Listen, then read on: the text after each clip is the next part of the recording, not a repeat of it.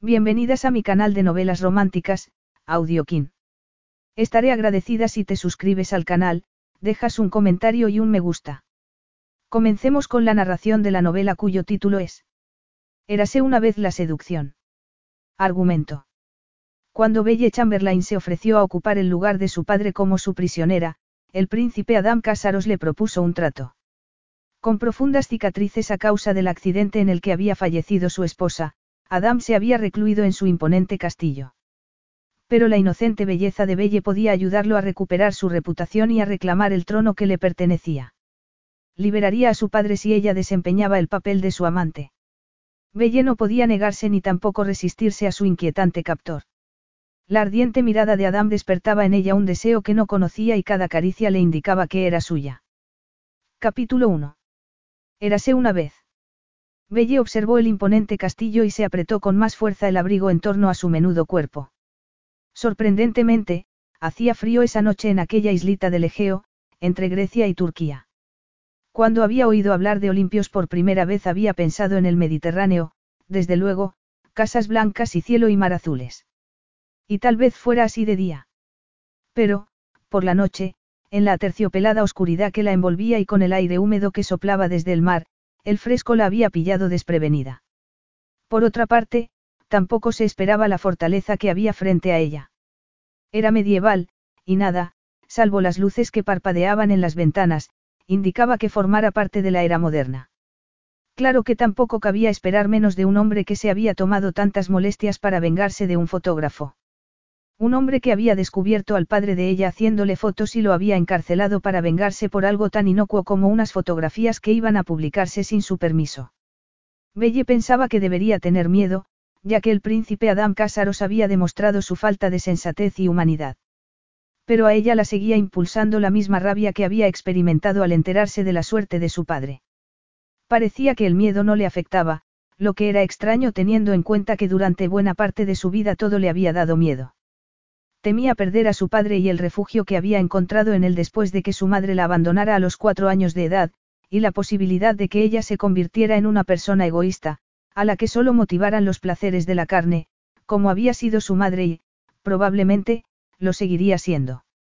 Todo ese miedo había desaparecido en el momento en que se había subido. A un avión en Los Ángeles, había cambiado de avión en Grecia y había llegado a Olimpios. Solo esperaba que el valor no la abandonara. Tony se enfadaría mucho cuando se enterara de lo que había hecho. Su novio, con el que llevaba casi ocho meses, siempre había querido desempeñar un papel más importante en su vida. Sin embargo, ella se resistía, al igual que se resistía a que hubiera entre ellos intimidad física. Ese era uno de sus miedos. Era su primer novio, por lo que estaba acostumbrada a tener espacio e independencia y no le apetecía renunciar a ninguna de las dos cosas. Lo cual era una paradoja considerando lo que estaba dispuesta a hacer ese día. Le sorprendió que hubiera pocas medidas de seguridad en el palacio.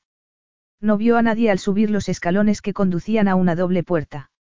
Estuvo tentada, y no era la primera vez desde su llegada a la isla, a comprobar si el calendario de su móvil había retrocedido un siglo, o unos cuantos. Alzó la mano, sin saber si llamar o no a una puerta como aquella. Al final decidió agarrar la anilla de hierro y tirar de ella para abrirla.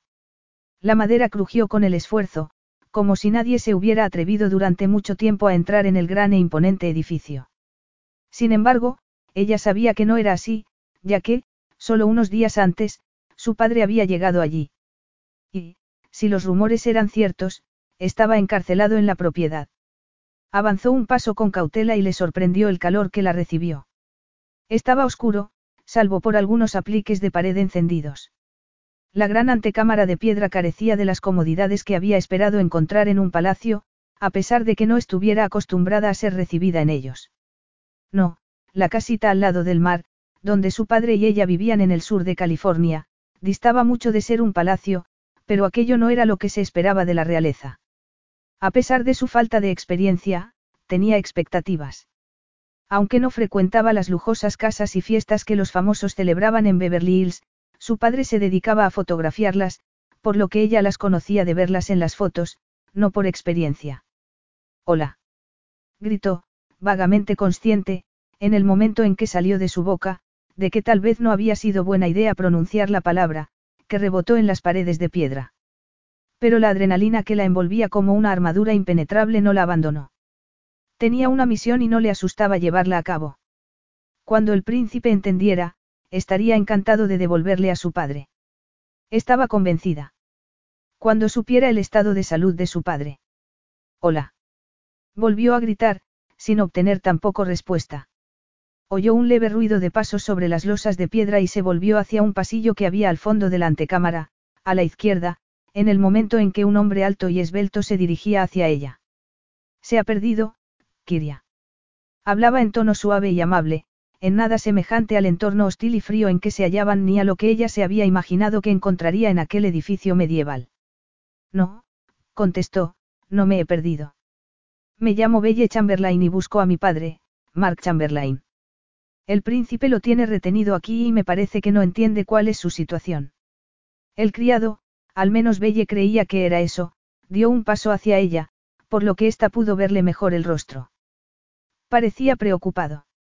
Sí, lo sé. Puede que lo mejor sea que se vaya, señorita Chamberlain. No lo entiende. Mi padre está enfermo e iba a empezar a recibir tratamiento en Estados Unidos, que es donde vivimos. No puede estar aquí. No puede estar encarcelado por el simple hecho de haber sacado unas fotografías que al príncipe no le gustan. El príncipe protege su intimidad, afirmó el hombre como si no la hubiera oído, como si recitara algo aprendido de memoria. Lo que dice el príncipe es, bueno, es la ley. No voy a marcharme sin mi padre. No voy a irme hasta haber hablado con el príncipe. Además, las medidas de seguridad que tienen aquí son muy escasas, miró a su alrededor. Nadie me ha impedido entrar, por lo que me imagino que a mi padre le fue muy fácil llegar hasta el príncipe.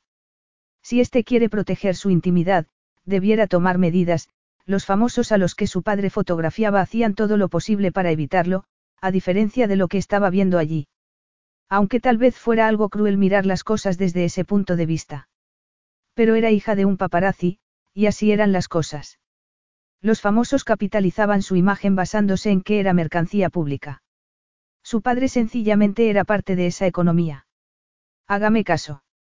Es mejor que no hable con el príncipe. Ella se irguió todo lo que le daba de sí el cuerpo, que no era mucho ni impresionaría a nadie. Hágame caso, contraatacó. Quiero hablar con él y decirle que sus tácticas tiránicas, al haber retenido a un ciudadano americano en nombre de su vanidad, no me impresionan en absoluto.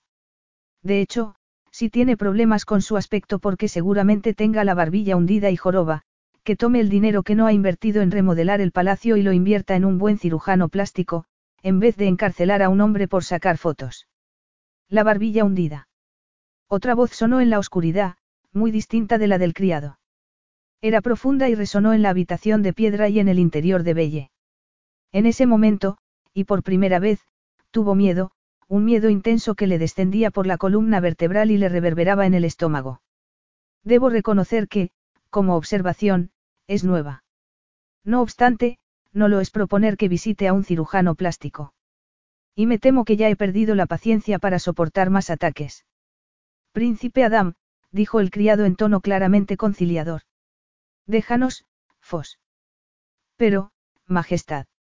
No sea servil, dijo el príncipe, en un tono tan duro como las piedras que los rodeaban. No te pongas en evidencia. Sí, desde luego.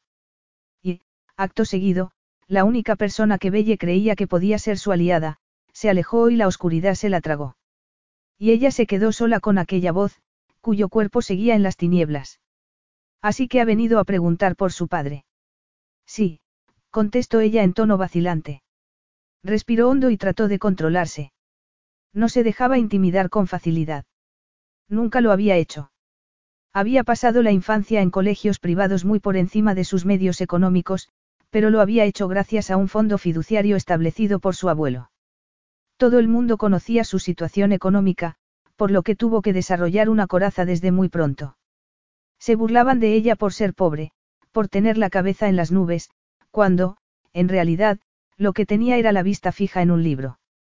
Las historias, los mundos de ficción, constituían su armadura, pues le permitían aislarse y no hacer caso de las burlas que la rodeaban. Había sobrevivido a una infancia rodeada de miradas burlonas y comentarios crueles de los niños de las clases adineradas de Hollywood, por lo que sin duda podría enfrentarse a un príncipe de un país que tenía el tamaño de un sello. Oyó el ruido de sus pasos, lo que le indicó que había avanzado más, pero seguía sin poder verlo. Yo he arrestado a su padre. Lo sé, contestó ella intentando que no le temblara la voz. Y creo que ha cometido un error. Él rió, pero sin sentido del humor. A ella le pareció que la temperatura había descendido. Es usted muy valiente o muy estúpida viniendo así a mi país, a mi casa, a insultarme. Creo que no soy ninguna de las dos cosas, sino solo una chica preocupada por su padre. Seguro que lo entiende. Tal vez, aunque me resulta difícil recordarlo. Llevo tiempo sin preocuparme de mi padre. Está muy cómodo en el cementerio. Ella no estaba segura de que debía responder, si debía decirle sentía que su padre hubiera muerto. Al final se imaginó que él no querría su compasión. Eso es lo que me temo que le pasará a mi padre. Está enfermo y necesita tratamiento. Por eso le sacó a usted las fotos, porque necesitaba dinero para cubrir el coste del tratamiento que no cubría el seguro. Es su trabajo. Es fotógrafo y... No me interesa en absoluto nada de lo relacionado con la escoria de los paparazzis. Están prohibidos en mi país. Entonces, no habrá libertad de prensa, dijo ella cruzándose de brazos y afirmando los pies en el suelo de piedra. No hay libertad de perseguir a las personas como si fueran animales simplemente para coleccionar fotografías. Ella lanzó un bufido. Dudo que a usted lo hayan perseguido. Yo entré en el palacio con toda facilidad. Mi padre es un fotógrafo con experiencia, por lo que seguro que a él le resultó aún más fácil. Pero lo pillaron. Por desgracia, ya había mandado las fotos a su jefe en Estados Unidos. ¿Y cómo su jefe no está dispuesto a negociar conmigo? Lo sé. Las fotos van a salir en exclusiva en el Daily Star a finales de semana. Pero también quieren publicar que se acaba el periodo en que un virrey ha estado dirigiendo el país en mi lugar y quieren el monopolio de esas fotos para cuando decida qué voy a hacer con el cargo.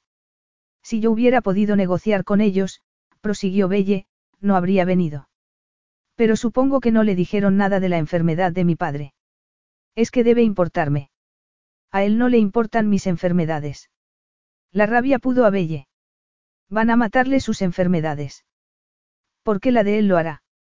Si no vuelve a Estados Unidos para recibir tratamiento, morirá. Y no voy a consentirlo. Quiere mantenerlo encerrado en una celda. ¿Por qué? Por orgullo. No puede resultarle útil. Ella oyó que él comenzaba a recorrer el pasillo y el eco que producían sus pasos. Distinguió una sombra oscura en movimiento. Era larga, pero fue lo único que distinguió. Puede que tenga razón y que carezca de utilidad para mí más allá de que sirva de ejemplo. ¿De ejemplo para quién? Para todo aquel que se atreva a hacer algo así. No es suficiente lo que le hicieron a mi familia. Quiere la prensa añadírsela a la herida cuando nos aproximamos al tercer aniversario del accidente. No lo consentiré. Así que dejar a que un moribundo se pudra en su palacio acaso no sabe que con un error no se subsana otro. No se confunda conmigo, observó él en tono repentinamente fiero. No intento corregir ningún error. Quiero una compensación. Belle oyó de nuevo sus pasos y se dio cuenta de que había dado media vuelta y se alejaba. No. He terminado con usted. Mi criado la acompañará a la salida. Tómeme a mí, dijo ella sin pensar lo que decía, en vez de a mi padre. Déjeme ocupar su lugar. ¿Por qué quiere hacerlo? Ella oyó que sus pasos volvían a acercarse. Parpadeó con fuerza maldiciendo su incapacidad de ver en la oscuridad. Querer, es una palabra demasiado fuerte, pero yo no necesito tratamiento médico. No pasa nada si me quedo en este palacio, por muy larga que sea la condena, estaba el asunto de la beca y el de tener que hacer un máster de literatura, pero, por la vida de su padre, sacrificaría lo que fuera sin dudarlo. ¿Y para qué servirá? Diga que fui yo quien hizo las fotos, la que ha causado todos los problemas. Utilíceme a mí como ejemplo, él no dijo nada. Había tanto silencio que ella creyó que se había marchado. Por favor. Si lo hago, no voy a dejarla ir simplemente con esa insulsa historia. No. Creí que quería que sirviera de ejemplo. Así es, dijo él con dureza. Sin embargo, se me ocurren posibilidades más creativas para usted. Ella sintió un escalofrío de miedo. No creo que me quiera para, para eso. Me está malinterpretando. Si quisiera una prostituta, no tendría ningún problema en hacerla venir. Usted es hermosa, extraordinariamente hermosa. Y yo me hallo en una situación interesante. ¿Cómo? Su padre no decidió hacerme fotos por capricho. Durante los últimos años, un virrey interino ha estado gobernando en mi lugar. Ese periodo ha terminado y debo tomar una decisión, si abdico para siempre o si tomo el control de lo que es mío. Belle soltó el aire de los pulmones. Tenía un extraño sabor metálico en la boca. Y ya lo ha decidido. No voy a esconderme eternamente. Reclamaré el trono. Y así daré ejemplo. Ni mi país ni yo seguiremos escindidos. Y no aceptaré el asedio de la prensa. Yo no sé nada sobre cómo se gobierna un país. No puedo ayudarlo. No sea tonta. No me hace falta su cerebro, sino lo que yo ya no poseo, su belleza. Ella apenas conseguía entender lo que le decía. Así que, trato hecho, concluyó él. El príncipe no le había dado tiempo a reaccionar a su declaración anterior, por lo que sus últimas palabras la dejaron perpleja. Estuvo a punto de tropezar y caer de rodillas. Ah, sí. Seguía sin tener la certeza de a qué había accedido, a ayudarlo de algún modo a recuperar su reino. Pero no tenía ni idea de a qué se refería. Diré a Fos que vaya a comunicar a su padre que puede marcharse. Yo, Belle no sabía qué decir.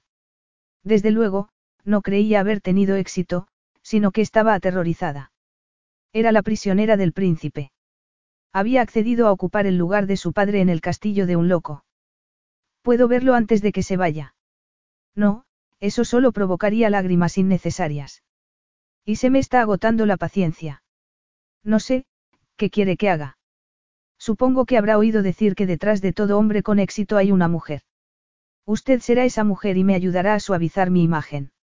Sus pasos volvieron a indicar que se alejaba. El pánico hizo presa de ella. Espere. Él se detuvo. Un criado vendrá para conducirla a su habitación. Ella se imaginó que por, habitación, quería decir, calabozo. La recorrió otro escalofrío y su miedo aumentó hasta parecerle que estaba drogada. Al menos deje que lo vea, se negaba a pensar que era un monstruo acechando en la oscuridad. Solo era un hombre. Como ella había dicho antes burlándose, un hombre con papada. Un hombre con miedo a mostrarse por cobardía, porque era un tirano que no permitía que se dijera nada sobre él que no contara con su aprobación. Ella no tenía nada que temer. Y, cuando le viera el rostro, lo sabría con seguridad. Si insiste, él avanzó hacia ella y su forma se fue haciendo más clara, según avanzaba. Un pie apareció en el centro de la habitación, seguido por el resto del cuerpo. Belle estaba en lo cierto al creer que era grande. Su estatura era casi monstruosa. Por si su altura fuera poco para hacer que se estremeciera de miedo, le faltaba verle el rostro. Se había equivocado, no tenía la barbilla poco pronunciada. No, su estructura ósea era perfecta, lo que hacía que el daño causado a sus rasgos fuera como una blasfemia proferida a voz en grito en una iglesia. Tenía la piel morena, pero destrozada. Tenía marcas profundas y un corte le atravesaba un ojo.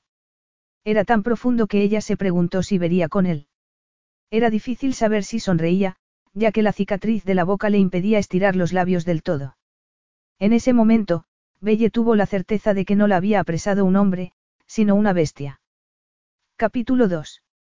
El príncipe Adam Casaros ya no era un hombre guapo. El accidente que le había robado a su esposa también le había robado el rostro. Pero no le preocupaba. Tampoco era ya un hombre bueno, lo cual hacía que la situación fuera algo poética, ya que su aspecto exterior coincidía con lo que había en su interior. De todos modos, hacer prisionera a una mujer era excesivo, incluso para él. Sin embargo, no pensaba cambiar de opinión. Cuando ella le había hecho la oferta, él la había aceptado de buena gana, sobre todo porque sabía cómo podría utilizarla a ella. Le sería mucho más útil que su padre. Si lo que ella decía era cierto, si el anciano se estaba muriendo, no le interesaba retenerlo. Pero quería castigarlo de manera ejemplar y reforzar su poder, la línea dura contra los medios de comunicación y los gusanos que acosaban y atormentaban a sus súbditos por el hecho de que él fuera famoso y de sangre real. Pero no le interesaba causarle la muerte a nadie. Además, tenía la impresión de que aquella mujer podía resultarle mucho más útil. Su confinamiento tocaba a su fin y, aunque él hubiera seguido de buena gana en la oscuridad eternamente, no podía ser. El acuerdo que había firmado con el virrey tenía condiciones muy claras. Y, si Adam no abandonaba su reclusión, se celebrarían elecciones en otoño y desaparecería la dinastía que llevaba siglos gobernando en Olimpios. Y, a pesar de estar sumido en la pena y el dolor, no lo estaba tanto como para abandonar lo que sus antepasados habían tardado siglos en construir. Pero necesitaba unos titulares que fueran más allá de sus cicatrices. Que una mujer hermosa apareciera con él en público añadiría otra dimensión, otra historia a todo lo anterior. Era justo lo que le hacía falta, aunque antes no lo supiera. Simplemente necesitaba el lugar adecuado para utilizarla. Cerró los puños y contempló su piel dañada. A veces le daba la impresión de que exageraba, pero después recordaba. Era fácil hacerlo, porque tenía el cuerpo lleno de recordatorios. En ese momento le sonó el móvil. Soltó un improperio porque era su amigo, si se le podía llamar así, el príncipe Felipe Carrión de la Viña Cortez. Apretó la tecla de respuesta. ¿Qué quieres, Felipe? Hola, Rafe también nos escucha, para que lo sepas. Una conferencia. ¿En qué lío te has metido? Su apasionado amigo tenía fama de haber causado incidentes internacionales, por lo que a Adam no le extrañaría que se hubiera visto vuelto en otro escándalo. En realidad, Rafe, Felipe y él no podían ser más distintos. Si no fuera por la amistad que habían entablado en un estricto internado, dudaba que tuvieran nada que decirse. Pero Felipe y Rafe habían evitado que la oscuridad se le hubiera acabado tragando por completo esos últimos años, por lo que estaba en deuda con ellos o, al menos, no gruñía cuando uno de ellos lo llamaba. En ninguno, contestó Felipe. Voy a organizar una fiesta. Verás, es el quincuagésimo aniversario del gobierno de mi padre. Y probablemente sea el último. Quiero invitaros a los dos. Rafe habló por primera vez.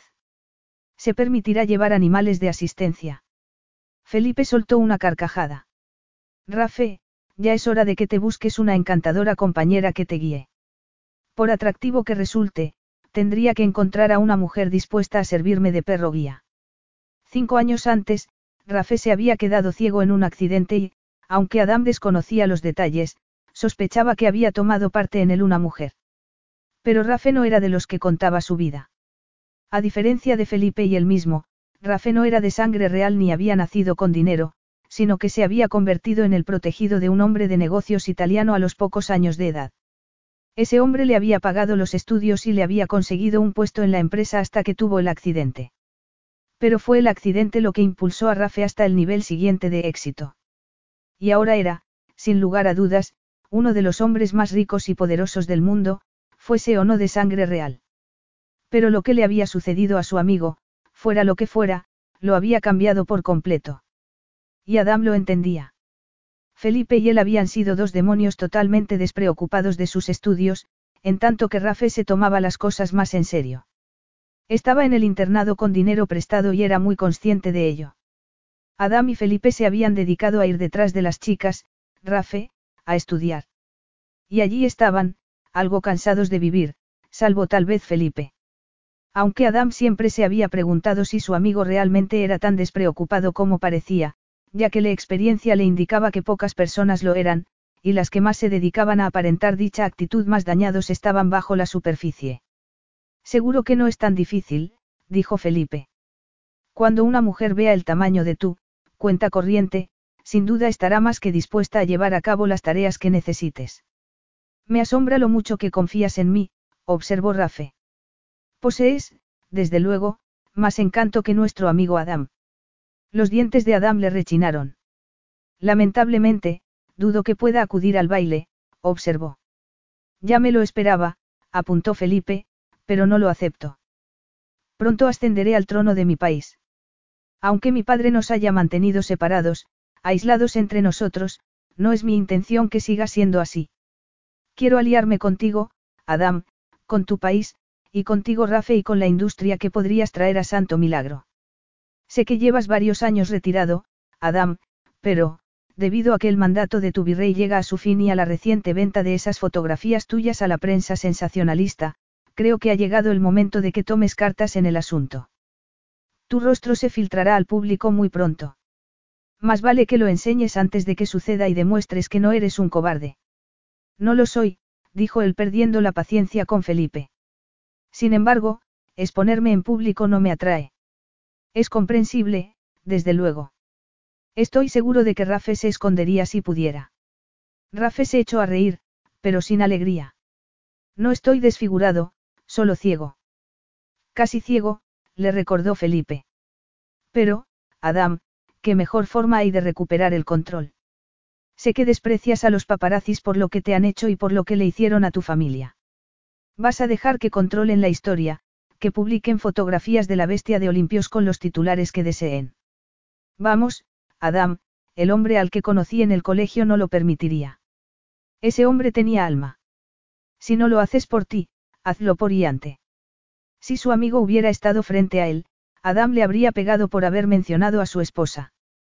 Pero, al mismo tiempo, no podía negar que tenía parte de razón. Y que él ya había llegado a esa conclusión, pero Felipe no lo sabía. Recupera el control, dijo Felipe. Sé el artífice del descubrimiento y haz que Olimpios vuelva a ser tuya. Ese era su momento, reconoció. Y el modo y lugar precisos para utilizar a su hermosa cautiva. ¿Cuándo es la fiesta? Dentro de un mes y pico, contestó Felipe. Espero que mi padre aguante hasta entonces. Adam se dio cuenta de que Felipe no lo esperaba. Sabía que la relación entre ambos era complicada, aunque no conocía los detalles. Los tres hablaban lo menos posible de esos temas. Allí estaré, dijo Rafe. No tengo motivos para no ir. Y llevarás a una acompañante. Desde luego que no. Yo sí, dijo Adam en voz baja. ¿Tú? Preguntó Felipe, sin molestarse en disimular la sorpresa. Sí, tengo una adquisición reciente y me muero de ganas de lucirla. Adam, dijo Felipe, ¿qué has hecho? Lo que hace una bestia. Belle se sorprendió cuando no la llevaron a un calabozo, sino a un elegante dormitorio con una cama con dosel cubierta con cortinas de brocado y llena de almohadas. Creí que estaba prisionera, dijo volviéndose hacia el criado que la había acompañado. Había tenido que entregar el móvil, pero, por lo demás, todo era muy agradable. Bueno, todo menos el príncipe, que no debía de serlo con nadie. Hay habitaciones suficientes en el palacio para que incluso un prisionero esté cómodo, contestó el hombre en tono seco. A usted no le cae bien su amo, ¿verdad? El hombre se encogió de hombros. No requiere mi aprobación ni tampoco presta atención si lo desapruebo. Está, está loco. No podía estar en su sano juicio el hombre desfigurado que había buscado vengarse de forma tan destructiva del padre de ella y que había aceptado que ella se cambiase por él. De todos modos, debía saber a qué se enfrentaba exactamente. Él parecía tener un plan, en el que ella lo ayudaría a volver a ser el centro de la atención. Está afectado por el accidente que le causó las cicatrices, afirmó el hombre. Es lo único que puedo decirle. Muy bien, dijo ella abrazándose porque, de repente, temblaba de frío. Se volvió a mirar por la pequeña y estrecha ventana, por la que se veían las luces de la ciudad reflejadas en el mar. Se ha marchado ya mi padre. Se volvió de nuevo y vio que el criado se había ido. Por algún motivo, que el hombre se hubiera marchado hizo que se sintiese sola, completamente sola. Un fuerte escalofrío la recorrió de arriba abajo. Había accedido a quedarse allí, con un loco en potencia, por un tiempo desconocido. Allí no había nadie para protegerla. Era probable que su padre se hubiese marchado hacía tiempo, aunque, en realidad, no había nada que pudiera hacer por ella. Debía ir a tratarse la enfermedad. No podía quedarse allí. Se preguntó si el príncipe le habría dicho que se había ofrecido a quedarse en su lugar. La idea de que era muy probable que nadie supiera que estaba allí hizo que se le encogiera el estómago. No le había dicho a Tony dónde iba porque sabía que trataría de impedírselo. No, nadie tendría la más mínima idea de que se hallaba encerrada en un castillo medieval. ¿Y si nadie la buscaba? No, no debía pensar eso. Por lo que él le había dicho, parecía que quería que los vieran juntos en público, lo que implicaba que su estancia allí no sería un secreto, pero... ¿Qué pensaría su padre? ¿Qué haría? ¿Qué haría Tony si supiese que estaba retenida en el castillo de un desconocido? Trató de imaginarse a Tony atacando a Adam. El cuerpo refinado de su novio no podría competir con el tamaño monstruoso del príncipe. Adam era. Recordó el momento en que la luz lo había iluminado, su rostro duro y lleno de cicatrices, su cuerpo increíblemente musculoso. Se estremeció. Al pensar en él, el corazón se le desbocaba y sentía un hormigueo en la piel. Era un miedo extraño, que le corría por las venas como si fuera fuego. Un miedo que no parecía tal. Oyó pasos pesados y se dio cuenta de que había dejado la puerta abierta. Se dirigió deprisa a la entrada con la intención de cerrarla y sentirse segura. Pero no se movió a suficiente velocidad. Allí estaba él. Era, no estaba segura de haber visto un hombre tan enorme en su vida, tan alto, ancho y musculoso. Su rostro era aún más sorprendente a la luz del dormitorio. Sus ojos estaban vigilantes, pero aún se podía apreciar lo hermosos que debían de haber sido. Te doy miedo. Es lo que pretendes. No específicamente. No dijo nada más, no le dijo a Belle lo que querría hacerle específicamente. Entonces, voy a tener que presentarme ante un juez y un jurado. ¿O eres tú el que decides? Esta es mi tierra y yo soy la ley aquí. En otras palabras, puedes hacer lo que quieras. Él asintió lentamente. Sí, en otras palabras. Ella se irguió todo lo alta que era sin hacer caso del escalofrío que la recorría de arriba abajo. ¿Qué es exactamente lo que pretendes hacer conmigo? Tuvo que reunir mucho valor para hacer la pregunta, sobre todo porque no sabía si quería conocer la respuesta. Pretendo hacerte pagar, contestó él. Pero, en primer lugar, quiero que cenes conmigo. No, dijo ella antes de pensárselo mejor. No quiero cenar contigo. ¿Por qué no? Porque eres mi carcelero y me pareces poco civilizado. Además de horroroso, añadió él con una leve sonrisa que dejó brevemente al descubierto sus blancos y bien colocados dientes. Me lo imagino. No había una manera correcta de contestar. Él era, horroroso, no era la palabra adecuada. Dañado, aterrador, o, cautivador, pero, desde luego, no, horroroso. Nadie quiere cenar con la persona que lo ha encarcelado, observó ella, sin contestar a su afirmación anterior. Es lo que tiene estar prisionero, dijo él en tono seco. La capacidad de elección suele ser muy limitada. ¿Qué vas a hacer si me niego a acompañarte? Ella puso los brazos en jarras y dio un paso adelante. Debía hacerlo. Debía someter a prueba al príncipe. Tal vez estuviera loco y fuera a comportarse como Enrique VIII con ella y le acabara cortando la cabeza. Tal vez fuera a hacerle algo peor. Pero hasta que no hubiera comprobado sus límites no sabría con qué clase de hombre trataba. Te tomaré en brazos, te pondré sobre mi hombro y llevaré a cenar, quieras o no. No quiero. Sin perder un instante, él salvó la distancia que los separaba, la agarró de la cintura, la levantó y se la echó al hombro. Ella se quedó asombrada de su fuerza, de la facilidad con la que la sostenía y del calor de su cuerpo. Estaba, muy caliente y la quemaba incluso donde no se tocaban. Él se movió y ella se agarró a su hombro para no caerse. Después, él dio media vuelta y la sacó de la habitación. Capítulo 3. Ella era como fuego en sus brazos. Fue lo único que se le ocurrió mientras salía de la habitación con el ligero cuerpo femenino moviéndose en su hombro mientras la llevaba por el pasillo. Le puso una mano en la parte baja de la espalda y con la otra le agarró una pantorrilla. Hacía tres años que no tocaba a una mujer. Y, de repente, fue consciente de cada uno de ellos. Hasta ese momento, había estado demasiado perdido en lo sombrío de su situación para pensar en algo así. No había pensado en estar con una mujer ni en tocarla. Solo era consciente del vacío de su cama porque no estaba su esposa, no porque estuviera vacía y necesitara llenarla con otra mujer. Pero, en aquel momento, sentía a Belle caliente en la punta de los dedos, suave y viva. Era muy distinto de la última vez que había tocado a una mujer, que estaba fría como el hielo y sin vida. Apretó los dientes mientras bajaba las escaleras con su cautiva, que no dejaba de protestar, para dirigirse al comedor. ¿Cómo te atreves? Gritó ella golpeándolo con el puño en la espalda. ¿Cómo me atrevo a darte de cenar? Él rió. Verdaderamente, soy un monstruo. Podías haber mandado que me subieran algo de comer a mi habitación, continuó protestando ella. Sí, pero también puedes sentarte a cenar conmigo. Y comerás cordero lechal. Pero puede que no quiera comerme la cría de un animal. ¿Eres vegetariana? No, contestó ella. De todos modos. Si comer carne te plantea problemas, puedes centrarte en las verduras y el cuscús. Además, habrá tarta de postre. Eso podía habérmelo comido en la habitación, afirmó ella.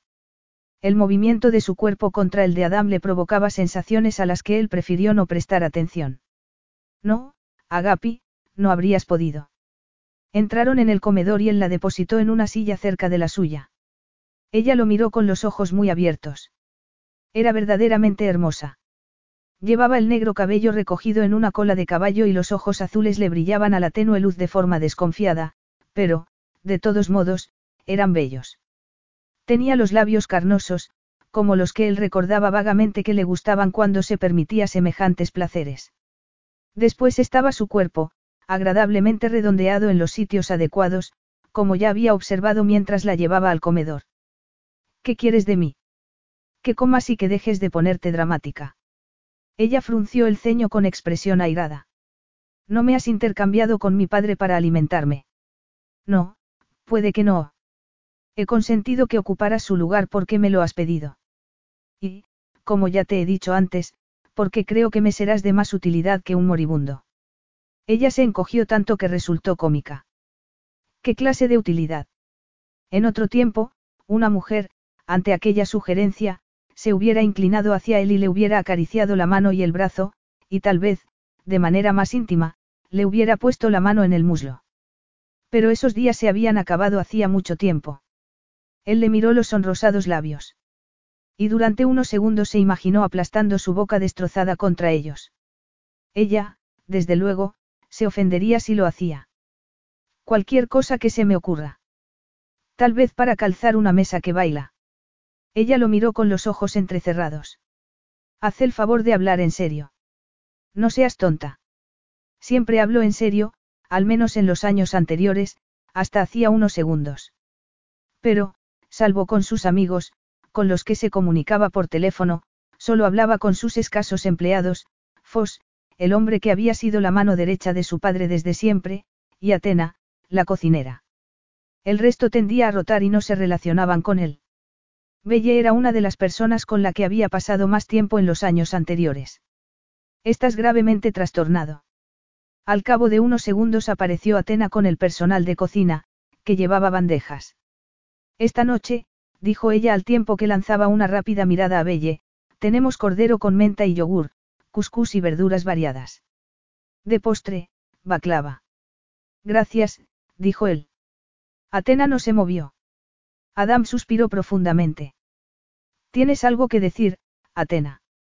No me parece bien, contestó ella. Pues me da igual, dijo él. Déjanos. Atena le dirigió una triste mirada y después miró a Belle con la misma tristeza. Negó con la cabeza y salió del comedor. Ninguno de tus empleados aprueba lo que haces, dijo Belle examinando la comida. Y mi prisionera no parece tenerme miedo, observó él. Debo de estar haciendo algo mal. He venido desde California para enfrentarme a ti y sacar a mi padre de tu calabozo. Si iba a asustarme, ya lo habría hecho, alzó la barbilla, desafiante. Ya veremos. Come. Él así lo hizo, y con placer. Agarró una chuleta de cordero y la rolló hasta el hueso. Unos segundos después, se dio cuenta de que Belle lo miraba atentamente. ¿Qué pasa? preguntó. Suponía que, suponía que la realeza tenía modales ejemplares en la mesa. Pero, a menos que las costumbres sean aquí distintas. Él dejó la chuleta en el plato. Vas a estar insultándome todo el rato. Te he dado de cenar y te he instalado en una bonita habitación. Me parece que deberías estar agradecida. Siento no expresarte adecuadamente mi gratitud por ser tu prisionera. Lo eres porque quieres. Podías haber dejado aquí a tu padre. Claro, podía haberlo dejado morir aquí. Él se encogió de hombros. Mucha gente lo habría hecho. La gente es egoísta. Mi padre me crió, afirmó ella con convicción. Él es todo lo que tengo. Y, aunque a ti te resulte fácil criticarlo por ser un paparazzi, para mí lo es todo. Y ni siquiera me has dejado despedirme de él. No voy a tenerte cautiva toda la vida. No te pongas dramática. Está enfermo, insistió ella. Puede morir en mi ausencia. A Adam le remordió la conciencia, lo cual hizo que se sintiera incómodo. No era el momento de que le resurgiera la conciencia. Espero de verdad que no sea así. Sin embargo, hace unas semanas estaba lo suficientemente sano para colarse en el palacio y hacerme fotos. Después las vendió y no quiso reclamarlas. Dime, ya que estás tan versada en cuestiones de cultura popular, ¿sabes por qué tengo las cicatrices? Ella bajó la vista y negó con la cabeza. Lo único necesario fue que un fotógrafo implacable acosara a mi chofer una noche en una carretera con poca visibilidad, dijo él en tono duro. Al final, causó daños que no tuvieron solución. No creyó necesario mencionar a Iante. Si Belle no lo sabía, no iba a contárselo. Era algo demasiado personal. Era un dolor que solo le pertenecía a él. Yo, ella apartó la vista y tuvo la decencia de parecer avergonzada. No lo sabía. Pero mi padre no te puso en peligro. No, contestó él en tono condescendiente. Solo entró sin permiso en mi casa e invadió mi intimidad. Es inofensivo. Sé que muchos no entienden a los paparazzis y reconozco que su trabajo puede ser algo, intenso. Son sanguijuelas. Se alimentan de la fama de quienes tienen talento o poder. Muy bien, pero mi padre no es una sanguijuela. Cuando mi madre decidió abandonarme, él se hizo cargo de mí. Siempre me ha cuidado. Y sí, lo hizo sacando fotos a gente famosa. Así me alimentó toda la vida. Pero nadie más lo habría hecho, afirmó ella con convicción. Se puede trabajar en muchas otras cosas. Dijo el príncipe que nació ya con el puesto adjudicado. Otra gente tiene que trabajar. Y no solo eso, tiene que esforzarse para poder encontrar trabajo. Me vas a sermonear sobre lo dura que es la vida. Él se recostó en la silla. Voy a ir a por papel y lápiz para tomar notas. Siento lo de tu accidente, pero no fue mi padre quien lo provocó. Pero pretendía aprovecharse de mi tragedia personal, él rió. De hecho, lo ha conseguido. Sí, farfulló ella. Pero no es tan sencillo. No tenía intención de perjudicarte. Tuvo que hacerlo para poder costearse el tratamiento. Tus justificaciones no van a impresionarme. No hay nada que odie más que la prensa, sobre todo esa prensa engañosa de la que forma parte tu padre. Pero no me importa. No hay nada que pueda hacer para evitar que se publiquen esas fotos. Y créeme que lo he intentado. Pero se me ha ocurrido una forma de controlar la situación. ¿Cuál? Preguntó ella en tono claramente escéptico. No he aparecido en público desde que tuve el accidente. Por eso son tan valiosas esas fotografías. Todo el mundo siente curiosidad por contemplar hasta qué punto estoy desfigurado. Ella parpadeó.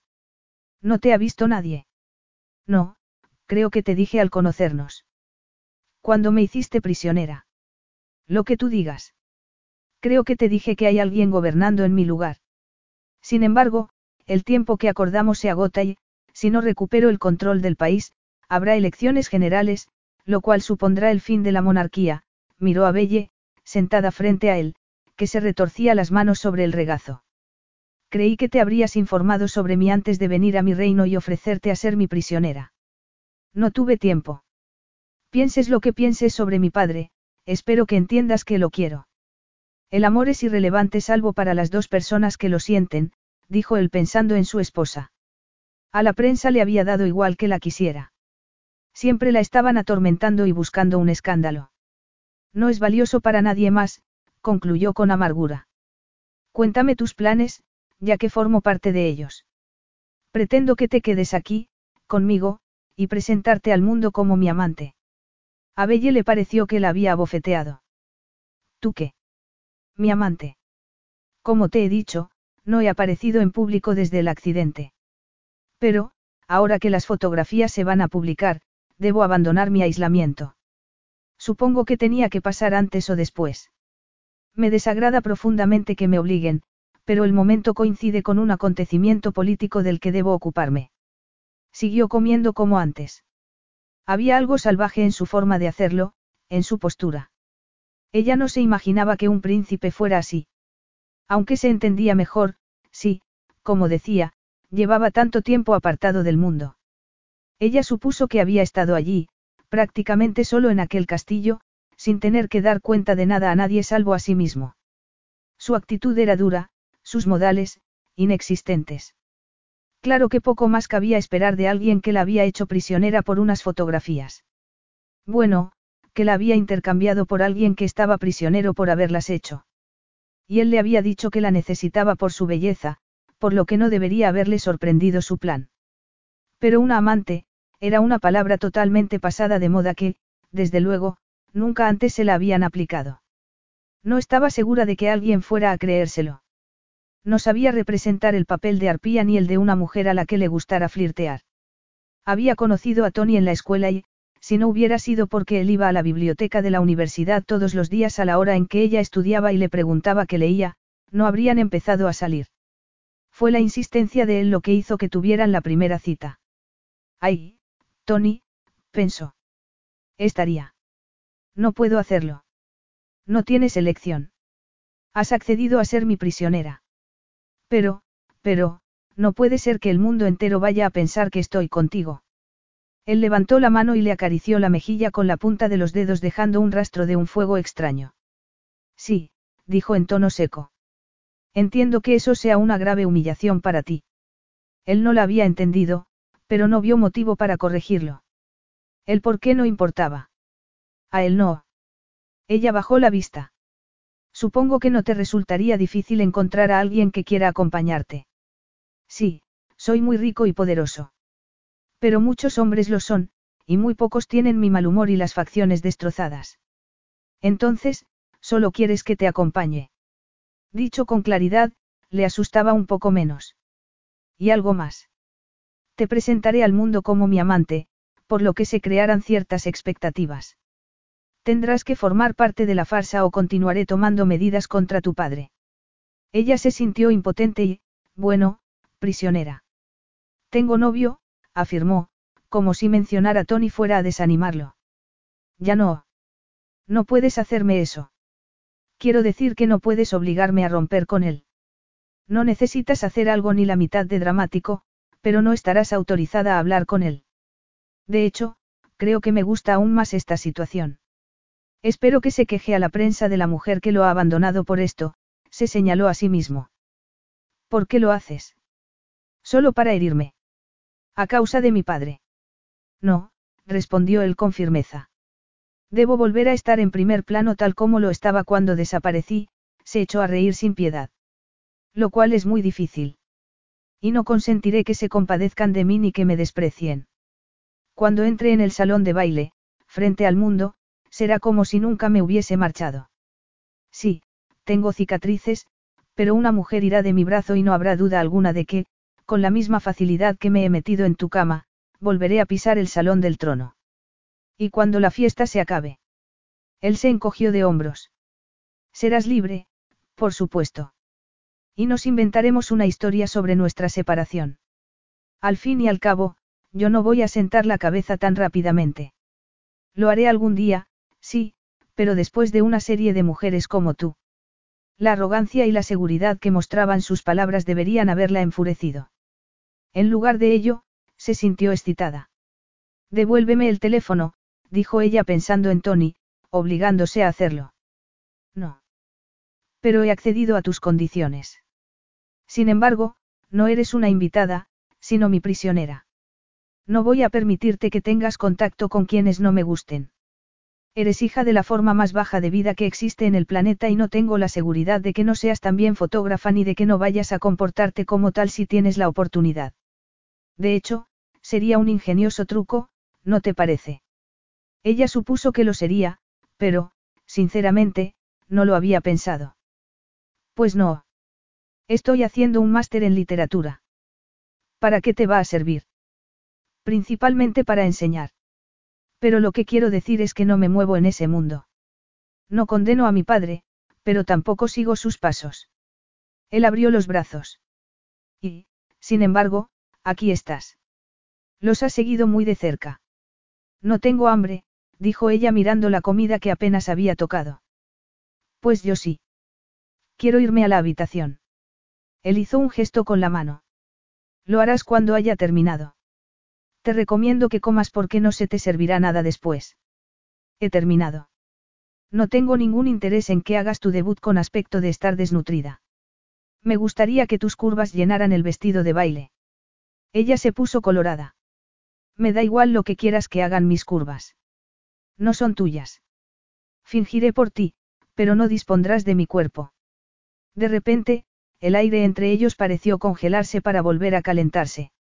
Él se levantó y se acercó a donde ella estaba sentada. Se inclinó y alzó la mano lentamente para acariciarle la mejilla con un dedo.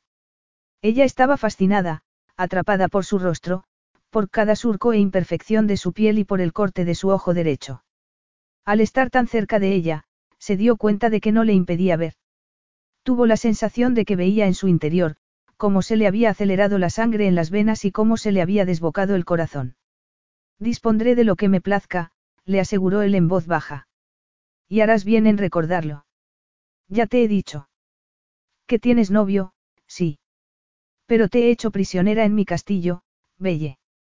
Pregúntate si parezco un hombre a quien le preocupe que una mujer tenga o deje de tener novio. Teniendo en cuenta, ella tragó saliva tratando de controlar los nervios. Teniendo en cuenta que has hecho dos prisioneros en 48 horas, supongo que no te importan esas cosas, no. Exactamente, volvió a sentarse, y ella experimentó un gran alivio, pero también frío porque se había alejado de ella. Verás, es interesante que te despojen de todo. Cuando reduces tu mundo a un palacio, tienes mucho tiempo para reflexionar, para pensar en lo que importa y en lo que no. ¿Qué le importa a alguien como tú? La supervivencia, eso es lo único que importa. Es el principio y el fin. No hay recompensa por la forma en que cada uno vive, Belle. Harías bien en recordarlo. Tienes la desfachatez de despreciar a mi padre por su forma de vivir y decir al mismo tiempo que la ética no importa. ¿Por qué atenta contra mi supervivencia? Y, como te acabo de decir, es lo único que me importa. Cuando no tienes nada más, la necesidad elemental de respirar es lo que te hace seguir. Sí, la supervivencia es el principio y el fin de todo. Cuando todo lo demás desaparece, lo único que queda es inspirar y los segundos que pasan hasta volver a hacerlo. A veces, solo vives para eso, se llevó un bocado a la boca. Vivir es lo que importa, no la manera en que lo haces ni nada de lo que posees. Somos seres impulsados por esa necesidad. Ella negó con la cabeza. Yo no. Me gustan los libros, el mar, el sol brillando en la arena y sentir su calor en la piel, ella vio algo brillar en sus ojos y, por algún motivo, se sonrojó. Esas cosas son más profundas que la supervivencia e importan porque son las que hacen que sobrevivir sea importante. Él se echó a reír sin alegría. Hubo un momento en mi vida en que miré a mi alrededor y no había nada, nada salvo un palacio vacío, oscuro y desprovisto de vida, en que me dolía todo el cuerpo y apenas podía levantarme de la cama. Y me preguntaba por qué seguía respirando. La respuesta no se hallaba en los libros ni en el sol ni en la arena. ¿Dónde se hallaba, entonces? En que soy muy obstinado para consentir que la muerte gane. A veces, ese es tu único motivo, y es bastante, se levantó. He terminado. Vamos, te acompaño a tu habitación. No te necesito. Sí, porque quiero establecer una serie de normas. Ella se irritó. No estaba acostumbrada a que le dijeran lo que debía hacer. Sencillamente, su padre no la había educado así. No, su padre siempre había parecido estar fuera de su elemento con una niña pequeña. Pero la había querido y ella le había causado el menor número de problemas posible porque se había dado cuenta de lo difícil que le resultaba criarla y porque, por lo que recordaba de su vida con su madre, estaba mucho mejor con su padre. Le daba mucha libertad y no le imponía nada. Ella decidía lo que quería cenar, la ropa que iba a ponerse, cuándo salir de noche y cuándo quedarse en casa. Que Adam le sugiriera que tenía que seguir unas normas le incomodaba. Aunque no había hecho gran cosa con aquella libertad, era una cuestión de principios. Consiguió morderse los labios y no decir nada. Pero sintió miedo, un miedo que le recordó que no sabía quién era él ni de lo que era capaz. Era difícil asimilar todo aquello. Lo iba haciendo a trancas y barrancas, en pequeños trozos, probablemente porque si intentaba asimilarlo todo a la vez perdería el juicio. Siempre que tengas hambre, díselo a Atena, que te preparará algo de comer. No puedo preparármelo yo. Yo nunca lo hago. No es de extrañar. Ella lo siguió por el largo pasillo hasta las escaleras. Por ahí hay una salida, le indicó él señalando a la izquierda, que conduce a los jardines. Puedes explorar cualquier zona de ellos, así como el salón de baile y las bibliotecas, pero no mis aposentos.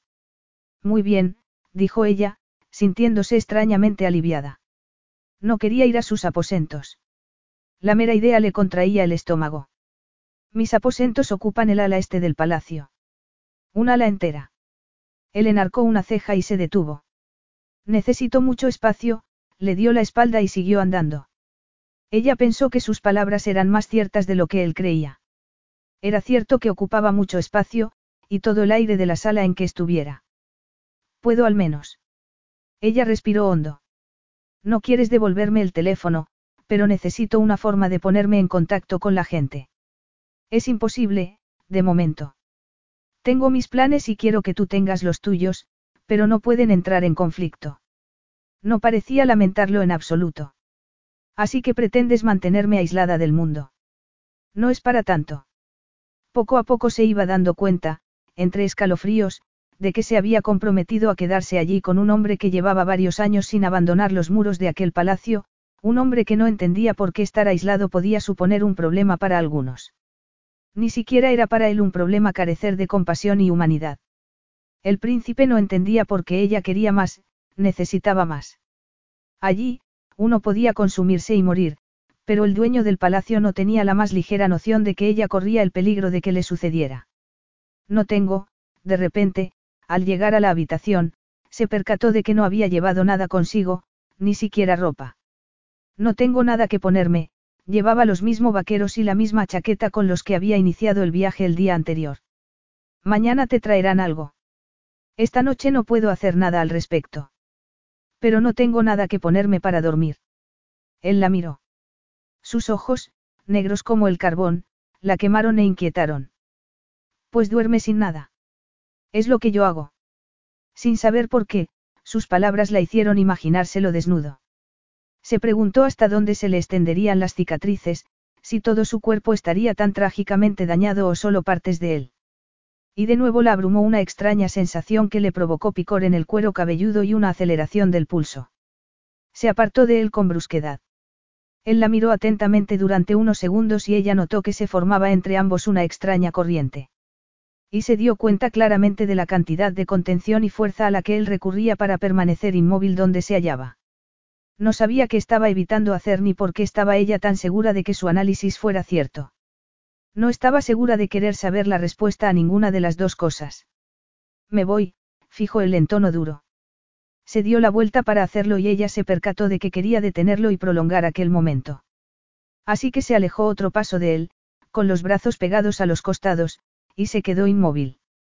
Él salió de la habitación y ella soltó el aire que no se había dado cuenta de estar reteniendo. Después se puso manos a la obra. Cerró la puerta y echó la llave, lo cual, pensándolo bien, era una estupidez, ya que su captor tendría llave de la puerta. El corazón comenzó a resonarle en el pecho y se llevó la mano a él intentando contener la respiración. Temblaba y trataba de no llorar, pero se preguntó para qué se molestaba en intentarlo. Soltó un sollozo y una lágrima se le deslizó por la mejilla. Se lanzó a la cama. Estaba sola, sola de verdad. Su padre no sabía dónde se hallaba y Tony tampoco. Y no tenía forma de decírselo ni de conseguir ayuda si la necesitaba. Tendría que confiar en el hombre que la había retenido, en su captor, herido, extrañamente hermoso y frío como el hielo. Cerró los ojos esperando que le llegara el sueño cuando sus pensamientos comenzaron a girar en un confuso círculo, siguió imaginándose los negros ojos de él, sus ojos en su rostro devastado, que eran ventanas a su alma, aún más devastada. Pensar en él le inquietaba y le impedía respirar. Te presentaré al mundo como mi amante. Recordar esas palabras y su voz le produjo un temblor en el vientre. Y su último pensamiento antes de caer dormida fue que si aquello era miedo, si era ira, no se parecía a nada de lo que había experimentado antes. Con esas palabras resonándole en la cabeza, se vio obligada a reconocer, mientras la invadía el sueño, que no sentía miedo ni ira hacia él. Sin embargo, se negó a calificar lo que sentía, que era más monstruoso de lo que él pudiera llegar a ser. Capítulo 4. El castillo parecía distinto.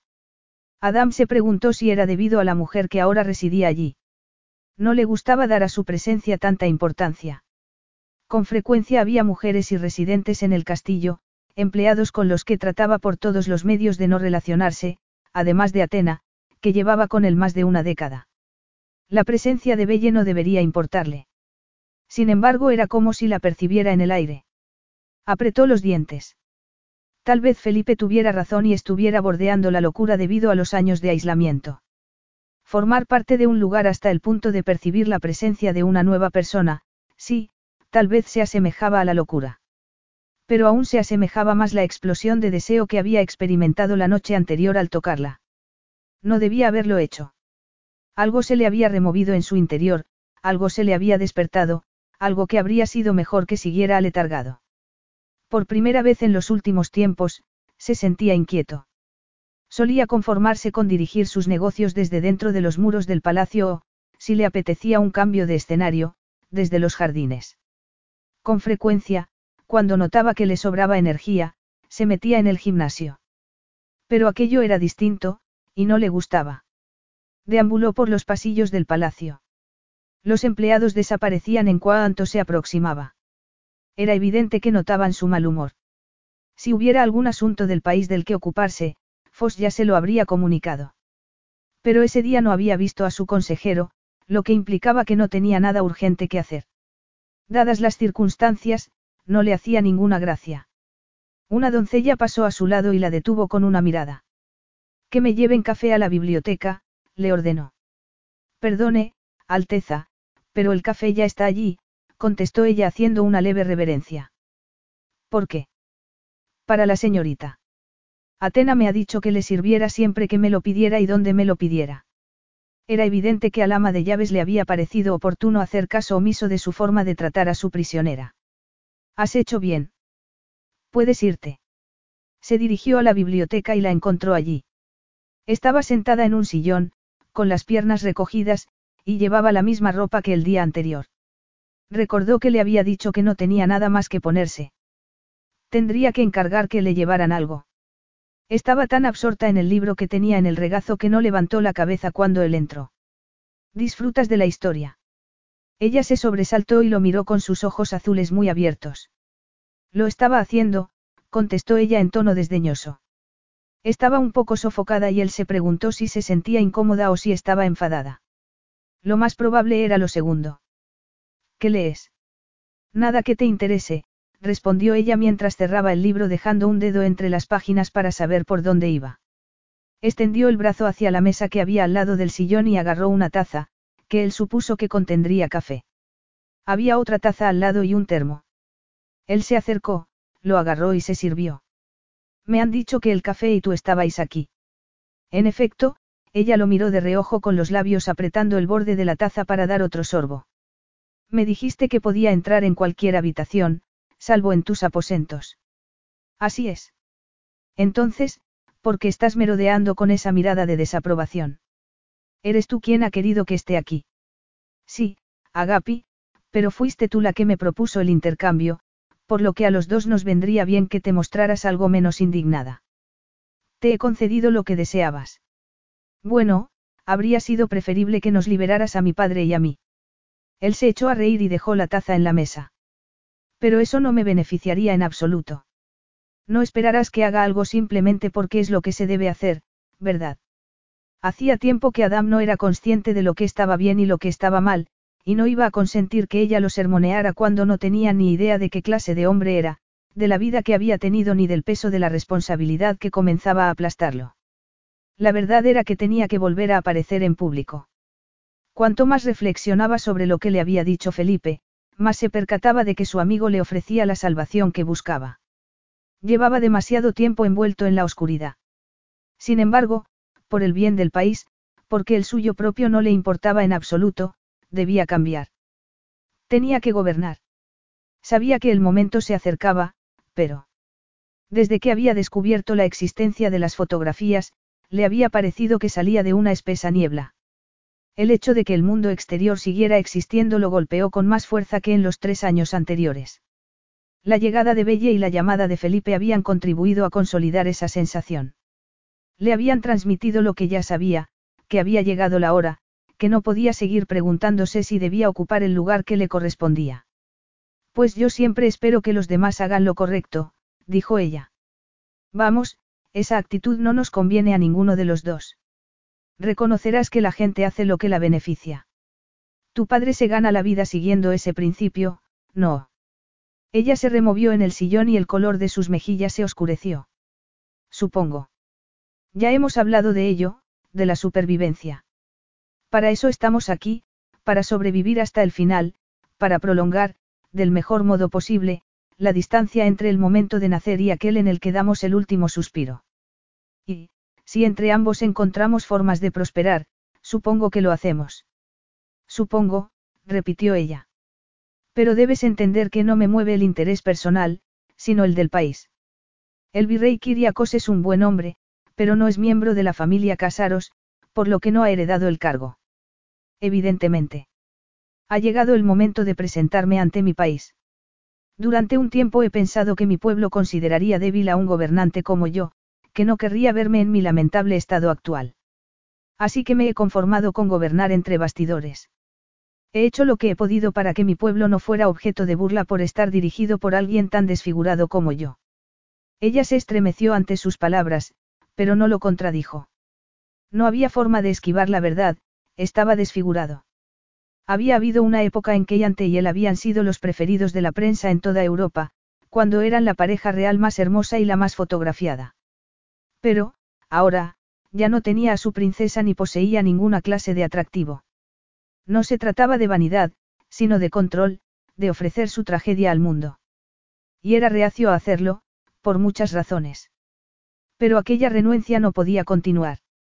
Y una ventaja adicional es que conocerás lo que significa estar al otro lado de la cámara del fotógrafo, añadió.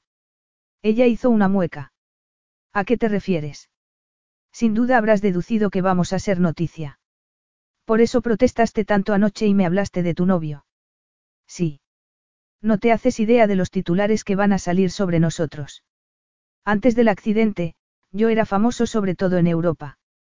Pero no me cabe duda de que mi regreso de la oscuridad interesará a un público más amplio que, asimismo, sentirá un interés morboso por el daño que me causó el accidente. Estoy seguro de que un periódico sensacionalista publicará un titular al respecto cualquier día de estos. Pero reaparecer poco después con una belleza como tú del brazo, eso sí que causará sensación. Tampoco mencionó a su esposa.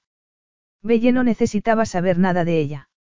Por descontado, es imposible que te pongas en contacto con tu novio. No puede haber nadie en el exterior que ponga en tela de juicio la veracidad de nuestra relación. Mi padre, desde luego, no se la creerá. Y aunque es probable que ahora esté en el hospital, seguirá teniendo acceso a un teléfono. De verdad. Él notó que la tensión le comprimía el estómago y no sabía por qué. ¿Crees que tu padre no se creerá que viniste a hablar conmigo y que te tenté para que te quedaras ofreciéndote ropa, joyas, placer, y que te dejaste convencer. Ella apartó la vista. Por supuesto que no se lo creerá. ¿Por qué soy feo? Te aseguro, Belle, que un hombre de mi posición no necesita ser guapo. Un hombre con mi experiencia no necesita la perfección física para colmar a una mujer. Esa vez, cuando ella se sonrojó, a él le dio la impresión de que lo hacía por otra cosa, por lo mismo que le afectaba a él, el deseo que le corría por las venas. Por segunda vez en el espacio de 24 horas, el deseo se removía en su interior. Él creía que era verdad lo que le había dicho a Belle, que podía proporcionar placer a una mujer en la oscuridad. No necesitaba tener un rostro hermoso para buscar los lugares de su cuerpo que le harían gritar, que la humedecerían de deseo. Tampoco esa vez se trataba de vanidad, sino del deseo de hacerlo. Llevaba tanto tiempo carente de deseo que creía que era otra consecuencia del accidente, un efecto secundario de la pérdida que había sufrido. Ahora su cuerpo volvía a la vida y se preguntaba, de hecho, no se preguntaba nada. Estaba hambriento, eso era lo que le sucedía. No tengo intención de averiguarlo, dijo ella en tono cortante. Muy bien, ya que tienes novio, ¿cómo es? Guapo. Pero sabe hacerte gritar. Ella se levantó rápidamente agarrando el libro contra el pecho. Eres horrible. Soy el monstruo que te ha hecho prisionera. Si esperabas que fuera otra cosa, vas a quedar muy decepcionada. Ella le lanzó una mirada ofendida y se dirigió a la puerta para salir de la habitación. Él extendió el brazo y agarró el libro. Sus dedos rozaron los de ella y una corriente eléctrica le recorrió el brazo hasta el centro de su cuerpo. Ya no sé por dónde iba. Gritó ella indignada. Seguro que lo encontrarás. ¿Qué libro es? Ana Karenina. No es esa a la que atropella un tren. Sí, y en este momento fantaseo con que me pase a mí, ya que es preferible a la situación en que me hallo. Él le acarició el cabello esperando que ella se apartara, que saltara hacia atrás. Le sorprendió al quedarse inmóvil, abrir la boca y mirarlo con ojos vidriosos.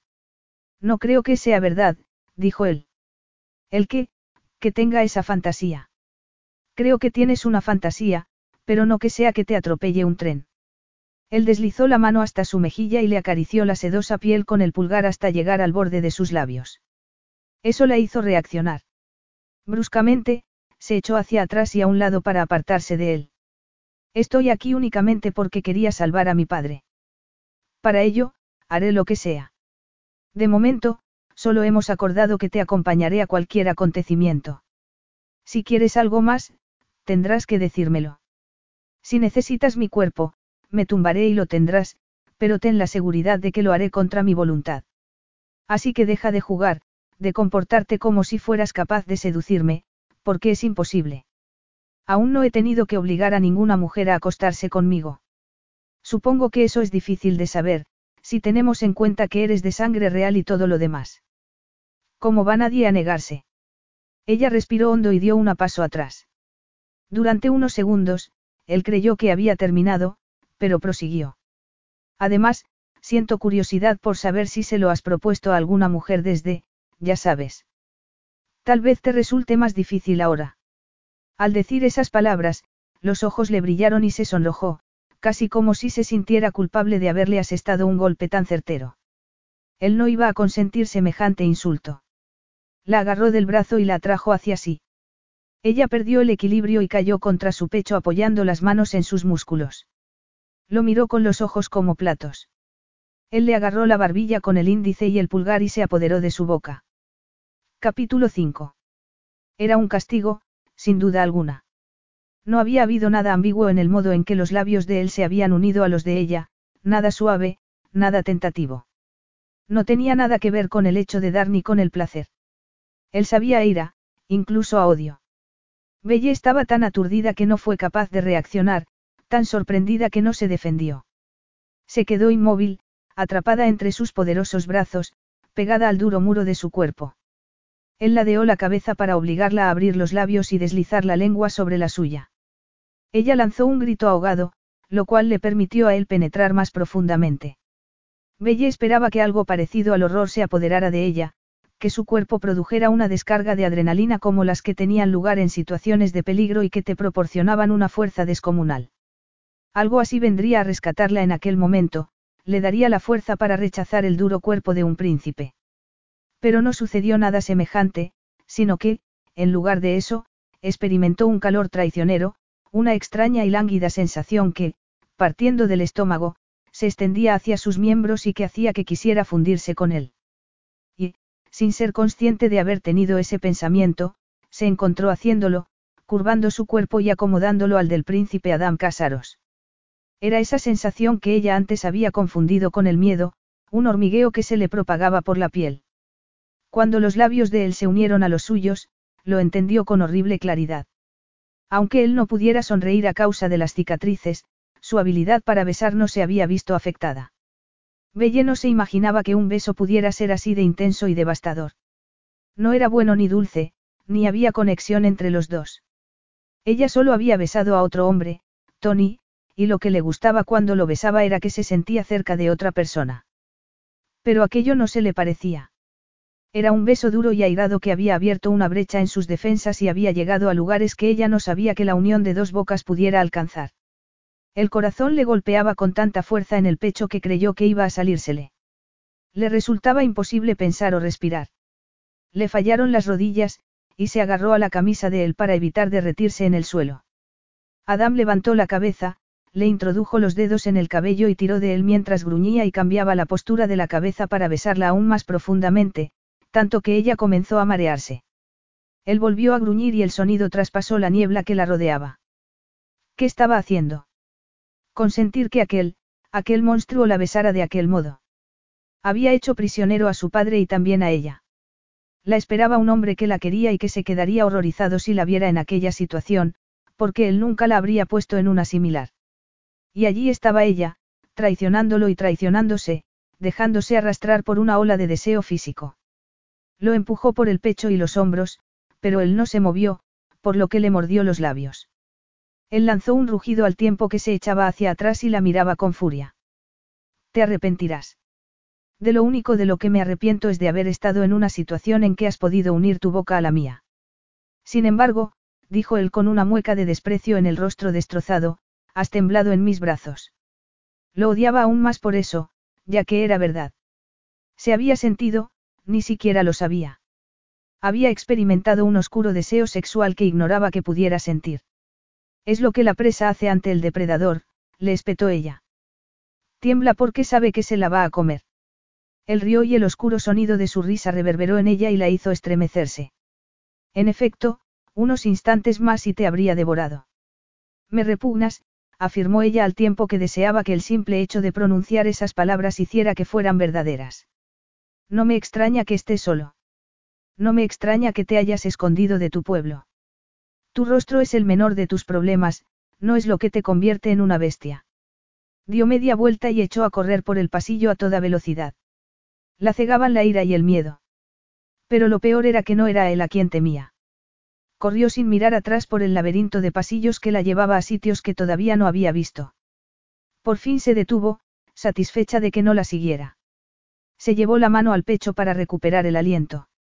Miró a su alrededor, sorprendida por la oscuridad que la rodeaba y la extraña sensación de abandono que había en aquella parte del palacio.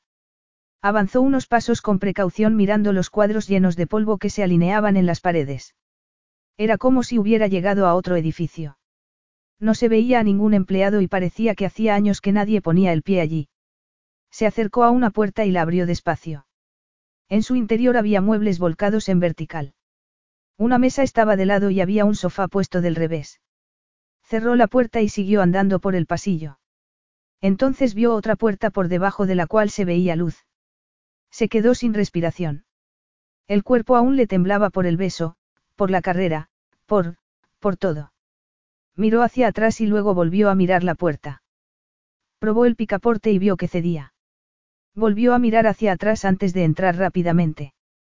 La luz procedía de dos apliques situados sobre la chimenea que iluminaban tenuemente la habitación. Las cortinas estaban echadas y también las cubría una ligera película de polvo que indicaba que nadie las había descorrido en mucho tiempo. Había estanterías medio vacías y una silla volcada con una pata rota. Una de las paredes tenía una mancha oscura en el centro, como si alguien le hubiera lanzado un vaso y el líquido que contenía la hubiera salpicado. Avanzó otro paso y vio un reguero de cristales que confirmaron su teoría. Se preguntó cuánto tiempo llevarían allí, ya que nada de lo que la rodeaba parecía reciente, pero nadie había recogido los cristales. Avanzó más mientras el corazón le latía con tanta fuerza que sentía el pulso en las sienes. Dio otro paso y algo crujió bajo su pie. Miró y vio un jarrón, o lo que quedaba de él. Y había rosas marchitas y negras entre los trozos de cristal. Se agachó y agarró uno de los secos capullos y lo frotó con la punta del dedo.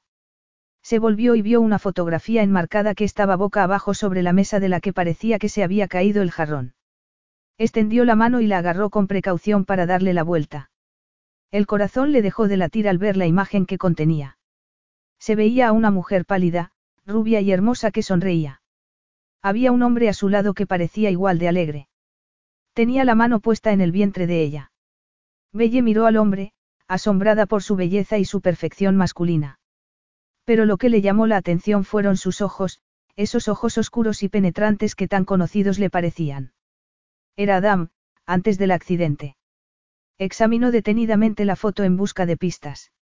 La mano izquierda de él descansaba en el vientre de ella y mostraba una alianza matrimonial. Era su esposa y estaba encinta. Pero ella sabía dos cosas con total certeza, Adam no tenía esposa ni hijos. Ahogó un grito llevándose la mano a la boca al tiempo que dejaba caer la foto, que hizo un fuerte ruido al golpear la mesa. La volvió a agarrar inmediatamente para comprobar que no había sufrido daños. ¿Qué haces aquí? La voz baja y firme que rompió el silencio de la estancia hizo que se volviera con la foto aún en la mano. Adam estaba en la puerta con el rostro contraído de ira. No quería, son tus aposentos, ¿verdad? Aquella habitación que parecía inhabitada, que presentaba señales de ataques de ira incontrolados. Allí vivía él. Y no era ella sola a quien no le permitía estar allí. Le dio la impresión de que ninguno de sus empleados había puesto el pie allí desde, desde el accidente. Sí, contestó él en tono sombrío. Te previne que no vinieras. No era mi intención hacerlo. Claro, sencillamente apareciste en una parte del palacio que está claramente separada del resto y decidiste explorarla. ¿No se te ocurrió? preguntó él acercándosele de un modo que a ella le recordó el de un depredador, que un lugar oscuro y con las puertas cerradas debía de ser privado. No era mi intención. La foto, dijo él como si le costara pronunciar esas palabras. Dámela. Si la has estropeado de algún modo. Ella le dio la vuelta y volvió a mirar los rostros sonrientes. No eran las cicatrices lo que lo hacían parecer tan diferente de cómo se lo veía en la foto, sino su aspecto sombrío. Algo había desaparecido en él, se había extinguido, se había perdido para siempre. Está bien, dijo ella mientras le daba la fotografía con manos temblorosas. No le ha pasado nada. Déjala donde estaba, le ordenó sin acercarse más a ella. Ella lo obedeció y después se apartó rápidamente, temerosa de que si se quedaba cerca de ella pudiera estropearla. Era evidente que tenía un gran valor para él. Se sentía fatal, hecha trizas como el cristal bajo sus pies. No, no lo sabía, murmuró. ¿Y estás contenta? ¿Estás satisfecha de ver lo que he perdido? Esto, dijo llevándose la mano a la mejilla, solo es un aviso, la demostración de lo que encontrarás si miras en mi interior. Sinceramente, es un regalo porque, si siguiera pareciéndome al de la foto, si no hubiera cambiado, casi sería peor. Mejor estar destruido por dentro y por fuera, ¿no te parece? Estabas casado, afirmó ella sin saber por qué. Sus palabras le parecieron vacías y estúpidas, después de haberlas pronunciado. Sí. Deberías haber buscado información sobre mí antes de venir. Te habrías enterado de unas cuantas cosas. Lo sé, pero no. Por eso los paparazzis están prohibidos en mi país y no los tolero, observó él con voz crispada. ¿Crees que permitiría que esa escoria pisara este sitio después de lo que me hicieron? Preguntó elevando la voz con ira. Después de haberme robado a mi esposa. Se inclinó para agarrar un vaso de un aparador a su derecha. Después de haberme robado a mi hijo. Lanzó el vaso a la pared y se hizo añicos dejando otro montón de trozos en el suelo que ella sabía que nadie iría a recoger. Entonces Belle entendió lo que veía. Era el mapa de su dolor, la prueba de los momentos en que no podía soportarlo y rompía algo de lo que lo rodeaba. Su rostro destrozado no le bastaba, su alma destrozada, tampoco. Adam, era la primera vez que decía su nombre en voz alta. Vete, dijo él, y no vuelvas aquí. Esto no es para ti. Lo siento. ¿Crees que necesito tus disculpas o tu compasión? A menos que seas capaz de resucitar a los muertos, puedes ahorrarte las palabras. No se puede resucitar lo que está muerto. No hay solución para esto, agarró otro vaso y lo lanzó a la pared de enfrente. Se rompió como el primero, y el ruido sobresaltó a Belle. Él dio un paso hacia ella y la agarró del brazo con tanta fuerza que le hizo daño. Vete, repitió, antes de que haga algo de lo que me arrepienta. La soltó y ella se tambaleó mientras se frotaba el sitio del que la había agarrado. Se quedó quieta unos instantes. Estaba en un dilema.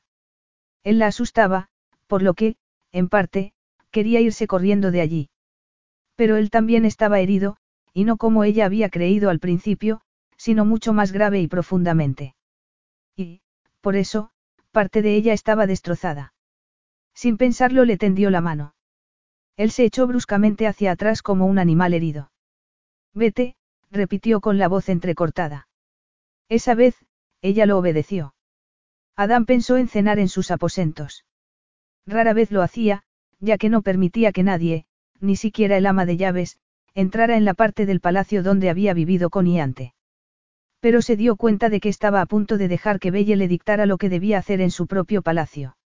Se había aislado del resto del mundo durante mucho tiempo, por lo que no iba a permitir no ser dueño de sus acciones en el palacio. Supuso que, en cualquier caso, ella no iría a cenar con él. Así que se sorprendió al entrar en el comedor y verla sentada a la mesa en el mismo lugar que la noche anterior. Después del beso en la biblioteca y la escena en lo que había sido el salón de su esposa, suponía que ella se quedaría en su habitación. Pero allí estaba. Espero que esta noche haya tarta, dijo ella a modo de saludo. Si se lo pides, Atenas se asegurará de que así sea, contestó él sentándose a su lado. Ella miró el plato vacío y no despegó la vista de él hasta que le sirvieron el pollo con verdura. Comieron en silencio durante un rato. Solo se oía el ruido de los cubiertos de plata al chocar contra los platos. Ella lanzó un profundo suspiro. ¿Quieres decirme algo? preguntó él. Sí, contestó ella, y sé que probablemente preferirías que no te dijera nada, pero no puedo guardarme las cosas. Me resulta difícil. En serio. A otros les resulta fácil. Pero no es, desde luego, una cuestión de autodisciplina ni de contención. Así que di lo que estás pensando. No acepto sermones sobre contención viniendo de ti, Adam, dijo ella. Había algo en su forma de pronunciar su nombre, en el hecho de que lo hubiera dicho, que lo golpeó como un puñetazo en el estómago. ¿Cuánto hacía que alguien no decía su nombre estando cerca de él? Lo llamaban, señor, Alteza, Majestad. Nadie lo llamaba por su nombre, salvo sus amigos, y solo por teléfono. Tengo un título, afirmó él como si, sobre todo, quisiera recordárselo a sí mismo. Lo sé. Puedo utilizarlo, si quieres. No, respondió él pensando que prefería oírle decir su nombre. Vas a desempeñar el papel de mi amante, por lo que debes llamarme por mi nombre. Lo siento, Adam.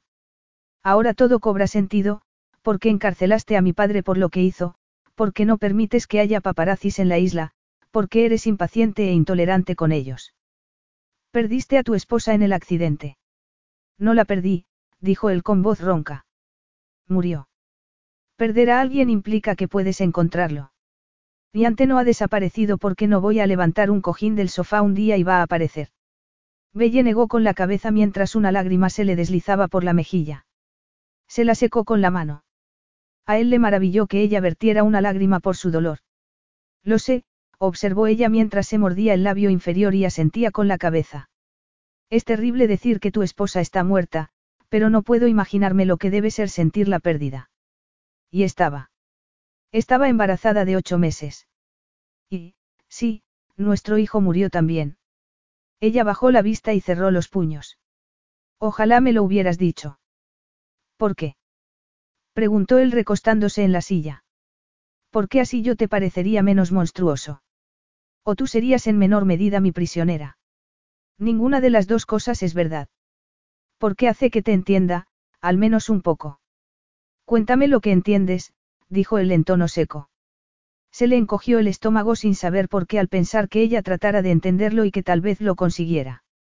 El hombre de la foto no era un monstruo. No, era uno de los miembros de la realeza más famosos de Europa tanto por su físico como por su temperamento. Ahora me resulta un desconocido. Apenas recordaba haber sido ese hombre, aún más, no le gustaba recordarlo. Sin embargo, había noches en que deambulaba por los pasillos y lo asaltaban los recuerdos, y acababa borracho en su habitación. Esas noches nunca acababan bien, sino con objetos rotos, al igual que su vida. Es parte de ti, afirmó ella en voz baja. Adam negó con la cabeza. No, murió hace tiempo, igual que todo lo demás. Me parece muy triste, dijo ella en tono suave. Lo miró y la dureza de sus ojos contradijo la suavidad de su voz. Tú has perdido a alguien. Puede que pierda a mi padre. A mi madre la perdí, en el plano emocional, cuando era una niña. Y, en ciertos aspectos, esa pérdida emocional duele más. Si mi padre muere, no será porque haya decidido abandonarme. Mi madre no me quería a su lado. Ese dolor es especial. No lo sabes, dijo él manteniendo el tono duro de la voz. Hasta que no tienes a alguien en tus brazos mientras se muere y sientes que se enfría, no lo sabes. En ese momento, él sintió ese frío extendiéndosele por el pecho, esa sensación glacial. Ella carraspeó. Tienes razón, no lo sé. Belle extendió la mano por encima de la mesa y le puso los delicados dedos en la mano. Él sintió la piel caliente de ella sobre la suya, que contrastaba con el recuerdo de la frialdad. Ella fue a retirarla, pero él le puso la otra mano encima para retenerla. Sin saber por qué, no quería romper el contacto. No, sí lo sabía. Sintió que su interior se removía y que el calor corría por sus venas, allí donde antes solo había habido hielo. Ella lo calentaba, lo hacía sentir. Y quiso aferrarse a eso, a ella. Belle lo miró con los ojos como platos y sacó la lengua para humedecerse el labio inferior dejándolo brillante y tentador. Él no había olvidado la sensación de los labios femeninos contra los suyos ni la de penetrar en su boca para degustarla y consumirla. Había algo poderoso y mágico en ello, algo que llevaba mucho tiempo sin experimentar, tocar a otra persona, necesitarla. Al menos, físicamente. Sí, estaba preparado para ello. Llevaba mucho tiempo en aquel palacio, básicamente solo y sin hacer nada que satisficiera su deseo creciente de contacto físico, de una mujer. Hasta tal punto había dejado de prestarle atención que había sido capaz de convencerse de que no existía. Podría tratar de entenderlo, afirmó ella con voz entrecortada. Él levantó la mano que tenía sobre la de ella y la agarró de la barbilla para sostenerle el rostro mientras seguía mirándola.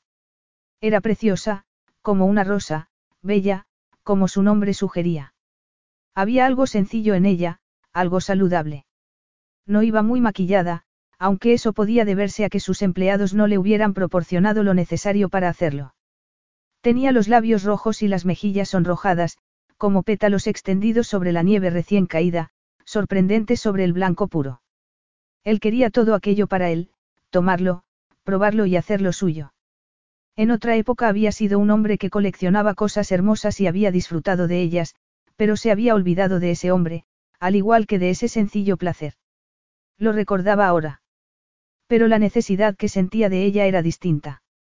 No se trataba simplemente de coleccionar, sino de poseer. Le sorprendió percatarse de que no quería que la vieran en público con él, que los focos los iluminaran a ambos, sino que deseaba llevarla a la oscuridad y deleitarse en la pasión que había surgido en su interior, aparentemente infinita e inexplicable. Tan incomprensible que ni siquiera sabía bien lo que era ni lo que necesitaría para satisfacerla. Si pudiera pasar unas horas con ella en la oscuridad, Tal vez lo averiguara, tal vez pudieran saciar esa pasión los dos juntos. Se inclinó y ella emitió un sonido que podría haber sido de protesta, pero que él interrumpió al apretar sus labios contra los de ella. Si había sido de protesta, no lo pareció por su reacción ante el beso. No intentó apartarlo, sino que se relajó contra su boca y suspiró mientras parecía derretirse bajo sus labios. No la tocó en ningún otro sitio, solo en la barbilla, sosteniéndola con firmeza mientras continuaba besándola y deslizaba la lengua por sus labios hasta que ella capituló, hasta que los abrió rogándole, con ese sencillo movimiento, que la tomara más profundamente. Cuando él se separó para recuperar el aliento, ella temblaba y el color de sus mejillas era aún más vívido en contraste con su piel blanca. De verdad que tengo novio, dijo ella con voz ronca. Y soy tu prisionera. Entiendo que eso sea un problema para ti, afirmó él con lentitud, pero no veo que a mí tenga que preocuparme. Supongo que no. No parecía indignada, sino drogada. Puedo conseguir que tu estancia aquí sea muy agradable para ambos. Ella negó lentamente con la cabeza y se separó de él apartando al mismo tiempo la mano. Vamos a cenar. Un mechón de oscuro cabello le cayó sobre el rostro y no hizo nada para colocarlo de nuevo en su sitio. Él la examinó, la suave curva del delicado cuello, la mandíbula decidida y la nariz respingona. Siguió observándola sin decir nada durante la cena. Era su prisionera, ciertamente, pero, en cierto sentido, él comenzaba también a serlo de ella. No era bueno para un hombre estar célibe durante tanto tiempo. Debido a la pena, se había olvidado de sus necesidades físicas. No volvería a hacerlo. ¿Qué te gusta? Ella parpadeó. ¿Cómo? No eres mi prisionera, declaró él sin estar seguro de cuándo había decidido cambiar de táctica. Tal vez al sentir su piel en las manos, lo suave que era. Tal vez había sido entonces. Me ayudarás a presentarme en público por primera vez y, para que consigamos lo que necesitamos, lo que necesito, me hace falta que estemos unidos de algún modo. Si vamos a presentarnos ante el mundo como amantes, debe ser creíble. Creo que la química entre nosotros no será un problema. Sin embargo, a veces me parece que querrías completar el trabajo que se inició con el accidente. Ella se puso tensa. Supongo que no creerás que siento algo por ti. Solo porque me compadezca de ti. No disfrutaste del beso porque te dé pena, dijo él en tono duro y firme. La había sentido derretirse bajo sus labios y le había respondido. Eso era algo más que pena. Al menos, si recordaba lo que era sentir deseo. No tiene sentido hablar de ello. ¿Por qué te avergüenzas? La miró con más atención. Es por mi rostro. No, respondió ella tan deprisa que resultó cómico. No me avergüenzo de tu rostro. Debería, debería estar enfadada contigo. Y tengo novio, un hombre muy amable que me gusta. Me has preguntado qué me gusta, me gusta Tony. Entiendo, pero no se te colorean las mejillas al hablar de él, sino al mirarme o cuando te beso. Me pongo colorada cuando me enfado, afirmó ella alzando la barbilla.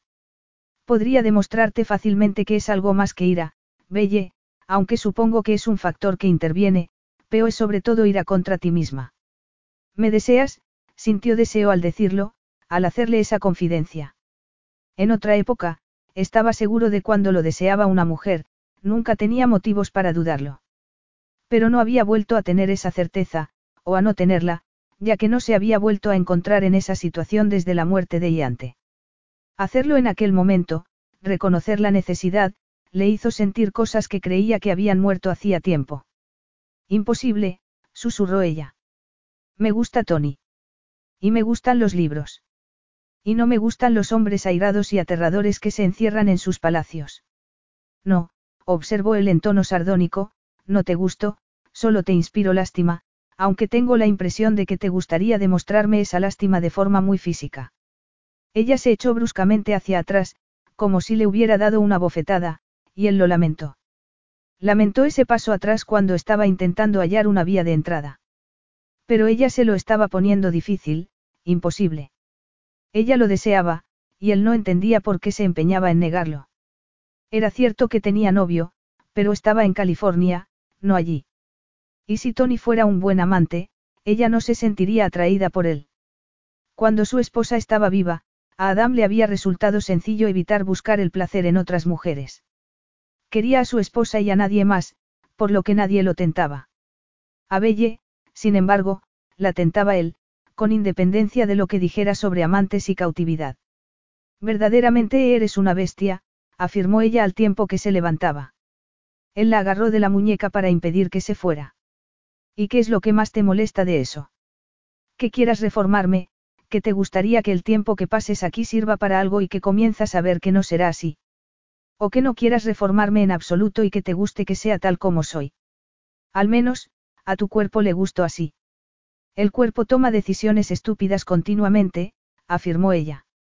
Mi padre deseaba a mi madre, y ella era una mujer terrible, incapaz de amar, que ni siquiera quería a su hija.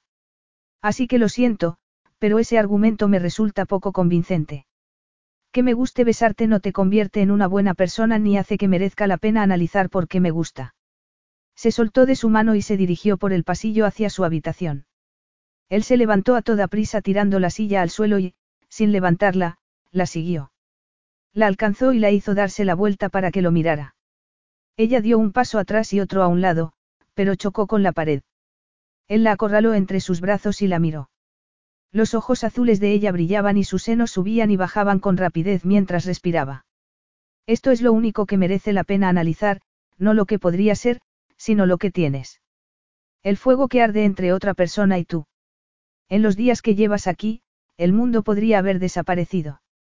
Y, si nosotros dos fuéramos lo único que quedara, no lamentarías perder la oportunidad de saber cómo podríamos arder. Ella negó con la cabeza. Pero el mundo no ha desaparecido, dijo con labios temblorosos y pálidos, que contrastaban con el vivo color que tenían antes. Sigue ahí. Y lo que pase aquí tendrá consecuencias en el exterior. Te ayudaré, Adam, pero no voy a destruir la vida que tengo fuera de aquí por jugar a jueguecitos contigo. Eres un desconocido y lo seguirás siendo. Puedo fingir que te doy todo lo que necesitas a la hora de mostrarte ante tu pueblo. Más allá de eso, no puedo darte nada. Dicho lo cual, dio media vuelta y se marchó. Y, esa vez, él consintió que lo hiciera. Capítulo 6. Belle apenas durmió. Su habitación estaba hermosamente decorada y la cama era bonita y cómoda, pero, después de lo sucedido con Adam, era incapaz de relajarse. Y no porque le tuviera miedo, ya que, si hubiera querido forzarla, ya lo habría hecho. No era su fuerza lo que le asustaba. Era su capacidad de seducirla. Sintió un escalofrío al levantarse. Por primera vez se dirigió al armario ropero. Cuando Foss había entrado, el día anterior, con ropa para ella, Belle le había pedido algo cómodo que ponerse, y la noche anterior, al volver a la habitación después de la cena, se había puesto un pijama sin prestar atención a nada más. No había examinado el contenido del armario. Era obvio que necesitaba ropa, pero le daba la impresión de que la adquisición de esa ropa formaba parte del truco de hacerla pasar por amante de Adam, ya que se extendería el rumor de la inesperada compra de un guardarropa de mujer por parte del príncipe de Olimpios. El gran mueble estaba lleno de prendas, de ropa interior de encaje a hermosos vestidos de noche. Belle no daba crédito a sus ojos. Cada prenda era más hermosa y extravagante que la anterior. Las telas eran tan exquisitas que apenas se atrevía a tocarlas. Pero cuando lo hizo tuvo que contenerse para no seguir, dado su maravilloso tacto. Su padre y ella llevaban una existencia sencilla y cómoda en el sur de California, y ella se pasaba la mayor parte del tiempo en pantalones cortos y chancletas. Estaba acostumbrada al estilo informal de la costa oeste de Estados Unidos. Y, ciertamente, no aprendas como aquellas. Estuvo buscando hasta que encontró una camisa gris hecha de un tejido tan suave que a pesar de ser una prenda informal parecía de lujo. Después halló unos pantalones piratas negros y unos sencillos zapatos negros sin cordones. Se recogió el cabello en una cola de caballo y se miró al espejo. Muy Audrey Hepburn, se dijo. No estaba segura de por qué se preocupaba de su aspecto. De hecho, fingía que no le preocupaba y por eso había elegido las prendas más informales del armario. No quería que pareciera que se vestía para Adam. Él era, apenas era civilizado. Estaba claro que no recordaba lo que era estar con otras personas, como ella había comprobado por sus modales en la mesa y por sus modales en general. Su dolorosa historia le resultaba trágica y hasta le costaba pensar en ella, a pesar de estar enfadada con él. Nadie debería pasar por lo que había pasado a Adam. Perder a la esposa y al hijo de uno, el futuro entero, en una noche era más de lo nadie podía soportar. Y era evidente que él no lo había superado. Lo había trastornado completamente, hasta el punto de llevarlo a creer que el hombre que había sido estaba muerto. A ella se le desgarró el corazón, y se llevó la mano al pecho frotándoselo suavemente mientras salía de la habitación. No sabía lo que hacía ni a dónde iba. Supuso que a comer algo. En cierto modo, era tentador quedarse en su habitación y esconderse de él. Pero, entonces, se sentiría verdaderamente como una prisionera. Y tenía que evitar volverse loca. Y aunque Adam era difícil de tratar a veces, debía continuar relacionándose con él para poder desempeñar el papel de su amante a su entera satisfacción, cuando fueran a aquella fiesta, de modo que él comenzara a verla como a una persona, no como un medio para conseguir sus fines. O un medio para obtener satisfacción física. La idea la hizo estremecerse. Y se abrazó con fuerza mientras seguía andando en dirección al comedor. Deambuló por los laberínticos pasillos y, al doblar una esquina, se detuvo al ver a Adam, grande, imponente y levemente aterrador, pero no como cuando lo había visto por primera vez. Ahora era distinto, más profundo. Oyó una vocecita que le decía que él suponía un peligro como ningún otro que ella hubiera experimentado. Ah, eres tú, dijo él. El brillo oscuro de sus ojos hizo que ella sintiera, algo, un extraño calor que le comenzaba en el estómago e irradiaba hacia el exterior. Me buscabas. Estaba a punto de hacerlo. Ella cambió el peso de un pie al otro. Iba a tomarme un café. Tendrá que esperar. El café no espera. Pues tendrá que esperarme. Soy el príncipe Adam Casaros. Ella sonrió sin poder evitarlo. Incluso se rió un poco. Él frunció el ceño. ¿Te estás riendo de mí? Un poco. Supongo que hace mucho que nadie se ríe de ti. Así que probablemente te vendrá bien. Eso es discutible. De todos modos, quiero enseñarte algo, así que no voy a quedarme aquí discutiendo contigo, le tendió el brazo. Ven conmigo. Ella lo miró. De repente tienes modales. Puede que esté empezando a recordarlos, al igual que tú haces que recuerde otras cosas que había olvidado hace tiempo. ¿El qué? preguntó ella mientras se agarraba a su brazo con precaución. El deseo. Ella estuvo a punto de soltarlo, como si la quemara, pero él puso la mano sobre la de ella y se lo impidió. Sus ojos oscuros la miraron de forma abrasadora y ella notó que se quemaba de verdad, de dentro a fuera. No sé qué decir, observó ella. Pues, entonces, me parece que es un buen tema de conversación, ya que es la primera vez que he conseguido reducirte al silencio. Suponías que me dedicaba a relacionarme con mujeres en mi aislamiento.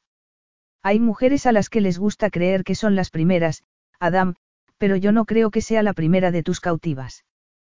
Pues lo eres. Hasta que tu padre no entró en el palacio sin permiso, nadie había tratado de sacarme de mi encierro. Mi historia es demasiado trágica para que alguien lo intentara. Y, hasta la llegada de tu padre, los medios de comunicación, al darse cuenta de que no iban a conseguir sacarme ni una palabra, me habían dejado en paz. En realidad, creo que lo hicieron porque la prensa fue la causa del accidente. A los paparazzis no les bastó con haber causado un accidente semejante a una persona de la realeza anteriormente tenían que volver a hacerlo. Las cosas deben cambiar. Lo sé. Belle reconocía que a la hora de juzgar el trabajo de su padre lo hacía con benevolencia, sobre todo porque era lo que les había dado de comer toda la vida. Y también porque, en su opinión, su padre era un buen hombre. Hacía lo que podía en el sistema económico en que vivían. No obstante, cuando las cosas iban demasiado lejos, cuando se ponía a la gente en peligro, cuando se cobraban vidas humanas, Adam tenía razón, las cosas debían cambiar. Verás, dijo ella, todavía de su brazo mientras él la conducía por un pasillo en el que no había estado antes, mi padre no ha sido siempre paparazzi. Se dedicaba a viajar y sacaba fotos de acontecimientos en distintas partes del mundo. Iba tras las líneas enemiga y esas cosas. Pero tuvo que ocuparse de mí y no pudo seguir viajando como antes. Además, es difícil ganarse la vida así.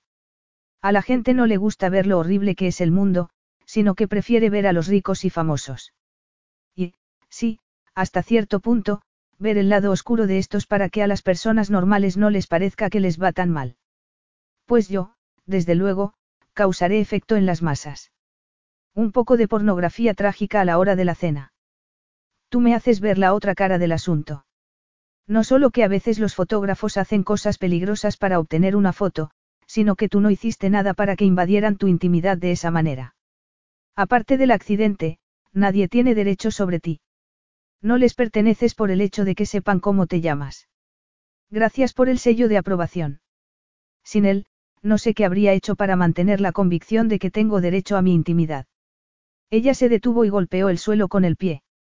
Te estoy diciendo que me has hecho cambiar de opinión, así que podía ser un poco más amable. Y tú podías dejar de esperar que lo sea, contraatacó él. Ella soltó un bufido. Es lo que debería hacer. Llegaron a una puerta doble al final del pasillo y ella lo miró de manera inquisitiva. Quiero enseñarte algo, dijo él y empujó la puerta con las manos para abrirla. La habitación estaba a oscuras, las cortinas, que iban del techo al suelo, estaban echadas. Él se volvió y oprimió un botón. Ella oyó un débil roce de tela y vio un destello de luz que brilló en la oscuridad. Las cortinas comenzaron a abrirse y dejaron ver estanterías por todas partes, que se extendían desde el techo abovedado hasta el suelo de mármol. Había escaleras de mano cada pocos metros para poder acceder a los estantes superiores. ¿Qué es esto? La biblioteca. Pero ayer me dijiste que estaba en la biblioteca, ella dio una vuelta completa sobre sí misma, asombrada ante lo que veía. Estabas en una de las bibliotecas, pero esta es la principal, la que contiene toda la historia de mi familia y la historia del país, además de todas las grandes obras de literatura que se han publicado en Olimpios y obras clásicas mundiales. En ese lado hay obras modernas de ficción y allí literatura popular. Probablemente cualquier libro escrito pueda hallarse en alguna de las estanterías. No sé, ¿por qué me la enseñas? Ella se volvió a mirarlo, a contemplar su rostro lleno de cicatrices que comenzaba a resultarle familiar. Ya no le impresionaba ni veía los surcos de su piel como una imperfección, sino como parte de él. Y en sus ojos oscuros había mucho dolor, un dolor que la conmovía. Me has dicho que te gustan los libros. Así es, afirmó ella mientras se aproximaba con cautela a la primera estantería. Recorrió con los dedos los lomos de los libros y le maravilló la colección que tenía ante sus ojos. Desde luego, dijo volviéndose hacia él e intentando controlar el tumulto de sentimientos que experimentaba. Y también te he dicho que me gusta mi novio, pero no ha venido ni he podido hablar con él. Por desgracia, sigue siendo imposible que lo hagas. Sin embargo, debo señalar que pareces mucho más emocionada cuando hablas de libros que cuando hablas de él. Y, sinceramente, pareces más excitada cuando me besas que cuando mencionas a ese hombre. No todo se reduce a la excitación, dijo ella en tono seco. A ella misma, esas palabras le parecieron mojigatas, lo cual le molestó. A veces se trata de notar que cuidan de ti, que puedes recurrir a la otra persona. Él me quiere y creo que tendremos un futuro juntos cuando yo acabe de estudiar, pasó por alto el hecho de que no sentía la excitación sexual con el que sentía cuando estaba cerca de Adam y, también, que se había dado cuenta de que, si sintiera por Tony la mitad de lo que sentía por Adam, ya no sería virgen. Resistirse a Adam, que la había hecho prisionera, que era duro y tenía cicatrices, y por el que no debería sentir atracción alguna, le resultaba muy difícil. Sin embargo, llevaba resistiéndose a Tony los ocho meses que habían estado saliendo. Adam no se equivocaba, le emocionaban más los libros que Tony, lo cual era un problema. La pasión es fundamental en el amor, afirmó Adam. Si no en el amor, al menos en la vida. Mi vida, tal y como la conoces, es el ejemplo de una vida sin pasión, oscura y aislada. Tú no has perdido a nadie, como me ha pasado a mí, así que podría ser apasionada. ¿Por qué no lo eres? No he dicho que mi relación con Tony no sea apasionada, sino que la pasión no lo es todo. Mi madre es famosa, bueno, es hija de una actriz muy famosa.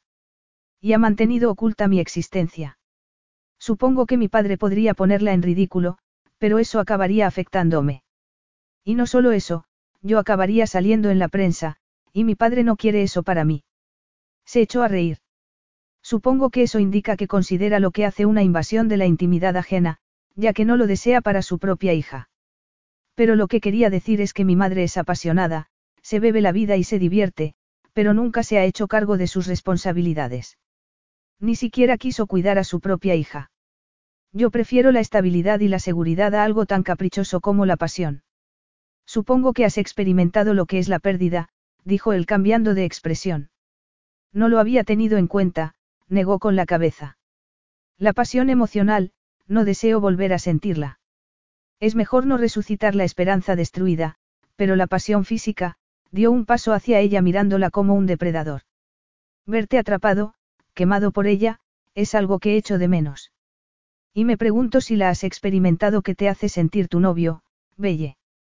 Es un guapo surfista. O un modelo de manos suaves, mirada hambrienta y pómulos hundidos. Eso es muy californiano, ¿verdad? Es probable que sea guapo, pero sabe acariciarte. Su voz se iba volviendo más dura y baja según se le iba acercando. No soy guapo, eso es indiscutible, pero sabría acariciarte. Puedo darte mucho más que una simple biblioteca. Puedo hacerte olvidar tu nombre mientras gritas el mío.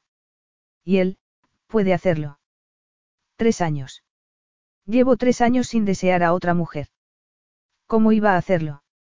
Mi esposa era hermosa y, además, la quería. Pero estoy cansado de tener la cama vacía, de tener todo ese fuego en mi interior sin poder apagarlo. Algo me dice que te pareces más a mí de lo que reconoces.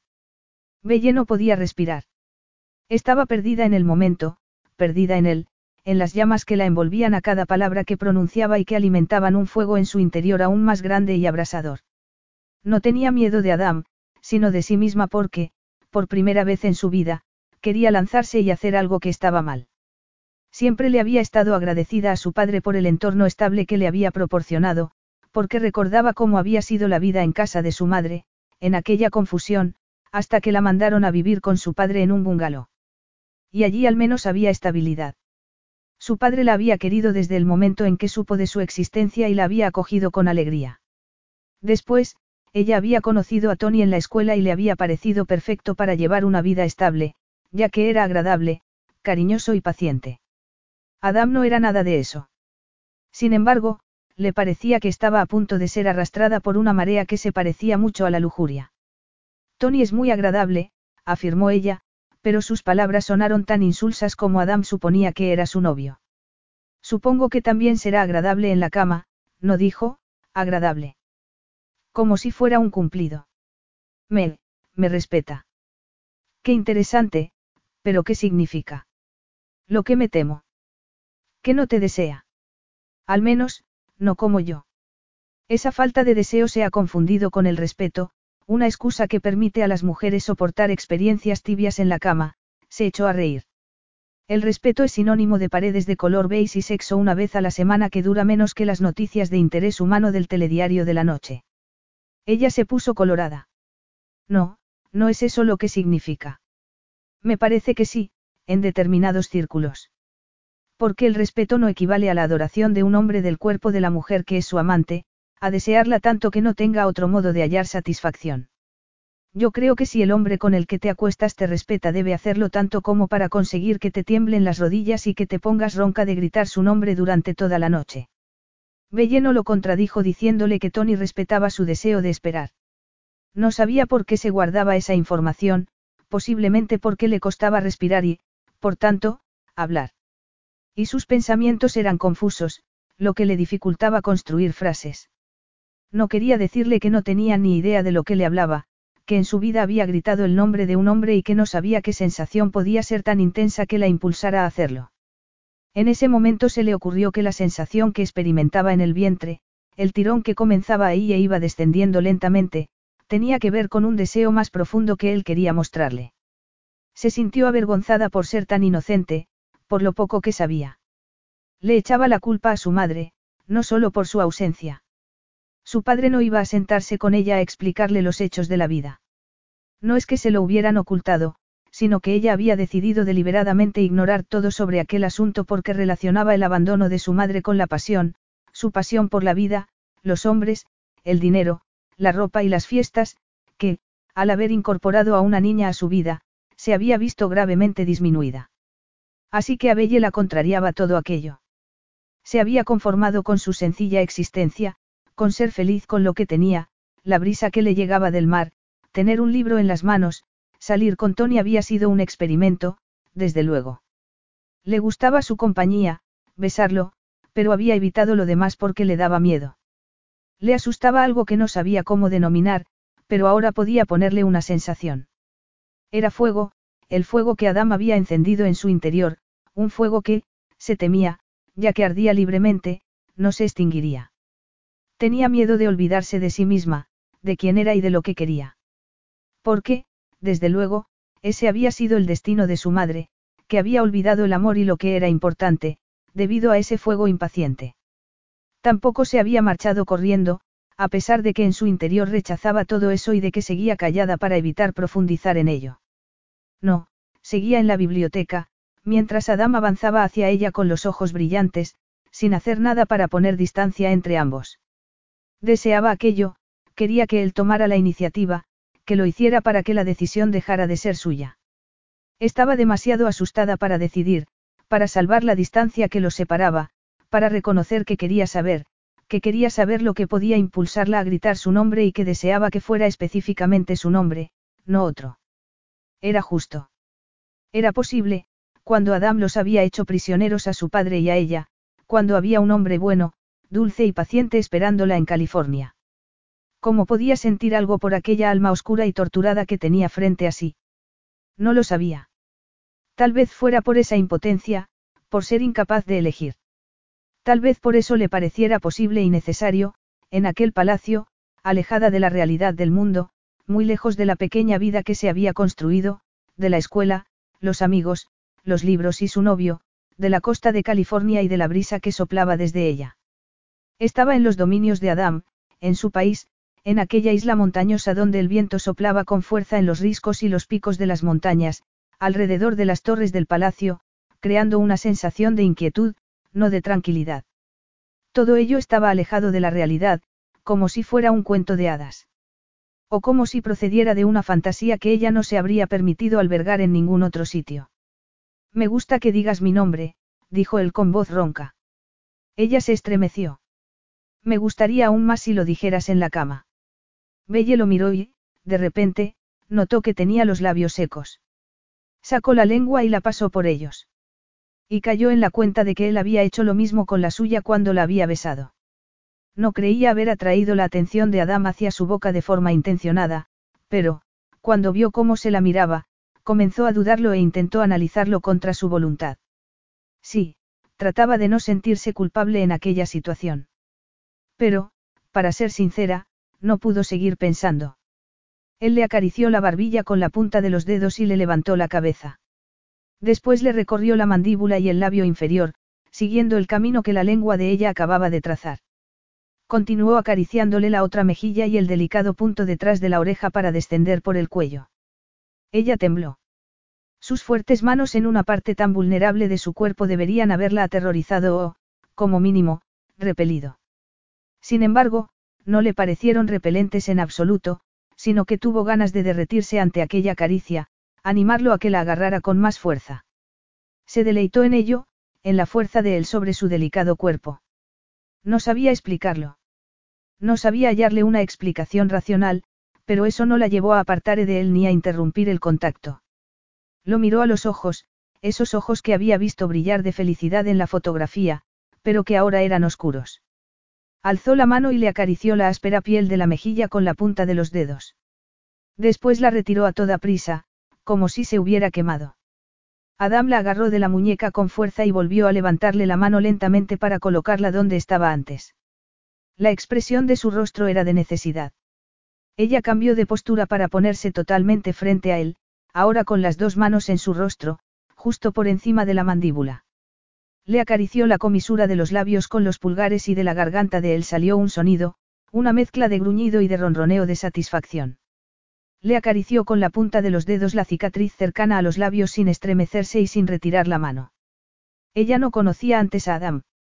Había visto la fotografía, pero no era el Adam que conocía, el que le resultaba tan cautivador. Constituía una pieza del rompecabezas que era el hombre que tenía frente a sí, una pieza importante. Eso significaba algo, pero no era lo que la atraía, la idea de que había sido un hombre más guapo. El que la atraía ahora era aquel hombre, el que la inducía a abandonar toda una vida de contención, el que hacía que se replanteara muchas cosas sobre sí misma y sobre lo que deseaba. Él bajó las manos y la agarró por las caderas con fuerza mientras ella seguía acariciándolo suavemente.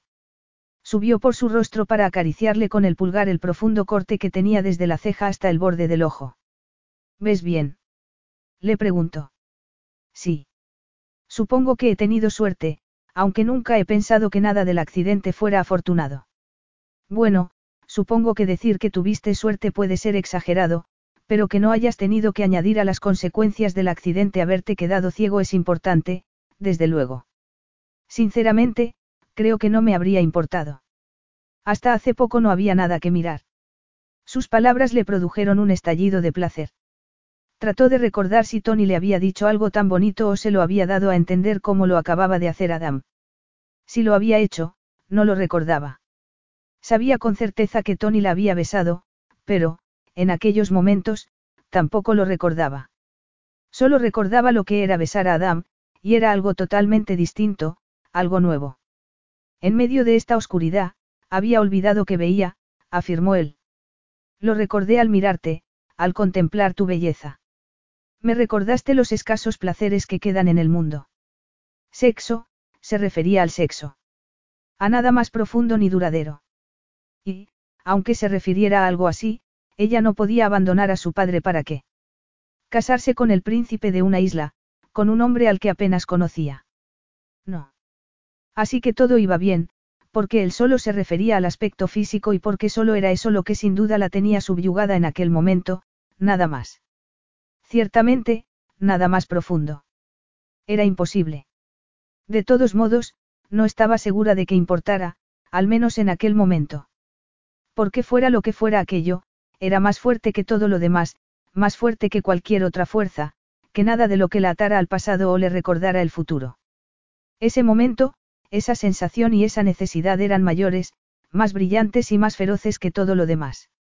Adam, no supo continuar. El sentimiento y la necesidad habían crecido tanto que le bloqueaban las palabras y los pensamientos. Quiso decirle que no era feo, que tal vez fuera una bestia, pero que no estaba segura de que le importara. Las palabras la evadieron, pero no el deseo.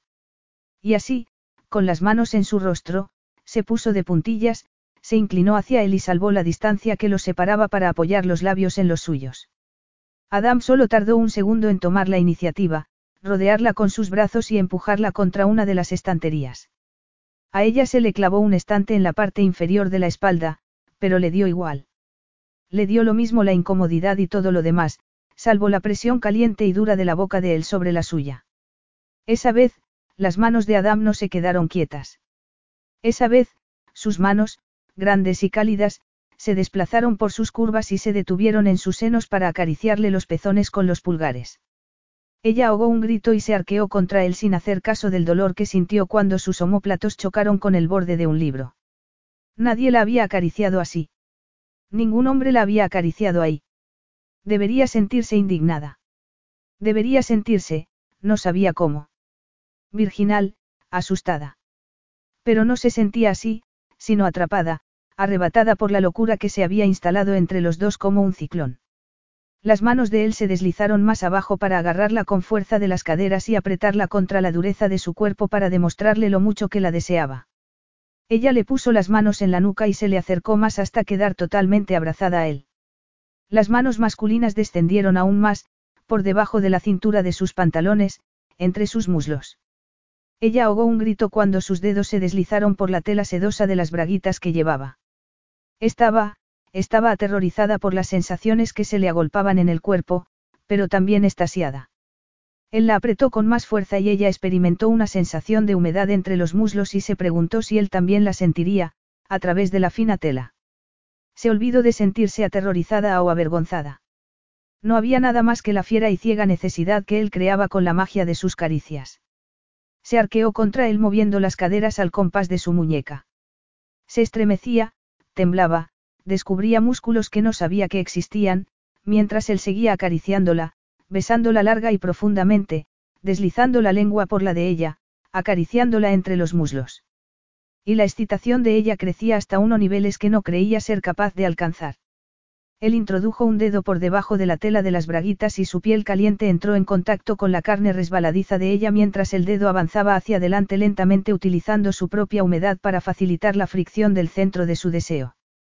Y ella se vino abajo, se hizo pedazos. La invadieron oleadas de deseo, seguidas de estremecimientos de satisfacción que la penetraban profundamente y parecían no tener fin. Estaba segura de que no podría soportarlo más. Pero le faltaban las palabras para decirlo, no podía formar un pensamiento coherente. Y él no se detuvo. Le introdujo un dedo y la invasión fue tan íntima e inesperada que ella gritó. Adam. Él llevó la mano hacia adelante apretándole con fuerza en el sitio en que ella más lo deseaba. Ella se dijo que se había equivocado antes, que no se había roto, que solo había sido una grieta, porque ahora sí se había hecho pedazos, había quedado reducida a nada, salvo a un polvo brillante a los pies de él, mientras no dejaba de gritar su nombre, una y otra vez, aferrándose a sus hombros impulsada por la intensidad del clímax, que le dobló las rodillas y la dejó extenuada. Y cuando hubo acabado, estaba ronca de gritar su nombre. Ahora entendía por qué. Se obligó a mirarlo y se sonrojó al hacerlo y contemplar en sus ojos el deseo puro y no saciado. Ah, sí, ahora entendía por qué las mujeres se volvían locas de pasión, porque pasaban las noches alegremente con un hombre como aquel y se olvidaban de todo lo demás. Y eso fue lo que hizo que se retorciera para escapar de sus brazos, para separarse de él. Tengo que, dijo con voz entrecortada intentando respirar. No puedo respirar. Él la soltó y dio un paso atrás con las manos levemente levantadas como para demostrarle que le iba a dejar espacio. A Belle se le llenaron los ojos de lágrimas y comenzó a temblar. Se sentía desnuda, a pesar de estar completamente vestida. Expuesta. Él ni siquiera le había visto el cuerpo, pero le parecía que le había visto algo más íntimo, algo que había tenido oculto incluso de sí misma. Necesito un café, dijo con voz ahogada. Y salió corriendo de la biblioteca dejando al primer hombre que le había hecho entender lo que era la pasión, al primero que había hecho que se enfrentara a lo que siempre había temido de sí misma, que, si se le presentaba la oportunidad, demostraría que no era mejor que su madre. Capítulo 7. Durante las semanas siguientes, Bella evitó a Adam y este creyó que era mejor no presionarla. Tenía que centrarse en lo que lo esperaba, la fiesta y su vuelta a la escena pública. El virrey había anunciado que Adam aparecería en público y había dado a entender que era hora de que retomara el gobierno del país. Todo marchaba según el plan previsto. Salvo por las fotografías, que se habían publicado apresuradamente la semana anterior. Pero eran de muy mala calidad y, aunque era indudable que la historia había causado sensación, no había producido tanto daño como él creía y había palidecido ante la verdadera historia, su decisión de volver al poder. En último término, la iniciativa seguía siendo suya. Tenía la oportunidad de escribir el siguiente titular, y todo se reduciría a cómo él se presentara ante el mundo. Teniendo eso en cuenta, debía evitar que pareciera que Belle se sentía aterrorizada en su presencia. Así lo había mirado en la biblioteca. Y él se preguntó si le tenía miedo o si estaba disgustada consigo misma por haberse dejado abrazar por un hombre que podía ser una bestia, que distaba mucho de ser atractivo y que posiblemente fuera todo lo contrario del hombre del que ella decía estar enamorada. No era vanidoso, pero, por primera vez, lamentó la pérdida de su belleza. Le importaba ahora que quería seducir a una mujer. Claro que la había seducido de muchas maneras, pero se había quedado insatisfecho. Si hubiera pensado con claridad, le habría arrancado la ropa y la habría penetrado antes de satisfacerla. De ese modo, los dos habrían acabado mejor. Frunció el ceño mientras paseaba por su habitación. La fiesta de Felipe era esa noche, por lo que llevaba puesto un smoking por primera vez en unos años. Era nuevo y se lo habían hecho y probado esa semana. En los tres años anteriores no había tenido nada más que hacer que ejercitarse en el gimnasio, por lo que el smoking que solía llevarse le había quedado pequeño. Mientras Foss acababa de estirarle la corbata, Adam se miró al espejo y pensó que le quedaba bien. Ya no le valía la ropa que llevaba antes porque había perdido el físico elegante que tenía. Tres años antes, poseía el físico aristocrático que se adecuaba a un smoking. Y el rostro lo acompañaba. Ahora, incluso con un traje hecho a medida, parecía una pantera disfrazada de gato. Y las cicatrices no le ayudaban, desde luego. Pero, de todos modos, pensó que le quedaba bien. No podía tener el aspecto anterior porque había cambiado por completo. Tal vez debieras comportarse con más amabilidad con la chica, dijo su consejero mientras le quitaba con la mano algo del hombro del smoking. Le he regalado una biblioteca, observó Adam. Sí, pero ella sigue evitándote como si fueras a contagiarle la peste. Soy un monstruo, no te has enterado. No es tu rostro lo que te convierte en un monstruo. No creo haberte pedido tu opinión. No lo has hecho, pero vas a aparecer con ella en público esta noche, por lo que lo mejor sería que no pareciera tenerte miedo. Eso no depende de mí. He hecho todo lo que he podido, al menos todo lo que ha estado en mi mano, dadas las circunstancias de que ella es mi prisionera. Fosa sintió. Entiendo que eso complica las cosas. Sin embargo, tal vez podrías esforzarte en parecer humano, lo cual te sería de ayuda tanto con Belle como en el baile. No he dicho que necesite ayuda con ninguno de los dos. Pero la necesitas. Adam soltó un bufido. Hazme caso, no es que yo no le caiga bien, sino que le caigo demasiado bien. Sí, esa es la impresión que me ha dado. Pero ¿cómo vas a atraerla si te sigue teniendo miedo? A algunas mujeres les gusta el miedo. Creo que a mujeres que no son tan dulces como ella. No quiero gustarle, insistió él. Tal vez quiera acostarme con ella, pero eso es otra historia. Estás decidido, entonces, a seguir acarreando la maldición, a seguir siendo desgraciado. Porque creo que ella podría solucionarlo. Adam se volvió hacia su amigo con una sonrisa forzada. No hay forma de solucionar esto. A lo hecho, pecho. Lo único que busco es un poco de satisfacción y la oportunidad de recuperar mi reputación y de reivindicarme como un poderoso líder para mi país. No pido nada más. ¿Y si pudieras pedirlo? No me interesa, volvió a mirarse al espejo, que le devolvió un reflejo sobre el que rara vez reflexionaba. ¿Qué sentido tenía? Lo único que veía en su rostro era un mapa de la destrucción de su vida. No le gustaba reflexionar sobre ello. Supongo que mejor no puedo estar. Todavía tienes que ver a Belle. Y créeme que no vas a conseguir a una mujer mejor. El anciano no se había equivocado ni había exagerado. Cuando Belle apareció con un vestido dorado, que se adaptaba a las curvas que él había tocado, brillando como un trofeo, con el cabello oscuro echado hacia un lado y cayendo sobre su hombro desnudo en tirabuzones, a Adam le pareció que le habían dado un puñetazo en el estómago. La excitación que ya sentía, que se había aferrado a él y lo roía como si fuera un animal salvaje, se acrecentó al mirarla. La deseaba. La deseaba más de lo que había deseado nada en los tres años anteriores. En realidad, era lo primero que deseaba desde hacía tres años, ya que, desde la pérdida de su esposa, no deseaba nada salvo seguir respirando. Pero ella le producía un deseo fiero e insaciable. Le ofreció el brazo y ella lo miró como si le estuviera ofreciendo una serpiente. Vamos, dijo él en un tono mucho más duro de lo que pretendía. No puede parecer que me tienes miedo cuando entremos en la fiesta. No puede ser. No me das miedo, contestó ella mientras se le acercaba. ¿Lo ves? Preguntó tomándolo del brazo. Él la condujo por el pasillo, más iluminado de lo habitual. Las puertas del palacio se abrieron del todo. Fuera los esperaba un coche.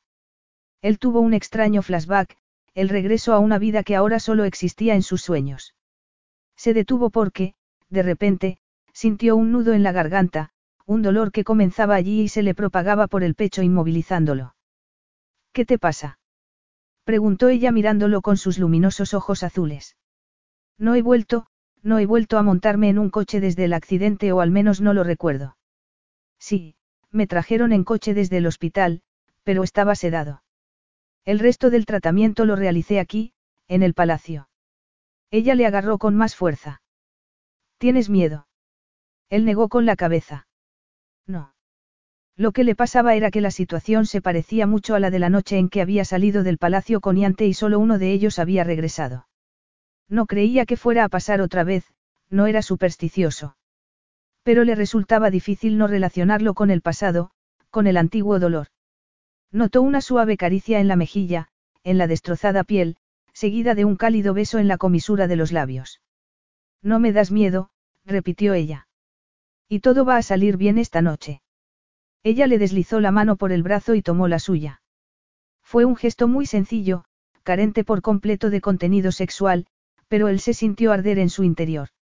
Supuso que cualquier contacto físico con ella lo quemaría por dentro. Todo saldrá bien, insistió ella con voz suave. Él no necesitaba que lo consolara, pero se lo agradeció.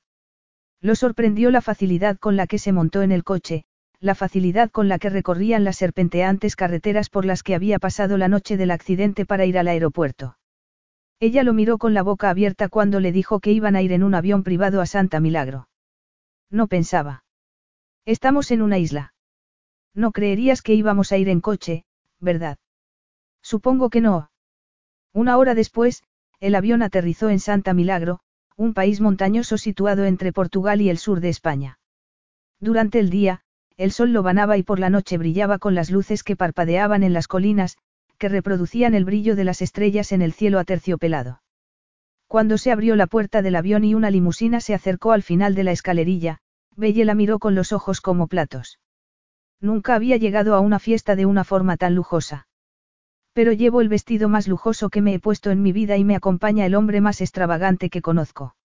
Él la miró esbozando una leve sonrisa. ¿Crees que soy extravagante? Un príncipe enormemente musculoso que parece a punto de rasgar el smoking en cualquier momento. Sí, resulta un poco extravagante. Cuando se montaron en la limusina, las similitudes entre la noche del accidente y la noche que estaba viviendo comenzaron a difuminarse. Adam ni siquiera pensó en ellas al sentarse en el coche. Belle lo hizo a su derecha agarrándole todavía de la mano. Él se dio cuenta de que intentaba consolarlo, lo que le parecía gracioso, puesto que ella estaba mucho más fuera de su ambiente habitual que él, o al menos de lo que lo hubiera estado unos años antes. Pero se lo consintió porque le gustaba sentir su piel suave y le gustaba tocarla, y más que ella lo tocara. No vamos a volver a Olimpios esta noche, comentó el tono despreocupado. Ah, no. Tomaron una curva y llegaron a una verja de hierro forjado que se abrió al acercarse el coche. Y entonces vieron el palacio, mil veces más ostentoso que el de Adam, iluminado de arriba abajo hasta el punto de que parecía bañado en oro. No, nos quedaremos aquí. Vaya. Se me había olvidado preguntarte de qué conoces al príncipe Felipe. Fuisteis juntos a una escuela para príncipes. Sí, pero no era una escuela para príncipes. Muy bien, supongo que los príncipes tienden a relacionarse entre ellos. Hasta cierto punto. Pero tenemos otro amigo común que no es príncipe. De hecho, Rafe procede de una familia muy pobre. Los estudios se los pagó un benefactor. Esta noche los conocerás a los dos. Y te presentaré como mi amante. También a ellos vas a mentirles. Es mentira. Ella se ruborizó. No hemos hecho, es decir, no hemos hecho exactamente. Tú sí, afirmó él sin importarle lo avergonzada que se sentía ella. Él estaba insatisfecho, lo cual era mucho peor. Puede ser, contestó ella, pero, aún así, no lo hicimos todo. Eso nos permite tener algo que desear, el coche se detuvo, el chofer se bajó y les abrió la puerta. Adam tendió la mano a Belle. Y tú tendrás algo en lo que pensar esta noche, un pensamiento feliz al que aferrarte cuando entremos, que es lo que estamos a punto de hacer. Nos anunciarán, y no puedes parecer enfadada conmigo, sino como si vinieras de mi cama. Ella se puso colorada como un tomate al oír sus palabras.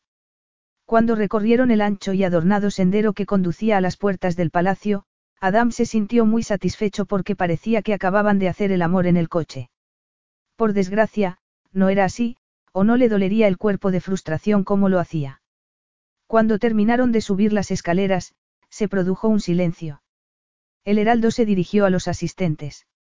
El príncipe Adam Casaros, de Olympios y Belle Chamberlain de California, Estados Unidos. Ella se puso tensa mientras comenzaban a bajar las escaleras y se agarró con fuerza a él al internarse en el salón. Era evidente que no estaba acostumbrada a que la miraran de aquel modo. Él tampoco. Lo había estado, pero era la primera vez que lo miraban por no ser guapo. Los invitados lo observaban con la boca abierta y una expresión de pena y sorpresa. Y él no sentía nada. Tenía todo bajo control mientras se paseaba por el salón con la mujer más hermosa del baile de su brazo y una extraña sensación de poder dominándolo. La gente le tenía miedo.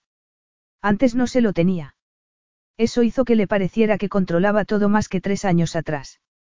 Sí, antes la gente lo adulaba y hacía lo imposible para conseguir un favor de él o para llamar su atención. ¿Y ahora? Ahora se apartaba a su paso mientras recorría el salón, se apartaba como si fuera el mar y él realizara un milagro. Belle y él continuaron avanzando entre la multitud hasta llegar al centro de la pista de baile. Las parejas giraban alrededor de ellos dejándoles también mucho espacio, como si él fuera a agarrarlas si se acercaban demasiado. ¿Quieres bailar conmigo? preguntó él. Miró a Belle y observó que no había miedo en sus ojos cuando ella le devolvió la mirada. No, ella no lo miraba como los demás, sino con una mezcla de respeto y asombro, y una especie de fascinación que estaba seguro de que sería su perdición. Sí, contestó ella tendiéndole la mano. Él la tomó con la suya y la atrajo hacia sí. Ella le puso la otra mano en el pecho y apoyó la frente en su hombro mientras él seguía el ritmo de la música que llenaba el salón. La gente seguía bailando a su alrededor, aunque algunas personas se habían detenido y los miraban sin disimulo, claramente fascinadas por la historia, cualquiera que fuese, que había entre el príncipe desfigurado y la hermosa americana que lo miraba como a un hombre, no como a un objeto curioso. Y entonces, todo ello quedó en segundo plano. Los años de soledad hacían preferible en muchos sentidos cerrarse a los desmesurados estímulos sensoriales que lo rodeaban. Había más gente, más luz y más sonidos de los que había visto o oído en los últimos años. Todo ello se volvió borroso al mirar a Belle. Ella atrapaba su vista, su deseo y su cuerpo. Esa noche dormirían en el Palacio de Santa Milagro y, si le pedía a su amigo Felipe que les diera habitaciones separadas, lo haría sin lugar a dudas. Felipe ni siquiera le haría preguntas. A menudo, los hombres como ellos tenían que hacer cosas para guardar las apariencias, y presentar una fachada de castidad se hallaba dentro de esas necesidades. Pero no lo haría, porque esa noche estaba resuelto a llevarse a Belle a la cama. Sabía que no podría retenerla, que no era factible, pero sí disfrutar un tiempo de ella. Y al cuerno los amigos y la decencia. La mano de ella era muy pequeña dentro de la suya, muy frágil, y aunque el entorno y el smoking no parecían adecuarse a él, la mano de ella lo hacía. Por mucho que hubiera cambiado en los tres años anteriores, por mucho que se hubiera modificado todo en él hasta el punto de no poder ocupar el puesto para el que había nacido, lo habían creado con una forma corporal que se adecuaba a ella perfectamente. El vestido dorado de Belle brillaba con la luz, pero no tan brillantemente como ella. Recordó lo que su consejero le había dicho en su habitación, que ella era la mujer que podía romper el hechizo de oscuridad bajo el que se hallaba. Ella era la luz. Ahora se percataba de por qué otros hombres pensaban lo mismo. Pero la oscuridad de su interior era de la clase que se tragaba la luz, no de la que fácilmente se iluminaba con ella. La culpa, el dolor que llevaba en su interior, simplemente acabarían por extraer de ella su belleza. Y no estaba dispuesto a que eso sucediera. Ya había muerto una mujer en sus brazos. No mataría a Belle poco a poco, a lo largo de los años que pasara con él. Sin embargo, eso no implicaba que no pudiera satisfacer su deseo. Cuando la pieza acabó, se detuvieron, él se llevó la mano de ella a los labios y los apretó contra los nudillos. Y cuando miró las expresiones de quienes los observaban, comprobó que habían cambiado. Todo iba saliendo como había previsto. Ahora veían a un hombre que estaba con una mujer y que era indudablemente un ser humano, no alguien que inspirara compasión o miedo. Pero, por primera vez le preocuparon los titulares que aparecerían en todos los periódicos del mundo al día siguiente, que dirían de Belle. Al principio le daba igual que ella sufriera, ya que se había presentado ante él por propia voluntad para liberar a su padre, por lo que a él le había parecido que era una especie de justicia poética que ella se convirtiera también en instrumento de su venganza. Ahora no lo tenía tan claro. Su madre era hija de una mujer famosa. Tenía novio, como no dejaba de repetirle. Habría consecuencias para ella. Las palabras que se emplearían para describir a una mujer que calentaba la cama de un hombre simplemente porque era poderoso, sin tener en cuenta su aspecto, no serían agradables en absoluto. Sintió una punzada de remordimiento, pero eso fue todo. No podía permitirse nada más, nada más profundo. Lo único que podía hacer era lograr que esos titulares fueran verdad. Pero, de momento, iba a dejar de pensar en todo eso, a fijarse en el modo en que ella lo miraba y a tratar de obtener todo lo que pudiera esa noche, porque después de esa noche, cuando la realidad volviera a instalarse, cuando los medios de comunicación hubiesen intervenido en el espectáculo, todo sería diferente. Las cosas cambiarían. Y ella se marcharía. Debía dejarla marchar, no tenía otro remedio porque, desde luego, no podía retenerla para que se quedase con él. Volvió a mirar a su alrededor y vio a Felipe hablando con una mujer pelirroja que llevaba un vestido muy corto y brillante. Después, en un rincón solitario, vio a su amigo Rafe. Rafe, como siempre, se había quedado en uno de los extremos del salón. Su vista estaba gravemente dañada y, aunque a veces afirmaba que veía luces y sombras, Adam se preguntaba hasta qué punto era cierto. Había estado perdido tanto tiempo en su propio infierno que había dejado solo a Rafe en el suyo. Como prefería estar solo en su infierno, había supuesto que a Rafe le pasaría lo mismo. Ven, dijo Adama Belle. Voy a presentarte a mis amigos. No estaba seguro de por qué iba a hacerlo ni qué sentido tenía. Pero cruzó el salón de baile y se dirigió a Rafe. Belle, dijo poniéndole la mano al final de la espalda, una señal de posesión, a pesar de que su amigo no podía verla. Te presento a Rafael Marelli, pero sus dos únicos amigos lo llamamos Rafe. Rafael ladeó la cabeza y miró en dirección a Belle, aunque era evidente que no la veía. Y los dos únicos amigos que tiene Adam apenas lo llaman. Encantado de conocerte. Soy Belle, dijo ella tendiéndole la mano. Belle Chamberlain. De nuevo, probablemente por instinto, Rafe reaccionó correctamente y levantó la mano con lentitud hasta tocarla de ella. A continuación inclinó la cabeza y la besó en los nudillos, como Adam había hecho antes. Este sintió rabia y se despertó en él una actitud posesiva. No hace falta que te pongas así, dijo Rafe soltando la mano de Belle, como si hubiese percibido la irritación de su amigo. No voy a robártela, Adam. Aunque entiendo que te preocupe, porque has encontrado a una mujer dispuesta a domar la bestia que hay en ti y que también podría ser buena para mí. Adam, dijo el príncipe Felipe apareciendo por detrás de ellos. Adam y Belle se volvieron, Rafe se quedó donde estaba. Por fin has venido, su amigo lo examinó con detenimiento. Hacía años que no se veían, desde antes de que le cicatrizaran las heridas. Cuando había estado incapacitado, Felipe había ido a verlo, pero, desde entonces, había respetado el deseo de Adam de estar solo. Te dije que vendría, afirmó Adam. Y, si digo que voy a hacer algo, no me echo atrás después. Sabes que te digo sinceramente lo que pienso, me conoces lo suficiente para saberlo. ¿Y quién es ella? Preguntó Felipe mirando a Belle. Belle, contestó ella. Felipe le besó también la mano. A Adam no le gusta eso, dijo Rafe en tono seco. Eres muy perspicaz, Rafe, observó Felipe. Es una de las cosas que más me molesta de ti. Deberías pasar por alto más cosas. Tal vez los otros sentidos se me hayan desarrollado más. Siempre ha sido así, afirmó Felipe. ¿Es esto todo lo que querías hacer? Preguntó a Dama Felipe. ¿Te refieres a la fiesta? Sí, aunque mi padre no ha podido venir a causa de su mala salud. Supongo que los ciudadanos de tu país no lo lamentarán mucho, dijo Rafe. Claro que no, contestó Felipe, pero es algo que no se puede decir. Pronto voy a ocupar el trono, desde luego. Y supongo que la mujer que llevas del brazo es discreta, ya que tú eres el hombre más discreto que conozco. Bella sintió. No repetiré nada de lo que oiga esta noche, dijo ella. Y Adam la creyó. A pesar de que era hija de un paparazzi, la creyó. Se quedó asombrado durante unos segundos por ser capaz de confiar de ese modo en ella y de hacerlo sin esfuerzo. Era así, y le pareció que no podría dejar de serlo aunque quisiera. Muy bien, dijo Felipe. Sé que a Rafe le gusta ser misterioso y le molestaría que esa aura de desinterés corriera peligro. No corre peligro lo que es real, contestó Rafe. Tengo que seguir saludando a la gente, replicó Felipe.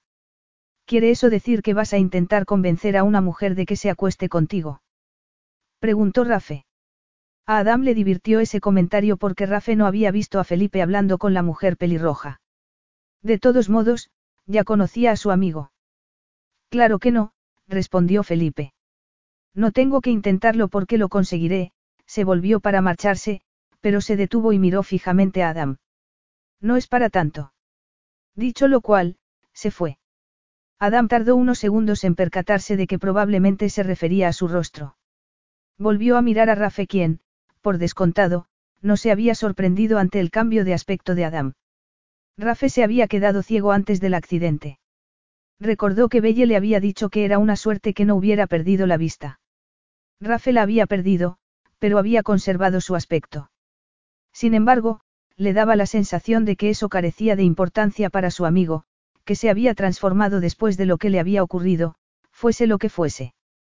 Y estaba seguro de que no solo por haber perdido la vista, sino por algo más, algo más profundo. Me alegro de que hayas venido, Adam, dijo Rafe. En el caso de que hayas cambiado, no me voy a dar cuenta. Las palabras de su amigo se ajustaban tanto a lo que estaba pensando que Adam se echó a reír. Claro que no, aunque me han dicho que no son las cicatrices lo que me convierten en una bestia. Es cierto, afirmó Belle en voz baja. Y Adam, sin saber por qué, se percató de que ella seguía pensando que era una bestia cuando él esperaba que lo considerara un hombre. Y eso le incomodó. Te dejamos que sigas reflexionando, dijo Adam a Rafe. Felipe diría que eso les gusta a las mujeres. Si les gustara, contestó Rafe llevándose la copa a los labios, tampoco me daría cuenta. Adam tomó a Belle del brazo para volver a la pista de baile. ¿Me concedes otro baile? Preguntó tomándola en sus brazos. Ella no contestó, pero se dejó llevar. Rafe es ciego. Adam se dio cuenta de que no era evidente, si no lo sabías. Lo era para él, porque lo había conocido antes y había sido testigo del cambio experimentado en su actitud y comportamiento. Sí, respondió, pero no de nacimiento, sino desde hace cinco o seis años. Algo le pasó. Él afirma que se debe a una herida en la cabeza, pero se niega a dar detalles. Si crees que yo soy reservado, Rafe me supera. Y Felipe es el extravertido. Adam rió. Felipe solo tiene una fachada que se ha construido cuidadosamente. Yo afirmaría sin dudarlo que es el más introvertido de los tres, pero que lo disimula muy bien, y que por eso sigue siéndolo. ¿Por qué te aislaste de tus amigos? Parece que hay una gran amistad entre vosotros.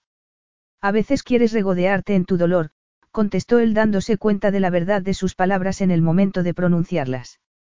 No quieres que nadie te ayude. Yo deseaba vivir en mi dolor para siempre. Mi esposa había muerto, mi hijo, a veces, el recuerdo me asalta con tanta fuerza que me deja sin respiración. Y en esos momentos no quiero que haya nadie a mi lado que me diga que todo va a salir bien, porque cómo va a ser así. Casi quería seguir eternamente triste y desesperado porque, de ese modo, podría continuar sintiendo el dolor de la pérdida. A veces hace bien pensar en lo oscuro. Ella contestó al cabo de unos segundos. Lo entiendo, dijo sencillamente, pero sus palabras lo conmovieron, como lo hacía todo lo referente a ella. Entonces, ¿estás de acuerdo en que soy una bestia tanto por fuera como por dentro? Preguntó él sin saber por qué seguía con aquel asunto. Al menos por dentro, respondió ella. Ya sabes que creo, que me atraes. Se puso colorada. Creo que te he demostrado repetidamente que me pareces irresistible. A pesar de esto. Preguntó él al tiempo que se señalaba el rostro. Puede que por eso. No puedo separar las cicatrices del hombre al que he conocido. Es cierto que he visto fotos en que no tienes las cicatrices, pero no eres tú. Para mí no. Él reflexionó durante unos segundos. Pero en el interior. No he dicho que sea malo, ella se cayó durante unos segundos. Hay algo en tu interior que cautiva. Para mí, la pasión se relaciona con la falta de control, y siempre he sido, siempre lo he odiado. Viví con mi madre hasta los cuatro años y tengo algunos recuerdos de lo que era vivir en su casa. No me gustaba porque era caótico y desmesurado. Sin embargo, me destrozó tener que marcharme porque era la única vida que conocía, porque era mi madre y me había abandonado. Y la echaba de menos. Lloré por las noches durante mucho tiempo, pero cuando dejé de hacerlo me enfadé. Y es lo que tú dices, quieres aferrarte a esos sentimientos oscuros para asegurarte de que te han cambiado, para entender por qué algo ha sucedido, para comprender que son esos lugares oscuros y terribles a los que te han obligado a entrar. En mi opinión, eso implicaba buscar el modo de aprender lo que mi madre me había enseñado para no hacerle a nadie lo que ella me había hecho. Belle alzó la mano y le recorrió con el pulgar la profunda cicatriz que tenía al lado de la boca. Me estás obligando a considerar la pasión desde otro punto de vista, prosiguió. Lo que me atrae es la bestia en tu interior, ese aspecto salvaje que te permite apoderarte de lo que quieres y que está compuesto de deseo, no de mentiras ni de la necesidad de protegerte. Y desearía hallarlo en mi interior. Él levantó la mano para agarrarle la muñeca, llevársela a los labios y besar su suave piel. Ninguno de sus amigos le había besado esa piel. Era mucho más íntima y sensible. Y era toda suya. Ella lo era. Podría ayudarte a buscarlo, dijo con voz ronca y excitándose ante la idea. Por favor, susurró ella. Por favor, Adam. Te deseo. Capítulo 8. Belle sabía perfectamente lo que le estaba pidiendo y estaba cansada de fingir que no era lo que deseaba. En un principio, había decidido que fuera responsabilidad de él. Pero después, cuando le había hecho todas aquellas cosas que la habían hecho temblar y estremecerse, que habían provocado un terremoto en su cuerpo, había huido. Había evitado a Adam como si esperara que se diera por vencido, hasta que llegó la hora de su sentencia. Pero eso se había acabado. Esa noche, ella estaba viviendo una fantasía en el baile de un hermoso palacio, con el único príncipe que siempre dominaría su corazón. Claro que al final tendría que solucionar las cosas con Tony y que probablemente se estuviera portando mal al entregarse a otro hombre cuando no se había entregado a aquel con quien llevaba meses saliendo. Pero, sin saber por qué, todo le parecía claro en brazos de Adam, el deseo, la necesidad y esa sensación ansiosa en su interior que podía ser una bestia. Estaba cansada de hacer como si todo aquello no existiera, de fingir que no sentía nada, de obligarse a no desear nada. Se había aferrado a la estabilidad que le había proporcionado su padre, a todo lo fácil y responsable que se había ido encontrando a lo largo de la vida, porque estaba segura de que sería clave para protegerse del sufrimiento y para no hacer sufrir a otros. Y allí estaba, planteándose hacer algo que, ciertamente, haría sufrir al menos a una persona. La idea le contrajo el estómago, pero era algo a lo que se enfrentaría más tarde. Si tuviera el móvil a mano, lo resolvería en aquel mismo momento, pero Adam había impedido que tuviera contacto con el exterior, así que no podía hacerlo. Y probablemente estar aislada de la seguridad y lo conocido fuera lo mejor. En muchos sentidos, que Adam la hubiera hecho prisionera le había proporcionado una extraña libertad. No le debía nada a nadie, no tenía que ser la hija perfecta ni un ejemplo de nada. Estaba libre de toda responsabilidad y de todos los que la conocían, de todos los que conocían a Belle Chamberlain, la chica sensata y amante de los libros cuya vida guiaba la cabeza, no el corazón. Y nunca, desde luego, las necesidades de su cuerpo. Nadie estaba allí para juzgarla ni ella debía complacer o impresionar a nadie. Y sin eso. Deseaba a Adam, y lo tendría. Adam, dijo su nombre como si fuera un ruego. ¿Cuándo vamos a irnos de la fiesta? Él gimió y la apretó contra sí. Su brazo era como una banda de acero alrededor de su cintura. Ahora. La sacó de la pista de baile y del salón. ¿A dónde vamos? preguntó ella. Supongo que Felipe ha preparado la habitación en la que solía estar cuando venía a verlo. Ah, venías con frecuencia. ¿Con? No, respondió él con rapidez. Nunca estuve aquí con ella. No se trata de ella ni de recordar el pasado, te lo prometo. Mi matrimonio está totalmente separado de esto, te lo juro. Ella sintió un inmenso alivio, aunque no sabía por qué habría de importarle, ya que no debería. Aquello no tenía nada que ver con la emoción ni con el amor. Era verdad que Adam había despertado algo en su interior, había atrapado algo de ella que nadie antes había descubierto. Sin embargo, ella no necesitaba competir con su esposa. Adam la había querido, ella lo había visto en la expresión de pura felicidad que tenía en la foto. Tenía un futuro esperándolo, una esperanza y una alegría de los que lo habían despojado. Y ella nunca se atrevería a entenderlo ni a pedirle que lo olvidara. No quería que expulsara a su esposa de su corazón. De momento, lo único que deseaba era estar con él.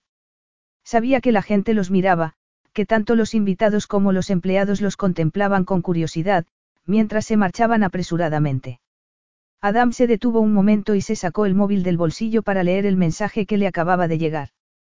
Es de Felipe, que me dice que la habitación está preparada. Es evidente que no se le había pasado por alto. Es un buen amigo. Belle se preguntó si debía contarle ya su falta de experiencia, pero no quería hacer nada que pusiera en peligro lo que había entre ellos, y que él cambiara la idea que tenía de ella.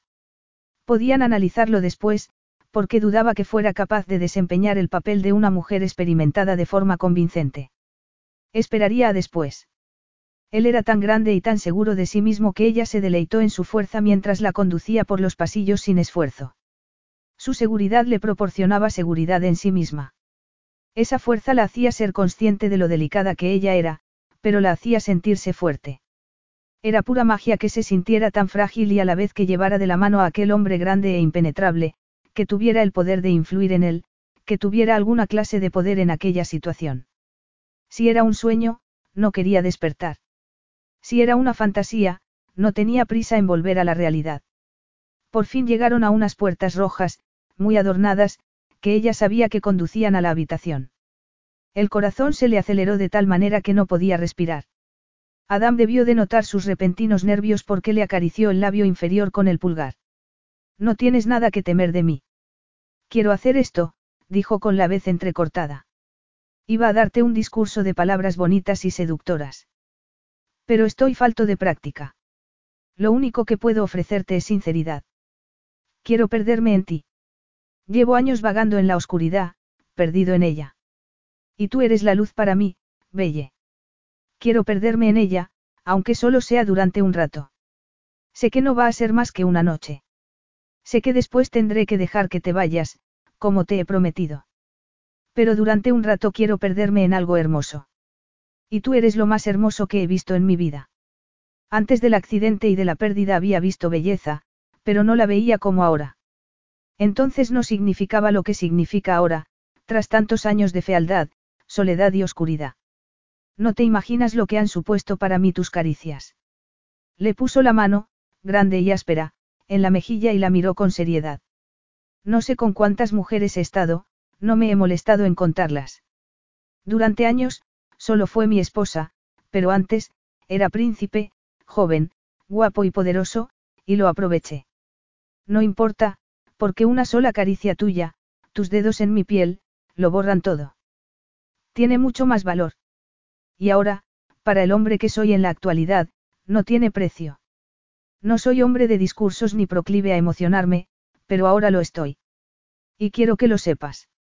No eres mi prisionera, sino que más bien he llegado a creer que soy yo el tuyo. Sus palabras penetraron en ella haciéndola sentir esa certeza y esa fuerza anteriores. Sí, ese era el hombre al que deseaba. Y ese era el momento, porque lo significaba todo, porque no solo se trataba de dejarse arrastrar por una ola de pasión.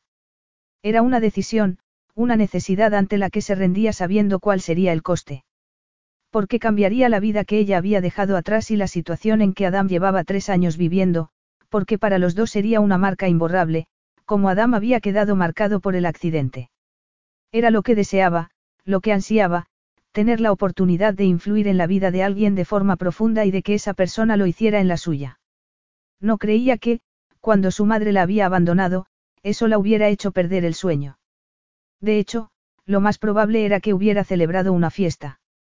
No había conseguido introducir ningún cambio en la vida de su madre, lo que la había marcado más profundamente de lo que se había imaginado hasta ese momento.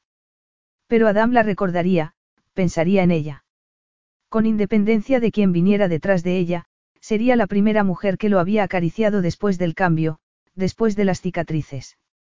Siempre sería la primera mujer que él había elegido. ¿Cómo lo deseaba?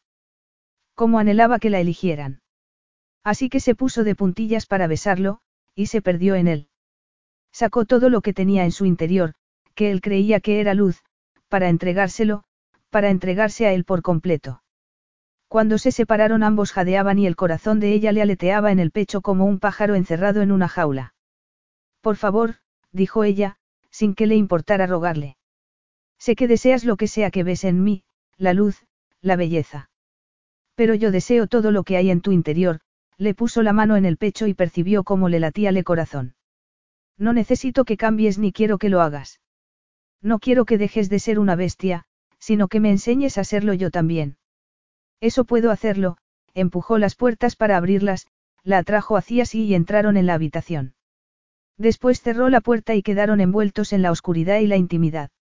Ella pensó durante unos segundos que él no iba a encender la luz, pero lo hizo, y la luz los iluminó sin darles la ocasión de esconderse, de ocultar lo que sentían, lo que estaban a punto de hacer.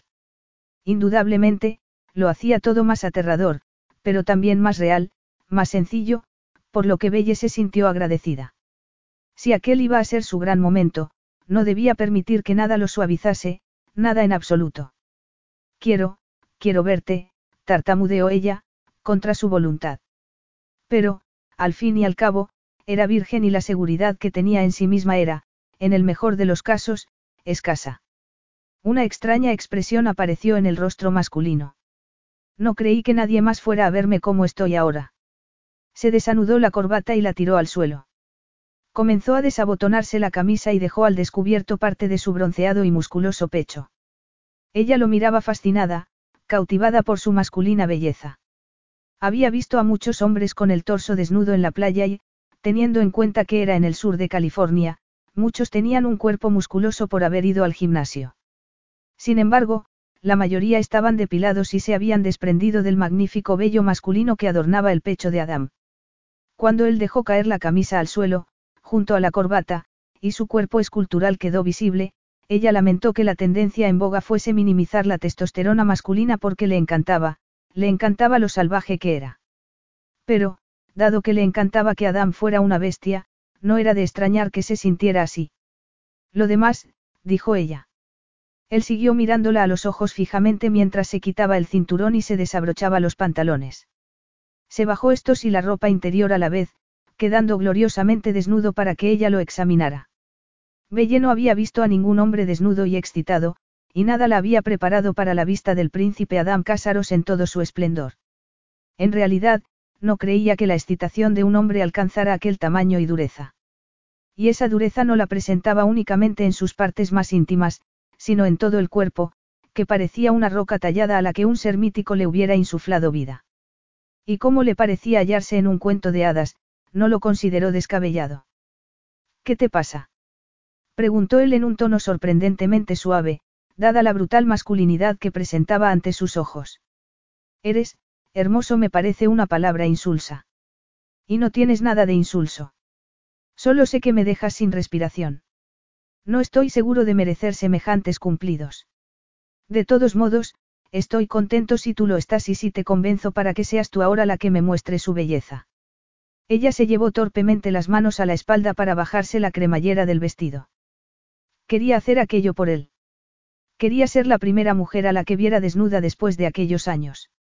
Pero no consiguió bajársela porque se le enganchaba en la tela. Estoy nerviosa. Los labios de él se curvaron en una sonrisa, esos labios que ella ya no podría volver a considerar destrozados. Y su sonrisa, ya no volvería a pensar que era de compromiso, sino la suya. Lo veía ahora, con independencia de que algún otro pudiera o no reconocerla como ella lo hacía. Permíteme, dijo él con suavidad agarrándola de las caderas con firmeza. Le bajó la cremallera y el vestido se le deslizó hasta la cintura y, después, hasta el suelo, formando un lago dorado alrededor de sus pies. Se quedó únicamente con unas finísimas braguitas, ya que el vestido no requería sujetador, por lo que tenía los senos desnudos. Él ya la había acariciado ahí y más íntimamente, y ella no sintió vergüenza alguna. Sobre todo cuando vio cómo apretaba la mandíbula como muestra del esfuerzo que estaba haciendo para controlarse, lo que indicaba hasta qué punto lo afectaba ella. Eso le gustó y se deleitó en el hecho de estar poniendo a Adam a prueba. Se acordó de Tony y pensó que no le habría gustado que él la hubiera presionado, pero esa era otra historia totalmente distinta. Tony no la miraba como Adam, con aquel deseo desnudo y apenas reprimido. Tal vez si Tony lo hubiera hecho, ella lo habría deseado. Pero sabía que no era verdad porque esa parte de sí misma había estado esperando a Adam, incluso antes de saber quién era. Él la sorprendió arrodillándose ante ella y besándole la suave piel de debajo del ombligo, antes de agarrar las braguitas y bajárselas. Sus ojos se hallaban a la misma altura que la parte más íntima de ella, lo que hizo que se sintiera expuesta, desnuda, cuando antes no se había sentido así. Adam, él la interrumpió al inclinarse hacia adelante y apretar el rostro contra la parte interna de su muslo inspirando profundamente. El áspero tacto de su barba incipiente en su piel sensible le produjo un escalofrío de placer. Después, él la lamió donde ella más deseo sentía de él. Se puso tensa y se arqueó mientras él la agarraba de las nalgas y la balanceaba hacia adelante y hacia detrás, sujetándola con la boca como si la sometiera a un sensual asalto que sobrepasaba todo lo que ella pudiera haberse imaginado. No era su príncipe azul ni el hombre suave, fruto de su fantasía, con el que se había imaginado que acabaría. Pero nunca se había imaginado que su príncipe azul le haría algo así. La intensidad del deseo masculino era evidente cada vez que la lamía y, cuando comenzó a utilizar las manos para acariciarla, ella se volvió loca y perdió la capacidad de analizar lo que sucedía. Se limitó a entregarse a él y a las sensaciones que le provocaba. A la pasión. Ya no estaba tan asustada, mientras él la devoraba de aquella forma tan bella. El clímax la inundó como una ola distinta de la que había experimentado en la biblioteca, que le había parecido tensa y fracturada. Esa vez fue cálida y consoladora, y la arrolló con intensidad creciente, sin detenerse y dejándola sin respiración. Él se levantó lentamente, la besó en el estómago, en las costillas, justo debajo de los senos, y en los labios. Le dejó una mano en las nalgas, agarrándola con actitud posesiva, una demostración de fuerza que la hizo temblar. La levantó y la apretó contra su cuerpo para que sintiera su caliente y dura excitación, que claramente demostraba su deseo de ella. Le introdujo los dedos en el cabello y tiró de él mientras la besaba con fuerza. Ella se sentía envuelta por él, por su olor, su calor y la fuerza y dureza de su cuerpo. Y, cuando se dirigió con ella a la cama, no tuvo miedo ni se puso nerviosa ni sintió inseguridad. Era Adam y lo deseaba. Fuera lo que fuera lo que eso significara. Le daba igual que le fuera a doler o que después le dejara el corazón partido. O al menos no superaba su abrumadora necesidad de sentirse unida a él de aquel modo.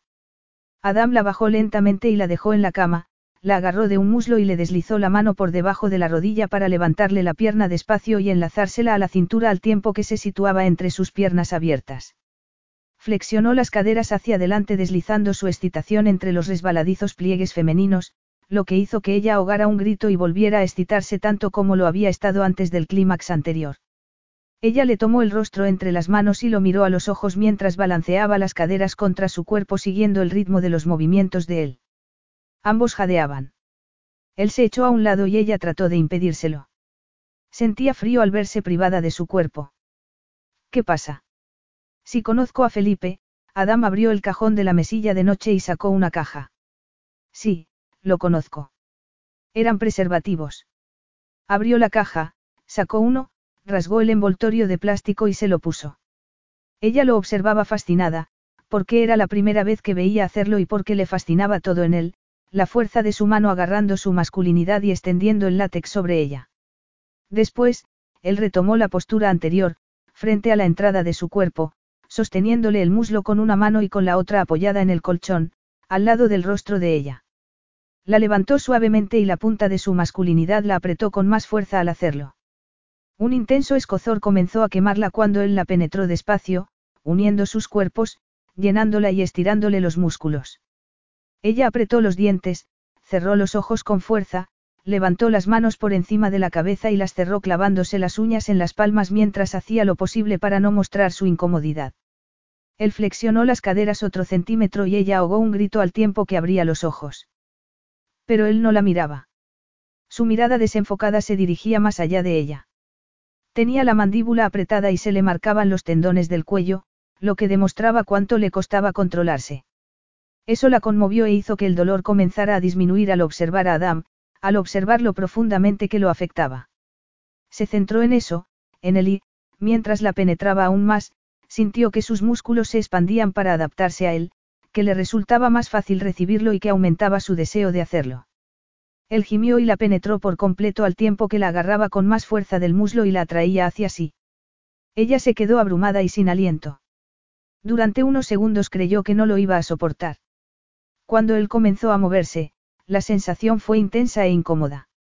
Se dio cuenta de que era diferente a todo lo que había ocurrido antes, que había estado destinado a proporcionarle placer a ella. Ahora él exigía el suyo y olvidaba los años de frustración, soledad y dolor en el cuerpo de ella, la utilizaba para su propia liberación.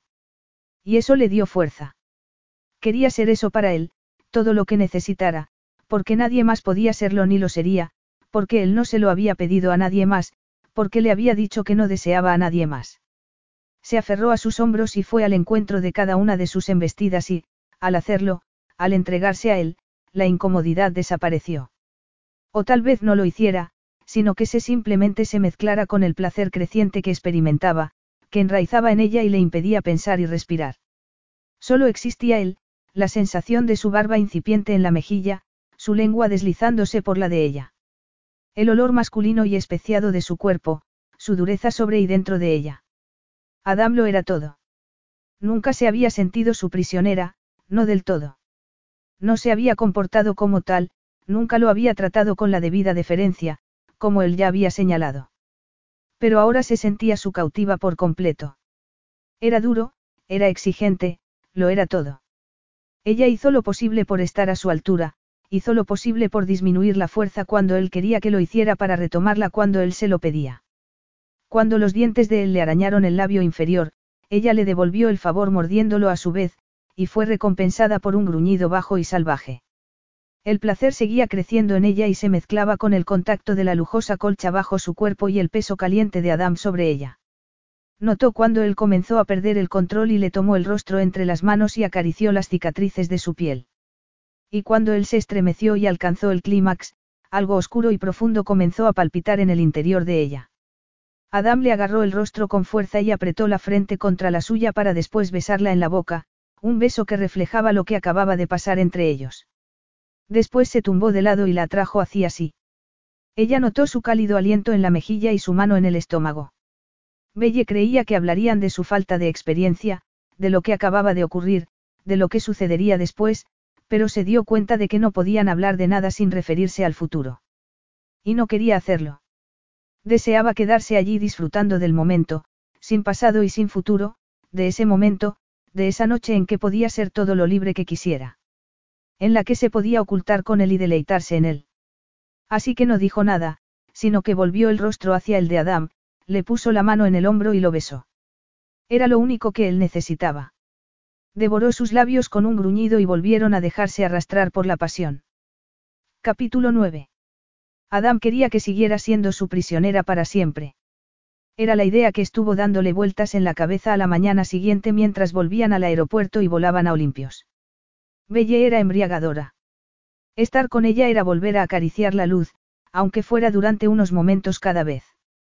La luz de su hermosa e inocente prisionera, que nunca había estado con un hombre antes de él. Se había percatado después.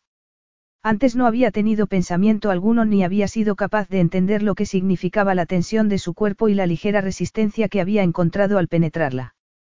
Pensó que debería sentirse culpable porque él, que la había hecho prisionera, que le había dejado tan pocas opciones, hubiera sido quien primero la había poseído. Pero un hombre capaz de haberla hecho su prisionera no se sentía culpable en absoluto, sino lleno de una profunda satisfacción como no recordaba haber experimentado en su vida. Pero desaparecería. Ese día, más tarde, cuando ella volviera a California, desaparecería. Debía dejarla marchar, no tenía más remedio. Lo había hecho, se había mostrado en público y quedaba por ver qué pensaría el mundo, aunque no lo deseaba. No quería que Belle sufriera. No quería vengarse ni de su padre ni de ella.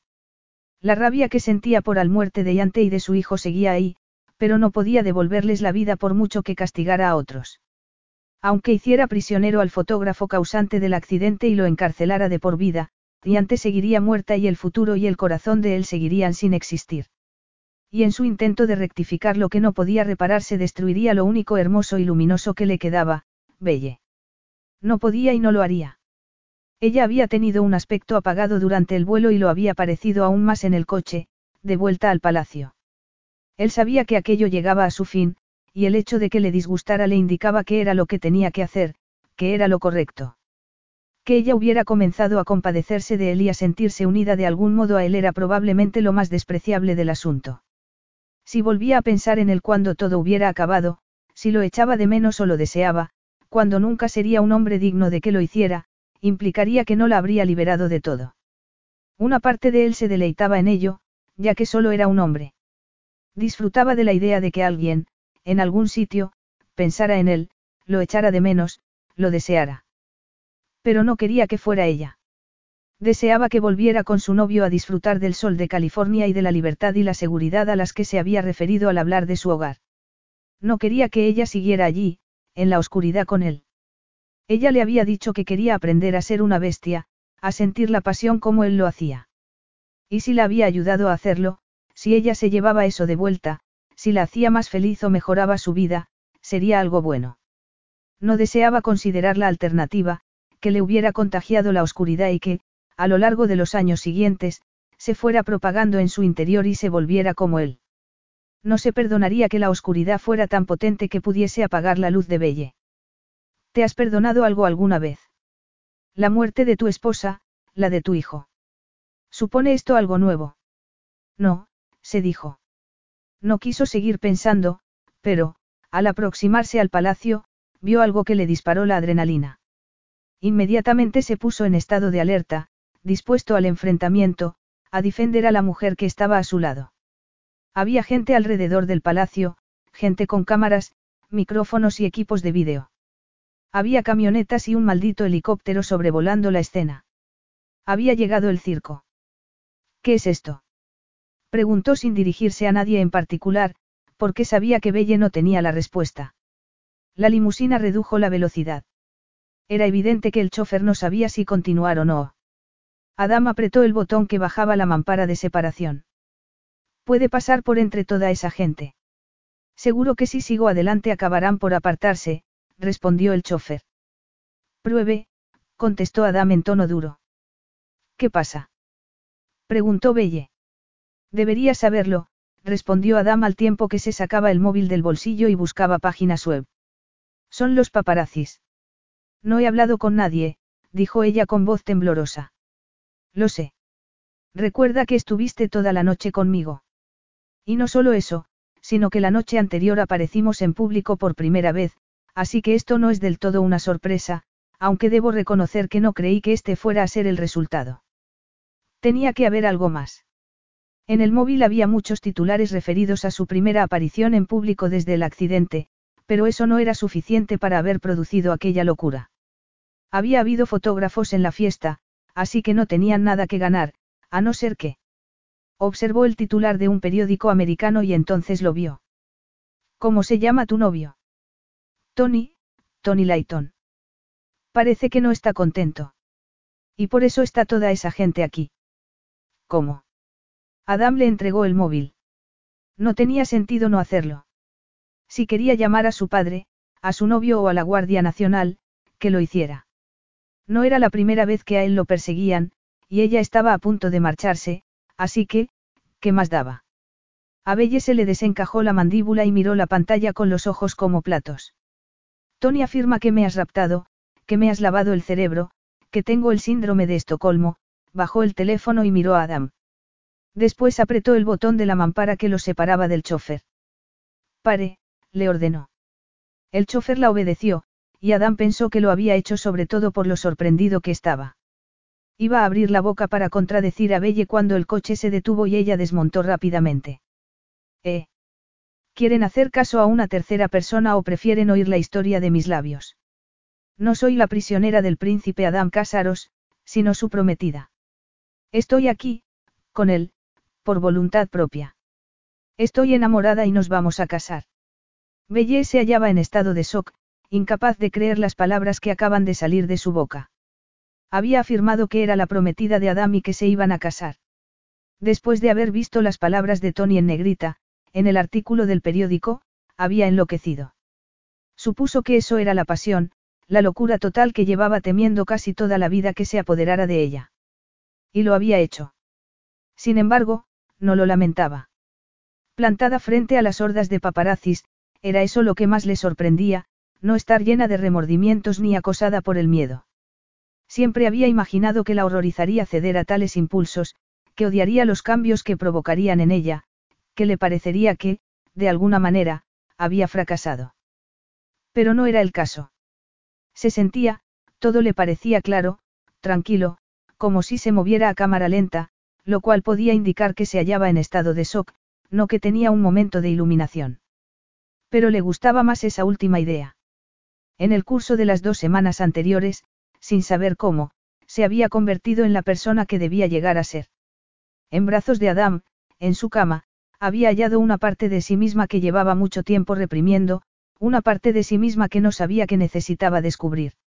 Ahora que lo había hecho, se sentía más plena que nunca. Se sentía valiente, esa era la mayor diferencia. Era cierto que había necesitado mucho valor para ir al palacio a liberar a su padre y que había sido una especie de experiencia extracorporal, algo que superaba su fuerza habitual. Pero entonces se había sentido extraña, como si esa fuerza le fuera ajena. Ahora se percataba de que formaba parte de ella y de que era lo más fácil e instintivo defender a Adam, de quien se había enamorado. Darse cuenta de eso no le asustó, a pesar de que debería haberlo hecho. Era algo tan claro y tranquilo como lo demás. Por supuesto que quería a Adam. Por eso era todo tan sencillo, por eso no tenía otra opción.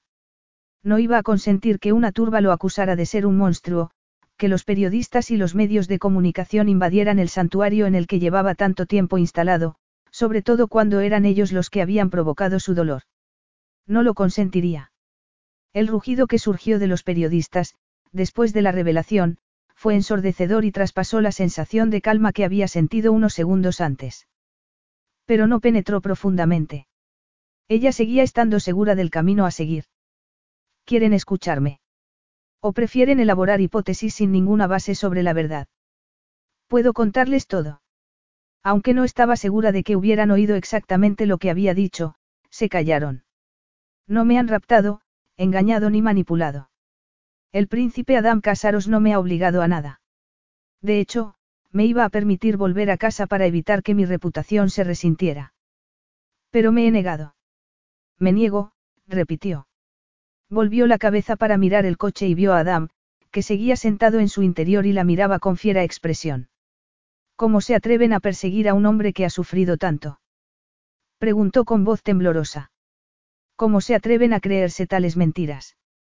Desde el fondo, uno de los periodistas habló en voz alta. No puede culpar al público de que este asunto le resulte sospechoso. La bella quiere a la bestia en el cuento, pero no en la vida real. Ella se puso furiosa. Verá, hay muchas mujeres que prefieren una bestia, afirmó en tono cortante. Puede que un príncipe azul sea buen bailarín, pero una bestia tiene otras cualidades que la hacen recomendable. Sabía que sus palabras iban a suponerle una crítica obscena, pero le daba igual. Era verdad. Adam era el único al que deseaba, a nadie más. Adam se bajó del coche lentamente. Era tan alto y su presencia tan vital e intimidante que a ella le pareció que los periodistas retrocedían. Creo que lo que mi prometida quiere decir, dijo con su profunda voz, que a ella le produjo un leve temblor, es que hay una conexión especial entre nosotros. Si eso no supone un buen titular para ustedes, no voy a decirles que lo siento. Pero ha llegado la hora de rehacer mi vida, después de la tragedia provocada por esos medios de comunicación que se exceden en el celo con que realizan su trabajo. Su responsabilidad es dejar constancia de los acontecimientos que suceden en el mundo, acontecimientos que informan o protegen a la gente.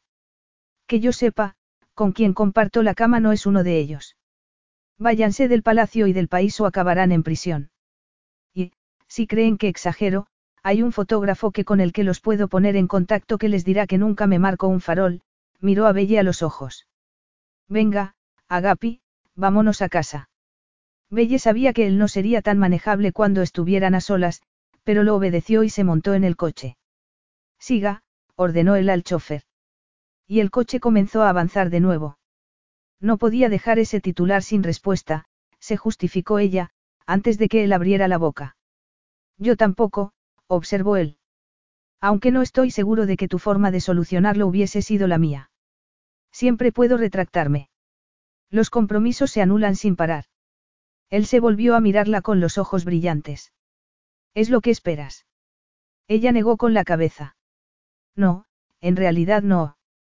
Cuando lo he dicho ha sido con la intención de casarme contigo, de convertirme en tu esposa en todos los sentidos de la palabra. Después de lo que compartimos anoche, no iba a volver con Tony. Y no sé en qué demonios estaba pensando para decir lo que ha dicho. Y sí, tenía que llamarle y romper con él, pero, como no has querido devolverme mi móvil, no puedes echarme la culpa de no haberlo hecho. Algo negro y brillante le cayó en el regazo. Adam le había lanzado su móvil. Ella lo miró. Gracias, pero me hubiera sido más útil anoche. Lo agarró y marcó el número de Tony con dedos temblorosos. Este contestó enseguida. Si tiene más preguntas que hacerme, daré una rueda de prensa esta tarde, dijo en un tono mucho más duro y autoritario del que ella estaba acostumbrada a oír. Tony, soy yo. Belle. No pareció muy aliviado. ¿Por qué no me has llamado antes? Adam fulminó el teléfono con la mirada. Tenía en los ojos un brillo asesino. Ella conectó el altavoz para que pudiera oír la conversación, porque le pareció que, si no, iba a saltar sobre ella. Antes no tenía teléfono. Ahora sí. No soy prisionera de nadie, así que, por favor, deja de decir a la prensa que Adam es un criminal, porque no lo es. Es amable y ha sufrido mucho. Entonces, me estás diciendo que me dejaste por propia voluntad, que no dijiste ni a tu padre ni a mí dónde estabas y que probablemente me has estado engañando todo este tiempo. Todo eso después de haberme dicho que esperabas a que se produjera una especie de conexión mágica entre nosotros, dijo él en tono burlón. No te he tocado durante los ocho meses que hemos estado saliendo, y ahora te acuestas con un monstruo. No es un monstruo, Tony, insistió ella. Y lo siento, pero el único delito cometido ha sido mío. No te he sido fiel, pero tampoco pensaba volver contigo. Antes de tocar a Adam, me di cuenta de que lo nuestro tenía que acabar. El orden en que he hecho las cosas podría haber sido distinto, pero el resultado habría sido el mismo. Me voy a casar con Adam. ¿Qué te vas a casar con él? Preguntó Tony con incredulidad. Te has negado a acostarte conmigo durante ocho meses, me has hecho perder el tiempo haciéndome creer que algún día podría tener tu cuerpo, y te abres de piernas para él inmediatamente, simplemente porque puede ofrecerte un palacio, porque puede darte dinero. Lo siento, Belle, sabía que eras virgen, pero no tenía ni idea de que fueras una prostituta. De repente, Adam le arrebató el teléfono. Cuidado con lo que dices de mi prometida. Belle va a ser princesa y su futuro marido es poderoso. No dudaré en utilizar todo mi poder contra ti si sigues hablándole así. Oye, dijo Tony, soy estadounidense y no tolero tus amenazas. Soy libre de decir lo que quiera. Sí, ya veremos de qué te sirve esa libertad cuando nadie quiera hacer negocios contigo. Porque, como dices, Estados Unidos es un país libre, y la gente informada toma sus propias decisiones. Si alguien decide no asociarse contigo debido a lo que yo le cuente, eso también será libertad de expresión, no. Eres un canalla, contraatacó Tony. No vas a intimidarme. Seguiré hablando y, cuando haya acabado contigo, todos se percatarán de que has lavado el cerebro a Belle. Ni siquiera me dejaba acercarme demasiado a ella. Y ahora se acuesta contigo. No me lo creo. Voy a desenmascararte, a sacar a la luz que eres un animal que atrapa a las mujeres y las convence de que, por el dinero que les ofrece, pueden desnudarse delante de alguien que está trastornado. Vete al infierno, dijo Belle entre dientes al tiempo que oprimía la tecla para cortar la comunicación. Miró a Adam con fiereza. Lo siento. Por desgracia, amenazarle con impedirle hacer negocios no va a afectarlo mucho. Estudia literatura, como yo, y estaba dispuesto a aceptar una vida de pobreza, de la que es mucho más probable que se libre hablando con la prensa. Adam se echó a reír. ¿Crees que ha herido mis sentimientos? No se me hiere con tanta facilidad. Sin embargo, él puede buscarse problemas. Por eso tenemos que casarnos, insistió ella. Es la única forma de impedir que todo el mundo siga llamando a las puertas del palacio. Ten en cuenta que una boda real causa furor. Sin embargo, sería más agradable leer esos titulares que enfrentarse a una muchedumbre enfadada. Tony no tenía derecho a hacer lo que ha hecho. Adam se inclinó hacia adelante y la agarró de la barbilla. Tenía todo el derecho del mundo. Si otro hombre te apartara de mí, lo destruiría sin piedad y sin remordimientos. Ya te lo he demostrado cuando tu novio te ha insultado. Creo que es más acertado decir que ya no es mi novio. Supongo que no, Adam la soltó. De todos modos, no lo culpo, aunque me pica la curiosidad. ¿Por qué lo hiciste esperar? ¿Qué hay en mí que te hizo decidir que había llegado la hora de estar con un hombre? Ella se encogió de hombros al tiempo que miraba el palacio por la ventanilla. Me decía a mí misma muchas cosas sobre la pasión y el miedo. Y puede que algunas sean verdad. Me decía que no quería ser como mi madre, sino más selectiva, que quería estar segura de estar preparada para una vida estable, el matrimonio y los hijos, antes de tener relaciones sexuales. Pero la verdad es que no deseaba a Tony. Tendría que haberme librado de un montón de dudas para haberme acostado con él. Tendría que haberme esforzado para sentir que podía hacerlo. Contigo, lo que he tenido que hacer ha sido luchar contra el deseo. Es totalmente distinto. No necesitaba reprimirme con Tony. La mirada de Adam era puro fuego, y ella notó que le calentaba las mejillas. No me importan las cicatrices, prosiguió. O puede que ni siquiera sea eso. Puede que me resulten hermosas. Es difícil afirmarlo porque sé que suponen mucho sufrimiento. Pero todo ello forma parte de ti. Y yo, Estoy contenta de casarme contigo, Adam, dijo, sin tener el valor de añadir que lo quería. No estoy seguro de poder afirmar que estoy contento de casarme. Sin embargo, estoy más que contento de compartir la cama contigo. Esas palabras hubieran debido restarle emoción al momento y ella hubiera debido sentirse mal, infravalorada. Pero, en lugar de ello, las recibió con toda la fuerza de los votos matrimoniales. Adam, que llevaba tres años solo, estaba contento de compartir su cama con ella. Tal vez no fuera una confesión de amor, pero era algo. Y se iba a aferrar a ello y a contemplarlo con la esperanza de que, un día, la bestia correspondiera a su amor. Capítulo 10. El anuncio que había hecho Belle a la prensa no puso fin a las especulaciones. Aparecieron titulares en todos los periódicos del mundo, no solo en la prensa sensacionalista, sino en periódicos serios, especulando sobre la naturaleza de la relación de Adam con aquella desconocida de California. A Adam no le importaba especialmente toda aquella atención. Cómodamente instalado en el palacio, le resultaba fácil fingir que no existía. Aunque tal vez fuera más exacto decir, cómodamente instalado en los brazos de Belle. Olvidarse del mundo era fácil cuando estaba con ella en la cama. Sí, más allá de los muros del palacio, el reino entero hubiera ardido, no se habría enterado. Claro que el paso de Belle de prisionera a prometida supuso una serie de cambios. Adam había comenzado a dormir en la habitación de ella todas las noches.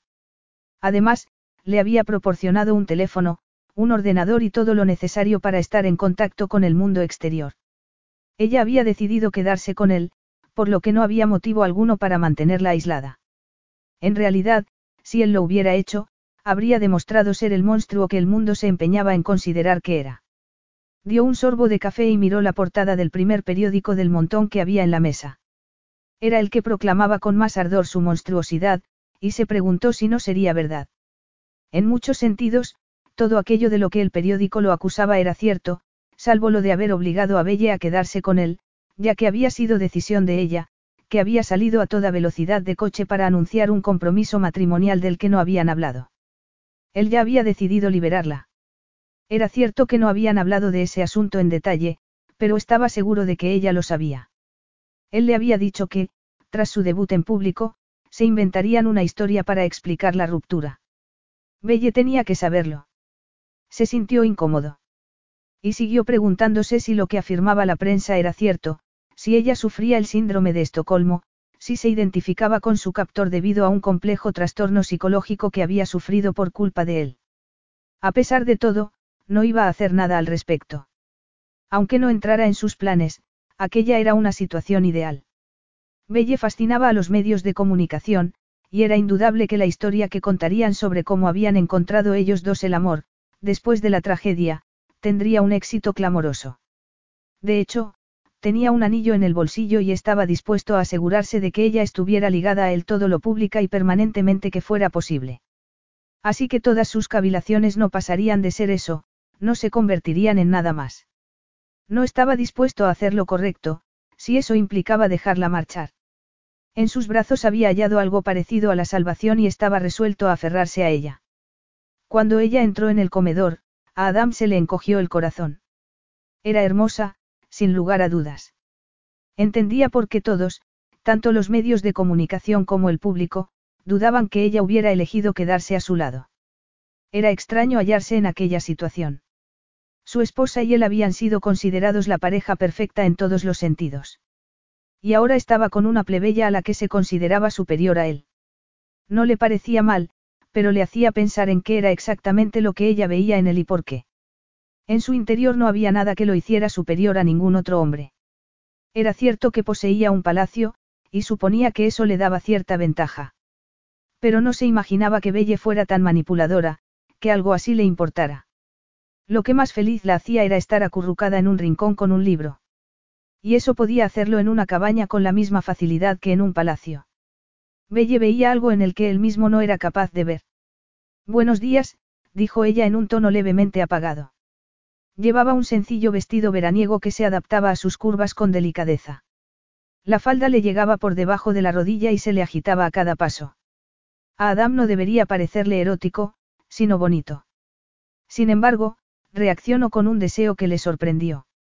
Siempre que la veía le parecía hallarse en medio de una prolongada sequía sexual cuando, en realidad, la había poseído unas horas antes. Tal vez fuera, sencillamente, el resultado de tantos años de celibato, aunque lo dudaba. Todo bien. Ella se frotó los ojos. Me he levantado pronto para hablar con mi padre. Está, por supuesto, muy preocupado por la situación y por el papel que haya podido desempeñar en ella. Sinceramente, su papel ha sido muy importante. Sin él, no estaríamos aquí, no es así. Ella le lanzó una mirada exasperada que él no supo si se merecía. Supongo que podría contestarte afirmativamente, pero no quiero porque no deseo que mi padre se sienta culpable de mi compromiso matrimonial. Tiene que haber un culpable. Preguntó él temiéndose que, en su caso concreto, era así. No, contestó ella al tiempo que se sentaba en una silla alejada de la de él. Estaba claramente agitada y parte de su agitación estaba dirigida a él. Había estado casado casi tres años con Iante, por lo que le resultaba familiar que una mujer lo fulminara con la mirada desde el otro lado de la mesa. Sin embargo, le sorprendía que Belle lo hiciera, en parte porque, después de todas las faltas que había cometido contra ella, se había mostrado sorprendentemente dócil. Pero ahora lo miraba con furia, solo unas horas después de que él le hubiera proporcionado una buena cantidad de placer. Desde entonces y hasta ese momento, no había vuelto a verla. Durante su larga reclusión, parecía que una cosa no había cambiado, las mujeres eran inescrutables. ¿Quieres café? Ella suspiró. ¿Alguna vez te he dicho que no? No que yo sepa, contestó él sirviéndole una taza y empujándola en dirección a ella. Pero mi experiencia también me indica que no sueles estar tan irritable sin motivo. Tuve que hacerte mi prisionera para verte así. Ha sido difícil hablar con mi padre e intentar explicarle la situación. Eso es todo. ¿Y los titulares? Ella apartó la vista. Es extraño ser objeto de tanto escrutinio. No me gusta. Esto demuestra que tienes razón en lo que piensas sobre los medios y pone en tela de juicio muchas de mis ideas sobre mi educación. En conjunto, estos dos últimos días han sido difíciles. Supongo que la gente es incapaz de detenerse a analizar las decisiones ajenas, ya que tiene bastante con las suyas propias. ¿Por qué tendría el público, que tiene dificultades económicas y debe trabajar mucho para llegar a fin de mes, que preocuparse por la suerte de los ricos y famosos, por su intimidad? Hay un sufrimiento que ni la riqueza ni la posición social pueden borrar, pero cuando estás luchando con más cosas, ¿por qué asumir también eso? La gente de mi posición no está libre del sufrimiento y, cuando sufre, lo hace tanto como cualquier otra persona. Ella asintió lentamente. Supongo que sí. Pero esto es tremendamente, invasivo. Y creo que cruel. Me gustaría dar una rueda de prensa para explicar en detalle todo lo que me gusta de ti, para que la gente no tenga dudas de que estoy contigo por propia voluntad. No hace falta dar una rueda de prensa. Pero no me importaría oír esa lista. Ella apartó la vista al tiempo que se sonrojaba. A él le gustaba que, a pesar de todo lo que ya habían hecho, se siguiera ruborizando como si fuera inocente. No sé si sería bueno para tu ego. ¿Qué ego? Soy un hombre lleno de cicatrices que ha vivido los tres últimos años en completa oscuridad.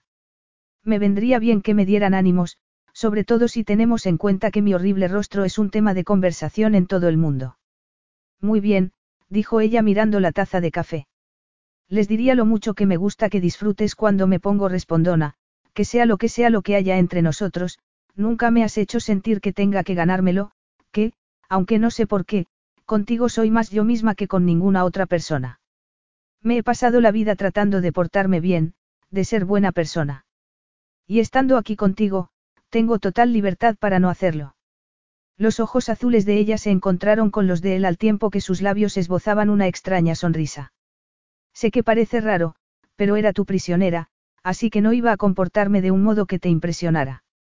Todo eso se había esfumado, mi preocupación por que me vieran como, no lo sé.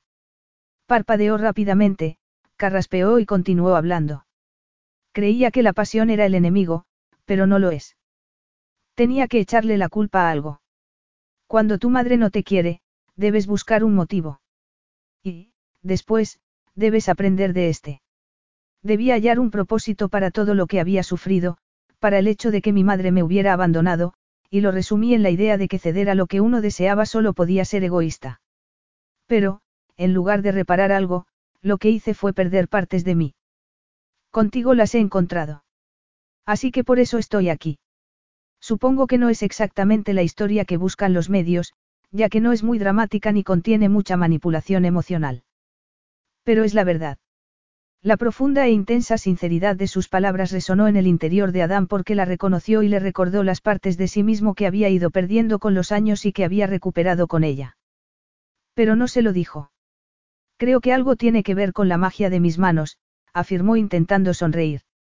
La sonrisa era una expresión facial que había perdido en el tiempo que había pasado solo consigo mismo. Sin embargo, con frecuencia quería sonreír a Belle, demostrarle que le hacía sentir algo. Ayuda, sin ninguna duda, contestó ella sonriendo a su vez. También les hablaría de ella. Sabes que eso es lo que quería decirles, ¿verdad? Se levantó sin prisa de la silla y se acercó a él. Se inclinó hacia adelante poniéndole las manos en los muslos, cuando dije que el príncipe azul estaba sobrevalorado y que preferiría tener al alguien como tú.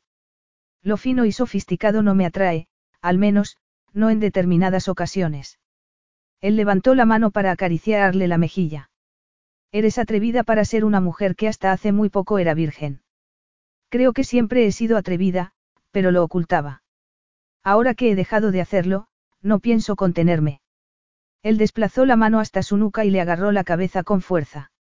Dime más. La sonrisa de ella se volvió traviesa. Me gusta cómo me abrazas, como si nunca fueras a soltarme. Estoy tentado de creer que te gustaba ser mi prisionera, Belle. Supongo que sí. He sido más libre siéndolo de lo que lo era antes. La seguridad de él flaqueó. Era extraño decir eso y, aunque deseaba que fuera verdad y que todo tuviera sentido, temía que lo fuera en la línea de lo que decían los periódicos. La soltó, inquieto. Pero, antes de que la inquietud se apoderara de él por completo, se sacó del bolsillo del pantalón la cajita de terciopelo que llevaba ahí desde esa mañana. Tengo algo para ti, dijo poniéndola en la mesa. Ella no se movió, sino que lo miró con expresión confusa. ¿Qué es? No vas a abrirlo. Él no tenía el propósito de pedirle que se casara con él, puesto que ya estaban prometidos. Además, eso ya lo había hecho hacía tiempo. Le parecía extraño repetirlo con otra mujer, y no porque todavía estuviera profundamente enamorado de quien había sido su esposa. La había querido y siempre la querría. Pero había sido un amor basado en el sentido práctico, que se había convertido en romántico con el tiempo. Con los votos matrimoniales se habían comprometido, y él había estado contento de pronunciarlos. Tener la sensación de que repetía el pasado no le sentaba bien porque no podría volver a él. Tampoco lo deseaba. No era el mismo hombre que el que, hacía años, le había puesto un anillo ante. Y no deseaba comenzar su nuevo compromiso como lo había hecho en el pasado. De todos modos, Belle deseaba aquello. Y pedía tampoco que sería cruel negárselo. Apretó la parte superior de la cajita con los dedos. Esto ya lo hice una vez, dijo lentamente. En un baile, por si sientes curiosidad. Y llevaba smoking, no vaqueros como ahora, y ella, un vestido de baile, no un sencillo vestido como tú. Había gente a nuestro alrededor, no esta soledad. Ella se lo esperaba. E hinqué una rodilla en tierra. Ella era la elección que se esperaba que hiciera, y yo estaba muy contento de hacerla. Sentía mucho afecto por ella, que se convirtió en amor. Mi vida fue deliciosa desde entonces, al igual que la de ella. A mí nunca se me había negado nada de lo que deseara ni había perdido nada. Dio unos golpecitos con el dedo en la cajita y prosiguió. En los años transcurridos desde entonces, mis padres murieron y, solo un año después, perdí a mi esposa y a mi futuro hijo. Y toda mi esperanza en el futuro. Todo lo que pensaba que me podría deparar, cambió en ese momento. Y yo también lo hice. Te cuento esto porque quiero que sepas que no espero que nuestro matrimonio sea como el primero. No puede serlo porque ya no soy el mismo hombre. Pero, cuando me case contigo, quiero que sepas que lo haré sabiendo perfectamente lo que se puede ganar y perder en la vida. Se levantó de la silla y hincó las dos rodillas en tierra, no solo una, porque le parecía un gesto ridículo para un hombre de su edad y de su cinismo. Consideró más adecuado arrodillarse para un hombre que iba a pronunciar un voto. Quiero que seas mi esposa, que esté a mi lado al adentrarme en esta nueva etapa de mi vida y esta nueva era para el país. No será fácil. Las especulaciones siempre estarán ahí. Y yo sigo siendo yo, y ambos sabemos que no soy una persona fácil. Pero te seré fiel y te seré leal, a ti y a nuestros hijos. Te protegeré. Esa promesa le pesó mucho, ya que no había podido proteger a su esposa y a su hijo. Pero ¿cómo iba a prometer menos a Belle? No podía, a pesar de saber que él era humano y que tenía muchas posibilidades de fracasar. Sin embargo, le sentó muy mal hacerlo. Y se hizo todo tipo de recriminaciones. ¿Cómo se atrevía a hacer es promesa cuando, antes, había fracasado estrepitosamente? ¿Cómo se atrevía a hacer cargar con todo eso a una mujer a la que había obligado a entrar en su vida, en su oscuridad? ¿Cómo se atrevía a capturar su luz cuando no tenía nada que ofrecerle a cambio? A pesar de todo, abrió la cajita, en cuyo interior había un anillo con una gran piedra azul, que había elegido porque le recordaba el color de los ojos de Belle. No se lo dijo. No dijo nada al sacar la joya y ponérsela en el dedo de la mano izquierda. Sé mi esposa, una orden, más que una pregunta, y yo seré tu esposo. Sí, contestó ella sencillamente y sin vacilar. Y la próxima vez que hable con mi padre le diré que me lo has pedido y te he dicho que sí, y que nunca he querido darte otra respuesta. Pero podría, pensó él. Un día, inevitablemente, lo desearía. Pero tampoco se lo dijo, sino que se puso de pie y la besó en la boca. Él no se merecía nada de todo aquello, pero se le ofrecía y no podía hacer nada más que aceptarlo. Belle miró el anillo en su mano izquierda por diez millonésima vez desde que Adam se lo había puesto el día anterior. Era surrealista y totalmente real a la vez. Sentía su peso. Y no solo el de la gema, sino el de las palabras que él había dicho al ponérselo. Se sentía, bueno, no como muchas mujeres se sentirían sobre una proposición de matrimonio.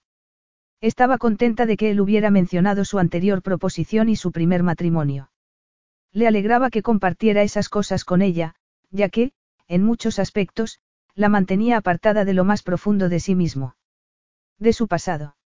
No lo habían hablado, pero ella seguía sin poder pisar la parte del palacio en que vivía Adam. Él, desde luego, pasaba menos tiempo allí que antes y había optado por pasar las noches en la habitación de ella. Pero ella deseaba, anhelaba compartir la cama de él, no solo la suya. No sabía por qué le parecía esencial, pero así era. Se frotó el pecho en un intento de aliviar el dolor de su corazón. Sabía exactamente por qué, pero no quería pensar en ello. Tenía que ver con el hecho de querer a Adam. Y, cuando le había enumerado los motivos por los que estaba con él, había omitido ese. Le parecía que era una hipócrita. Se había estasiado hablando de lo valiente que se sentía con él, de la libertad que tenía para ser ella misma, cuando, en realidad, le ocultaba la parte más importante de sí misma. Cuando había llegado por primera vez al palacio, no tenía nada que perder mostrándose tal como era. Y, de nuevo, cuando creía que su relación con Adam acabaría, le había resultado fácil lanzarse a tener una aventura con él, sin preocuparse del futuro ni de lo que Adam pensara de ella. Con tal de que la deseara en ese momento, lo demás no le importaba. Pero ahora había algo más, ahora era para siempre. Y así, volvía a comportarse como lo había hecho toda la vida, ocultando partes de sí misma, reprimiendo todo lo que la conmoviera o se aproximara demasiado a su corazón. De repente, en un momento de cegadora claridad, sentada en la biblioteca que, según Adam, podía utilizar como si fuese suya, con el sol poniéndose tras las montañas, se dio cuenta de que solo quería protegerse a sí misma. No tenía miedo de la pasión por lo que pudiera hacerle, sino por lo que sufriría cuando se acabara, porque el rechazo de su madre la había herido tan profundamente que no quería volver a sufrir del mismo modo. Y así, cuando solo había habido pasión con Adam, le había resultado fácil mostrársela. Ahora era más que eso, era amor, era toda ella, y le daba tanto miedo que él la rechazara que había vuelto a ocultar lo que sentía. Se levantó, dejó el libro en una mesita que había al lado de la silla y se frotó los ojos, fatigados a causa de la disminución de la luz. Volvió a mirarse el anillo. Adam, susurró su nombre mientras acariciaba el anillo con la punta de los dedos. Era extraño cómo la había atrapado, en cuerpo y alma, y que le hiciera desear poner en peligro cosas que llevaba años guardando a buen recaudo. Quería darle todo, pero eso implicaba ser valiente, arriesgarse. En resumidas cuentas, implicaba todo lo que la había llevado hasta allí, esa valentía tan impropia de ella que la había llevado desde California hasta Olimpios. Respiró hondo y agarró el móvil. Buscó el número de Adam. El móvil era muy práctico en el palacio, donde hallar a alguien era tan difícil como buscarlo en una ciudad pequeña. Mandó un mensaje a Adam. Estoy en tu habitación. Era un riesgo, pero estaba dispuesta a correrlo. Quería reunir todas las partes de sí misma, los pequeños fragmentos que había mantenido separados y enterrados para protegerse. Y, para conseguirlo, tendría que obligar a Adam a hacer lo mismo. No podían seguir compartimentando sus vidas. No podía haber líneas, muros ni alas de palacios entre ellos. Respiró hondo y salió de la biblioteca para dirigirse hacia la zona prohibida y protegida del palacio. Aquello podía tener dos resultados, que Adam la mandara de vuelta a su habitación o que le abriera los lugares prohibidos y protegidos de su interior. Esperaba que fuera lo segundo, pero no estaba muy segura. Lo único que tenía era esperanza.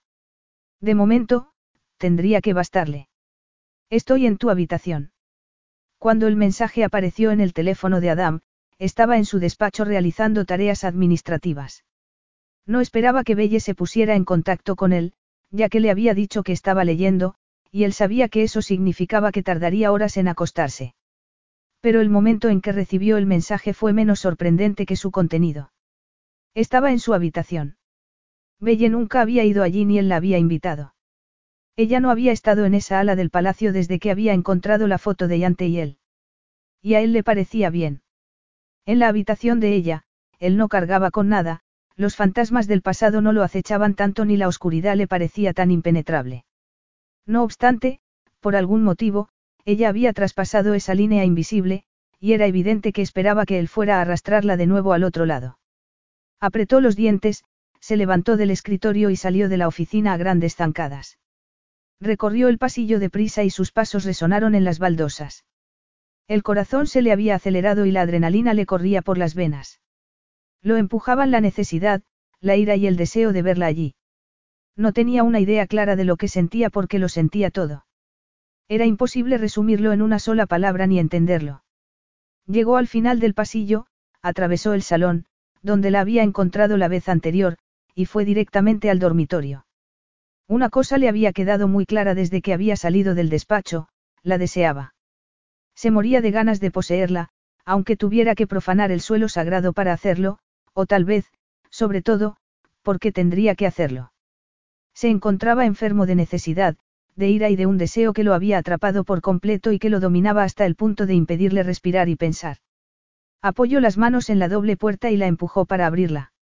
Bella ahogó un grito antes de volverse hacia él mirándolo con los ojos como platos, con la expresión de una cierva deslumbrada por los faros de un coche.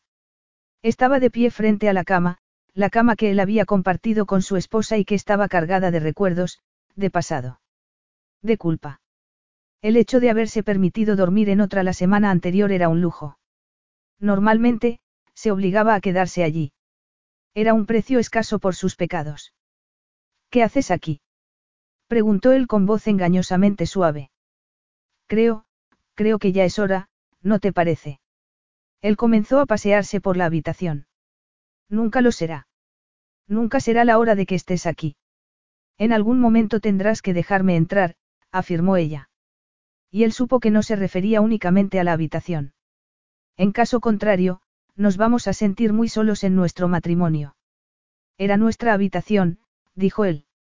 Ella asintió lentamente y tragó saliva. Lo sé y no estoy, lo sé y no quiero sustituir a tu esposa. Como has dicho, esto no es lo mismo. No somos los mismos, y lo entiendo y lo respeto. Lo que has perdido me importa. Puede que no te creas lo que voy a decirte y no sé si querrás oírlo, o si va a servir para algo, pero, en cierto modo, ella también me importa, a pesar de que no la conocí. ¿Por qué la querías y la sigues queriendo? ¿Por qué perderla te hizo sufrir y la destrucción de tu amor te ha convertido en el hombre que eres? Adán pensó que ella no tenía ni idea de lo que decía, no entendía nada. Y no estaba dispuesto a ayudarla porque no podía, no podía compartir con ella lo que sentía. Y aún más, no podría soportar que cambiara el modo en que ella lo consideraba. No quiero verme excluida, dijo ella. No quiero que haya amplios espacios que me estén vedados por el dolor que hay en ellos. Puedes compartirlos conmigo. No voy a decirte que dejes de sentirlo. Él sabía que no hablaba solo de las habitaciones del palacio. ¿Por qué ibas a hacerlo? No tiene sentido. ¿Por qué iba a cargar con eso? En ese momento, sintió el peso de la pena, de la culpa, opresivo, oscuro y destructivo, y no quería que ella tuviera que cargar con nada de ello. Él no soportaría saber que la había contaminado. Por las razones habituales, respondió ella en voz baja. Te pido que lo hagas porque yo también voy a hacerlo. Voy a abrirme a ti y a dejar de protegerme, de proteger mi dolor. No tienes que decirme lo mismo ni sentir lo mismo que yo. Solo deseo que seas tú, sea lo que sea. Y lo deseo porque te quiero. Sus palabras parecieron reverberar en el silencio de la habitación. O tal vez no fuera allí, sino en el interior de Adam, y su eco era alto, interminable y doloroso. Y no tenía respuesta para ellas, así que no hizo nada más que seguir mirándola mientras se empapaba de sus palabras, como la tierra reseca de la lluvia. No tenía nada que darle, pero dejó que sus palabras lo invadieran, lo llenaran, lo anegaran. Ella se le acercó despacio, con la mano tendida. Le presionó levemente el pecho y le acarició suavemente los pezones y descendió hacia el estómago. Él respiró hondo al unirse la excitación a aquella cosa insaciable que había absorbido su propuesta de amor. Él reaccionó a ella, a sus palabras y a sus caricias, con todo su ser. El corazón le latía con tanta fuerza que creyó que se le saldría del pecho, le ardían los pulmones como si tuvieran un exceso de aire, a pesar de que le parecía que se estaba ahogando. Y estaba tan excitado que le dolía la necesidad de apretarse contra ella, de unirse a ella en el deseo húmedo de su cuerpo, donde todo lo demás quedaba bloqueado, el dolor y los reproches del pasado. Cuando estaba dentro de Belle, no había nada más. Se perdía en ella, se consumía en ella. Y necesitaba hacerlo con todas sus fuerzas. En aquel momento lo necesitaba más que el aire y no poseía la fuerza para reprimir dicha necesidad. Ella se le aproximó más con la mano presionándole el estómago y lo besó, suavemente al principio, y él tuvo que recurrir a toda su fuerza de voluntad para dejar que fuera ella la que guiara el beso, la que dictara su suavidad o su fuerza, la que incitara a la invasión. Cuando le recorrió los labios con la lengua, él soltó un gruñido que le resonó en el pecho. No podía ser civilizado con Belle, y ella nunca había manifestado su deseo de que lo fuera, por lo que no tenía sentido que fingiera ser lo que no era. Ahí perdió el control. Le rodeó la cintura con el brazo y la aplastó contra su cuerpo. Era consciente de que ella era pequeña, delicada y frágil, y de que estaba probando sus límites. Pero necesitaba hacerlo, probar la resistencia de ella contra su cuerpo, contra la desesperación que hacía estragos en él, contra la oscuridad que lo atormentaba. Sobre todo allí, en aquella habitación, nunca con tanta intensidad como allí. Los fantasmas y los remordimientos, la vergüenza y la culpa lo dominaban y lo oprimían. Eran omnipresentes, pero era en aquella habitación donde vivían. Y con las manos de Belle en su cuerpo, con sus labios fundidos en los suyos, notaba la luz en su interior, sentía un fuego ardiéndole en el centro del pecho, y el calor y el deseo expulsaban esos demonios, la oscuridad y el frío. Era un pequeño milagro que se producía en su interior y a su alrededor. Ella era un milagro. Y lo amaba. Una violenta emoción lo asaltó y la besó con más fuerza mientras la hacía andar hacia atrás, no hacia la cama, sino hacia la pared. Apoyó las manos en esta, a cada lado de Belle, con su dura excitación entre los muslos femeninos. Bajó una mano y agarró el cuello del bonito vestido que ella llevaba y tiró con fuerza. El sonido que hizo la tela al rasgarse llenó la habitación. Los senos le quedaron al descubierto y él los contempló agradecido y con deseo. De haber sabido que estaba sentada en la biblioteca desnuda bajo el vestido no te habría dejado sola, dijo él con la voz cargada de deseo. De haber sabido eso, dijo ella acariciándole el rostro, me habría ocupado de decírtelo. Adam le agarró la muñeca y le levantó la mano por encima de la cabeza apoyándola en la pared. Después le agarró la otra mano e hizo lo mismo, sosteniéndoselas con fuerza con una de sus manos. Ella se arqueó contra él y sus senos se frotaron contra el pecho masculino. Y él no quería escaparse del sensual asalto de esa carne tierna ni de los duros capullos de sus pezones. Con la mano que tenía libre, agarró el vestido desgarrado y tiró de él dejándola solo con las braguitas de seda. Él le introdujo la punta del dedo debajo de la goma. Alguno de mis empleados las ha elegido para ti. Sí, contestó ella temblando mientras él seguía deslizando el dedo arriba y abajo sin rozar su carne íntima. Pues habrá que aumentarle el sueldo. Quiero ver más. La soltó, le puso la mano en la cadera y la giró para dejarla de espaldas a él. Después volvió a agarrarla de las muñecas, dejándola atrapada, pero esa vez lo que contempló fue la elegante línea de su columna vertebral. Ella estaba ligeramente doblada por la cintura, con la espalda arqueada y las nalgas hacia afuera. Él le puso la mano en el estómago y la deslizó lentamente hasta la cadera para llegar a la nalga, desnuda salvo por la fina tira del tanga que ella llevaba puesto. Exactamente lo que esperaba, afirmó, inclinándose levemente hacia adelante y ajustando su forma de agarrarle las muñecas y la cadera. Después, se arqueó ligeramente hacia adelante presionando con su dura excitación el centro de sus nalgas. Ella ahogó un grito y soltó un gemido mientras él se balanceaba contra ella aumentando la presión cada vez más. Deslizó la mano hacia adelante para introducírsela completamente en el tanga hasta donde ella estaba húmeda de deseo por él. Apretó la palma sobre los sensibles nervios en el vértice de los muslos femeninos, descendió hasta la entrada de su cuerpo e introdujo lentamente el dedo entre los resbaladizos pliegues, torturándola con la promesa de la penetración. Ella se retorció contra él diciendo su nombre como una plegaria y una maldición. Él lo aceptó, contento, con ambas cosas. Estuvieron así un rato, él dándole placer con la mano y teniéndola inmovilizada entre la pared y su cuerpo. Era el infierno y el cielo a la vez. Él necesitaba acabar, entrar en su interior, pero también prolongarlo todo lo que fuera posible. Seguir allí así, suspendidos en un limbo en el que ninguno de los dos estaba satisfecho, en el que no tenían bastante, donde el fuego quemaba. Y a él le pareció que la luz lo iluminaba, después de tantos años de oscuridad. Adam, dijo ella con la voz entrecortada. Adam, por favor. Él se detuvo y le apretó el centro de su feminidad. Por favor, ¿qué? Te deseo. Te deseo dentro de mí. Una descarga de deseo lo atravesó y se sintió completamente impotente ante una petición tan sencilla, ante la sencilla expresión del deseo. La tenía inmovilizada entre su cuerpo y la pared y estaba duro como una piedra a causa de la excitación y, sin embargo, era él quien no tenía poder, quien se sentía tan débil como para arrodillarse frente a aquel deseo ciego. Con mano temblorosa, se desabrochó el cinturón y los pantalones y se bajó estos y la ropa interior hasta la mitad de los muslos. Después agarró con los dedos el tanga de ella y tiró de él para quitárselo. Gimió ante la vista que se le presentó, la redondez de las nalgas y la fascinante vista de la carne femenina entre los muslos parcialmente abiertos. No podía resistirse, tampoco quería. Solo deseaba estar dentro de ella. Se colocó en la resbaladiza entrada y la penetró solo un poco para comprobar si estaba lista y para que humedeciera el extremo de su masculinidad. Lanzó un juramento y apretó los dientes con tanta fuerza que pensó que los reduciría a polvo. Volvió a asirla por la cadera y se inclinó hacia adelante con la otra mano apretándole las muñecas con más fuerza contra la pared. Flexionó las caderas y llevó las nalgas de ella más hacia atrás antes de penetrarla más profundamente. Ella ahogó un grito al tiempo que sentía un escalofrío que él notó reverberando en su interior. Ella bajó la cabeza durante unos segundos, antes de girar la cabeza para mirarlo.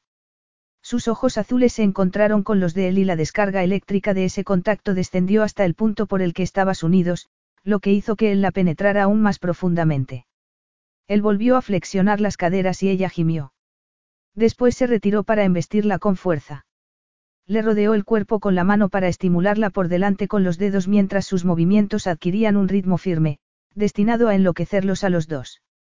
Ella dijo su nombre gimiendo, una y otra vez, lo que hizo que él se acercara al final más deprisa de lo que deseaba. Quería continuar eternamente. Y así no iba a poder. Le soltó las muñecas y la asió por las caderas, antes de embestirla una última vez y retirarse del todo. ¿Qué pasa? preguntó ella aturdida. Confía en mí, contestó él con una voz que a él mismo le sonó extraña. La giró para que quedara frente a él y la besó fuerte y profundamente antes de tomarla en brazos y llevarla a la cama. La dejó en el borde. Túmbate de espaldas, le ordenó. Ella lo obedeció. Tenía las piernas colgando del borde de la cama y le sobresalían los senos. Era como una hermosa virgen dispuesta para el sacrificio en honor del monstruo del palacio. Sin embargo, a pesar de percatarse de ello, él no se detuvo. Al fin y al cabo era un monstruo sin posibilidad de redención. La única forma de acercarse a esta era estar dentro de ella. Le agarró los muslos y le enlazó las piernas a sus caderas. Después la embistió con fuerza. Ella ahogó un grito y se llevó un brazo al rostro mientras él la penetraba de pie, desde el borde de la cama. Adam, gimió ella. Adam, quiero. Esto, concluyó él, embistiéndola con fuerza al pronunciar la palabra. Me quieres dentro de ti. Ella asintió al tiempo que lo agarraba del brazo y le deslizaba la mano hasta la muñeca para llevarse su mano a los labios. Después sacó la lengua y le lamió un dedo, antes de metérselo en la boca. Él se sobresaltó, y el contacto, que lo había pillado por sorpresa, estuvo a punto de llevarlo al clímax en ese mismo momento. Ella lo miró a los ojos mientras se introducía otro dedo en la boca y lo chupaba con fuerza. Él sacó la mano de su boca y apoyó las palmas con firmeza en el colchón mientras se entregaba al deseo que bullía en su interior. No fue considerado, tampoco dio al placer de ella la importancia que merecía. Pero no podía pensar en nada más. Los demonios que se cernían sobre él desde los rincones de la habitación le rasgaban la piel e intentaban atravesar las defensas que había levantado entre Belle y él. Cada vez que flexionaba las caderas, cada vez que penetraba en el caliente cuerpo de ella, prolongaba lo inevitable, se aferraba a la chispa de luz que ella le había plantado en el pecho. La agarró con más fuerza, con demasiada, y supo que le dejaría cardenales en las caderas, huellas de sus dedos en la carne. Sabía que le dejaría marcas en todas partes, no solo en la piel, sino también en su interior. Te quiere, le dijo una voz burlona. ¿Qué has hecho en tu vida para que una mujer te quiera? Y, sin embargo, te has ganado el amor de dos. Y a la primera le fallaste estrepitosamente. Le pasó el brazo por la cintura y la levantó ligeramente de la cama para empujarla hacia atrás y poder tumbarse los dos. Volvió a embestirla larga y lentamente aprisionándola bajo su peso mientras se deleitaba al sentir su cuerpo suave y perfecto. Alternó movimientos de las caderas rápidos y poco profundos con largos y lentos deslizamientos hasta el fondo. Ella, debajo de él, iba a su encuentro en cada embestida. Sus músculos internos comenzaron a latir en torno a su masculinidad. Ladeó la cabeza a un lado y a otro y lo agarró de los hombros clavándole las uñas. Él tuvo la esperanza de que le dejara cicatrices, de que lo hiciera sangrar. Esperaba no recuperarse nunca de aquello, de ella. Deseaba dejar su huella en su cuerpo y que toda ella fuera la huella en el suyo. De todas las cicatrices que tenía, las que más lo enorgullecerían serían las de ella. Serían las únicas marcas hermosas de su cuerpo. Las otras eran, simplemente, señales de fracaso, de egoísmo, del comportamiento impetuoso de un joven esposo que solo sabía complacerse a sí mismo, que pensaba que la preocupación de su esposa era una tontería y que valoraba su reputación y la de sus aliados políticos más que la comodidad de ella. Habían pagado por ello. Todos lo habían hecho. Por su culpa. Se merecía el aspecto que tenía. Se merecía eso y mucho más. Lo que no se merecía era que Belle se estuviera moviendo debajo de él con tanta dulzura y que dijera su nombre como lo hacía. No se merecía que lo quisiera cuando era una bestia mucho peor de lo que ella se imaginaba. Pero lo aceptaría porque carecía de la fuerza para rechazarla, para negarla y negarse a sí mismo. Bajó las caderas con fuerza y su pelvis entró en contacto con el punto en que ella más lo deseaba. Y sintió la explosión que se produjo en su interior. Su cuerpo latía en torno a él mientras alcanzaba el clímax. Alzó la cabeza y le mordió en el hombro, dominada por el orgasmo. Y fue eso, esa acción primaria y posesiva la que lo empujó por el borde del abismo también a él. Lanzó un gruñido y se rindió derramándose en el interior del hermoso cuerpo de ella, reclamándola de un modo al que no tenía derecho en absoluto. No se merecía nada, y mucho menos aquello, pero carecía de la fuerza para hacer otra cosa que no fuera entregarse a ello. A ella. Quedar marcado por ella sería lo único que le daría placer y paz cuando se hubiera ido. Y se dio cuenta, al final del orgasmo, de que tendría que dejarla marchar. Los titulares le daban igual, comparados con la felicidad de Belle. No podía permitir que continuase allí. No podía consentir que se quedara en el oscuro y opresivo palacio, con todos sus demonios, solo para su propio placer. No podía permitir que se atara a él sin saber lo que era. Y, sobre todo, no podía consentir que lo quisiera. A él no. Porque daba igual que él la quisiera o no. Al final, la destrozaría, como lo destrozaba todo en su vida. La única solución era hundirse más en sí mismo. Solo así Belle se vería libre de él. Solo así dejaría de ser un peligro para los demás. Rodó sobre sí mismo para separarse de ella, jadeando, y se tumbó de espaldas mirando al techo, que había contemplado innumerables noches mientras repasaba sin parar sus sentimientos, mientras revivía el momento en que había acariciado a Yante y la había encontrado fría como el hielo, muerta antes siquiera de que hubiera llegado ayuda a la escena del accidente. Acarició la mejilla de Belle de forma compulsiva. Ella estaba viva y caliente. Y a no ser que la dejara marchar, no seguiría así, ya que sabía cómo acabaría aquello, en la oscuridad y el frío. Tienes que marcharte.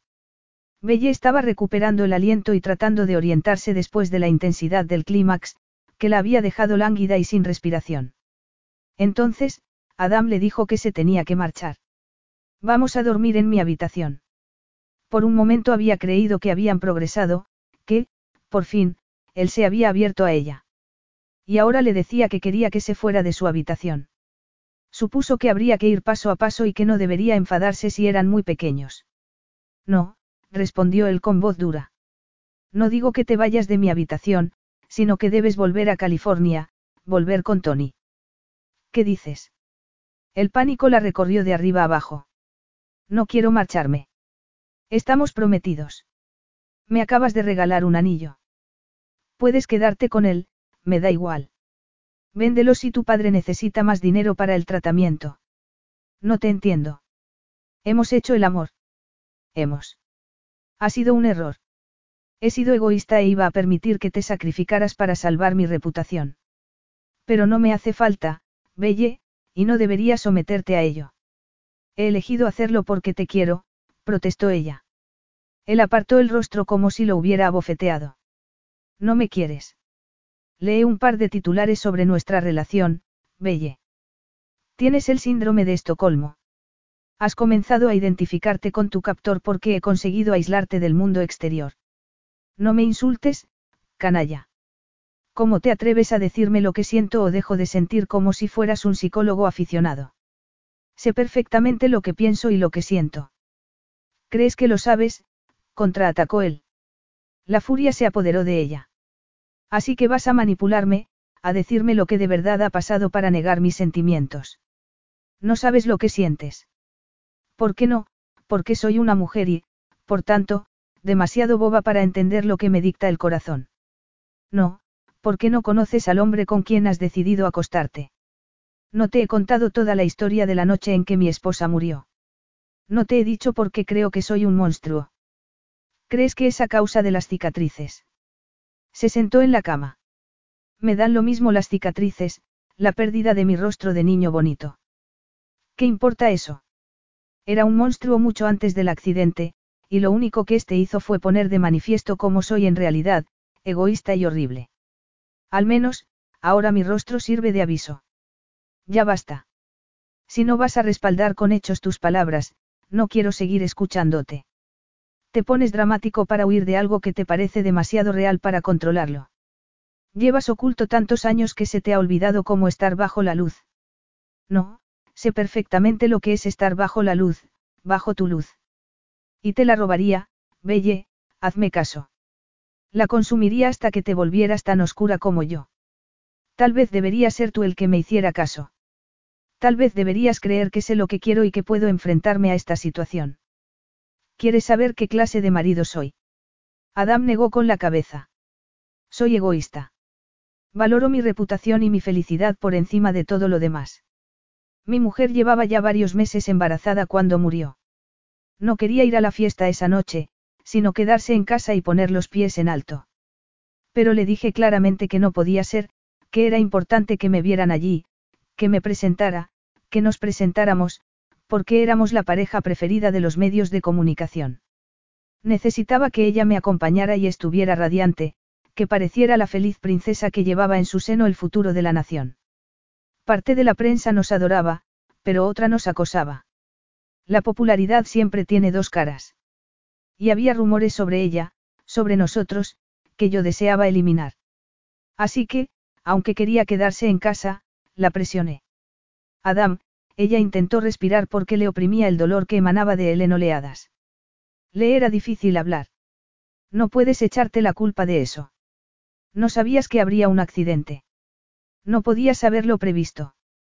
No importa. Por supuesto que no podía, ya que no predigo el futuro. Y por supuesto que culpo al fotógrafo que tenía que sacar la foto como fuera, que estaba decidido a plantar la cámara delante del rostro de mi pobre esposa, a hacer más comentarios maliciosos sobre su pasado, sobre la realidad de que era una mujer con cierta reputación antes de casarse conmigo, por lo que yo no podía estar seguro de que el bebé fuera mío. Su rostro adoptó una expresión de fiereza. Por supuesto que el niño era mío. La conocía, sabía quién era y que me era fiel. Pero los medios estaban empeñados en caricaturizarla, en convertirla en algo que no era.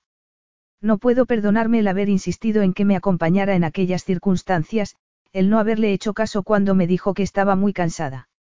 Me encantaba salir, que me vieran, ser parte del brillo mundano. ¿Por qué crees que lo abandoné tras su muerte? A Belle le parecía que la habían apuñalado en el pecho y que iba a empezar a sangrar sobre la colcha de la cama. Él se había aislado debido a que se sentía culpable porque le gustaba salir y disfrutar de su posición social, porque le gustaba ese aspecto de la vida de la realeza. Y se había castigado apartándose de la gente, de las mujeres e incluso de sus súbditos, a los que ella suponía que apreciaba. Se había aislado de todo, salvo del dolor.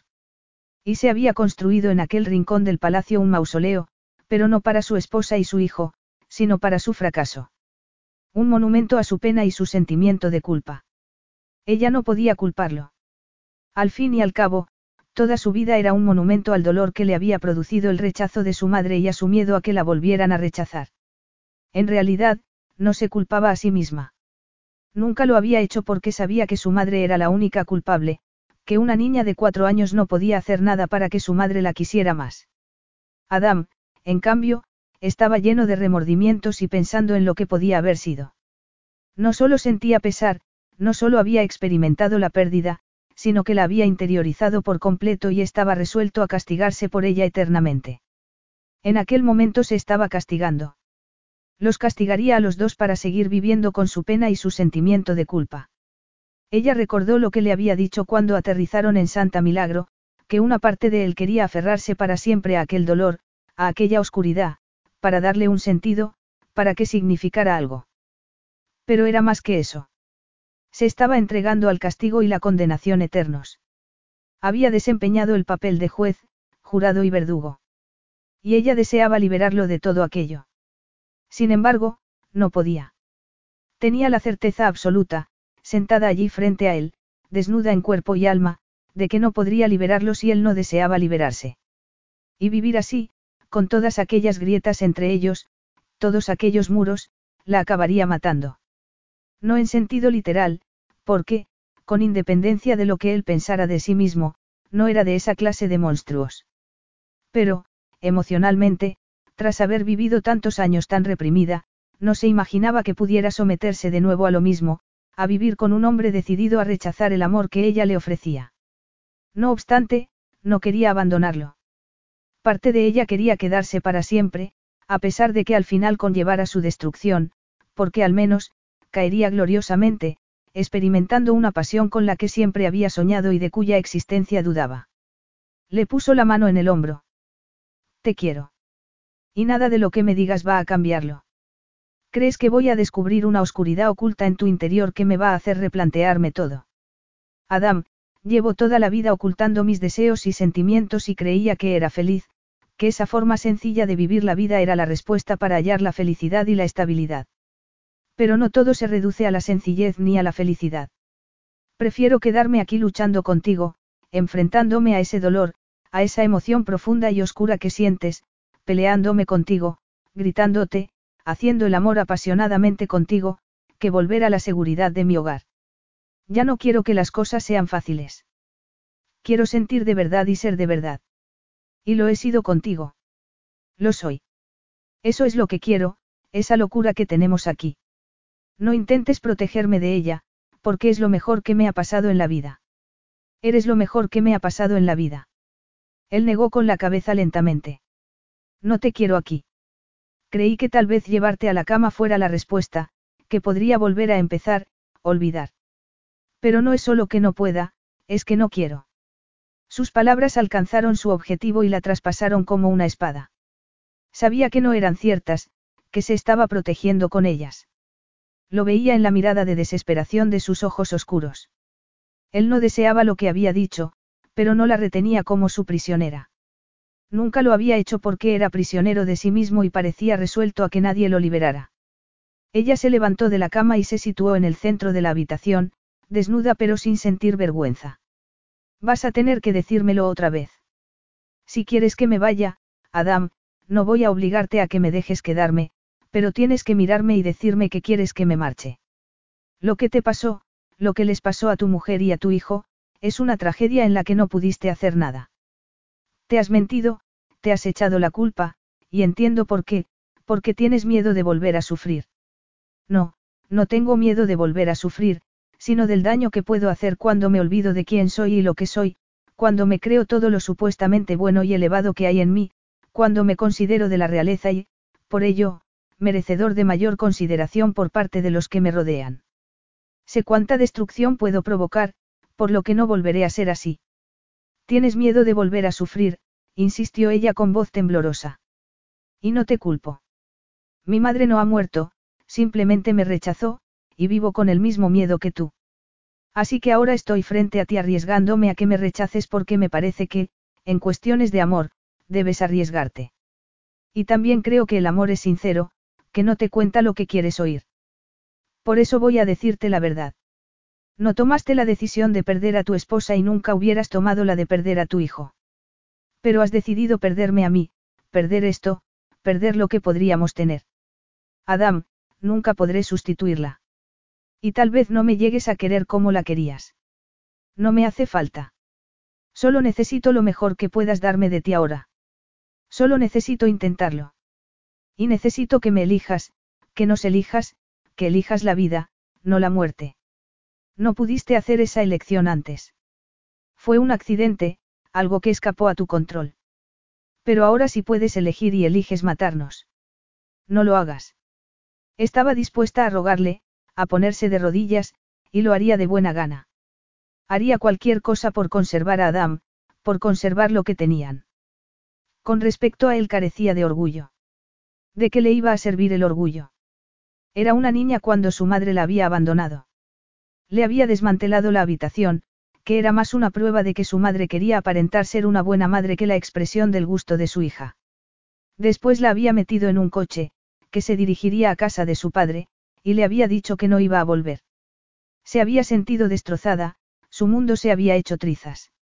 Había gritado sin parar para que su madre oyera su dolor y su miedo. Pero ésta le había dado la espalda. Ella había seguido gritando y llorando en el coche, sola salvo por la compañía del pobre chofer, que se limitaba a obedecer órdenes. Estaba llena de dolor y desesperación. Pero ahora no iba a venirse abajo estando con él. Y de ninguna manera iba a consentir que Adán volviera a la oscuridad al carecer de la luz de ella iluminándolo. No temía gritarle. No le daba miedo quererlo y abrirle su corazón para mostrarle su contenido. Porque sin él, no tendría corazón que proteger. Él era su corazón. Lo era todo para ella. Y no estaba dispuesta a perderlo. Y, si lo perdía, no sería por no haber luchado. De eso no le cabía la menor duda. Puede que tengas razón, dijo él en un tono neutro, acorde con su expresión. Se inclinó y encendió una lámpara. La luz lateral hizo que las cicatrices le destacaran aún más, acentuando los picos y los valles de su piel de forma exagerada, como si la oscuridad, la fealdad y el dolor de su interior se exteriorizaran a través de su piel. Puede que haya decidido dejarte marchar. Pero tengo esa prerrogativa. No lo entiendes. Eso es lo que deseo y eso es lo que soy. No soy nada más y no puedo ofrecerte nada más. Nos hemos divertido las últimas semanas, al menos, en mi caso, todo lo que yo puedo divertirme.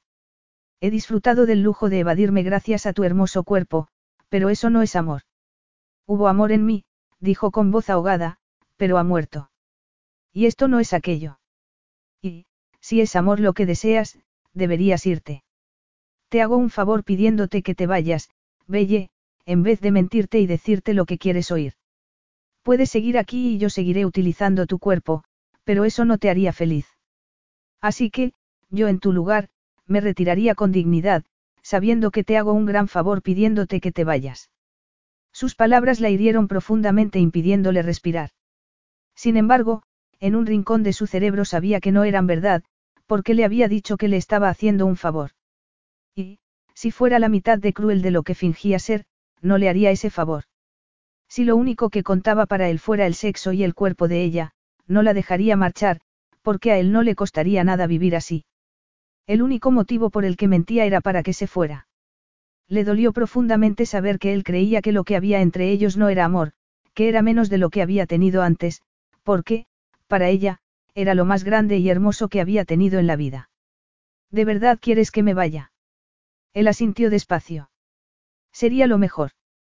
Así que vas a seguir aquí lamiéndote las heridas y reabriéndolas sin parar y sin permitir que cicatricen porque estás cómodo con ese dolor y tienes miedo de sentir otro nuevo. Adam se levantó de la cama tan deprisa que ella no tuvo tiempo de reaccionar. Retrocedió hasta la pared. Él la agarró suavemente de la garganta.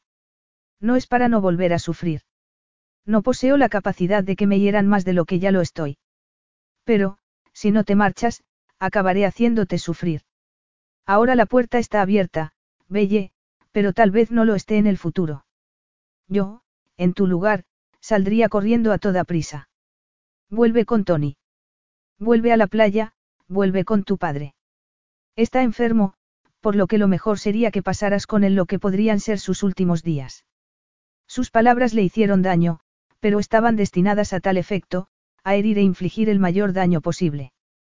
Y como él la conocía tan bien, mejor que nadie, dieron en el blanco. Ella asintió lentamente y él bajó la mano al tiempo que retrocedía. Su rostro no revelaba ninguna emoción. Entonces, me voy. No quería hacerlo. Cada paso que daba se sincronizaba con un latido del corazón, que le dolía como si se le hubiera hecho pedazos. No quería irse.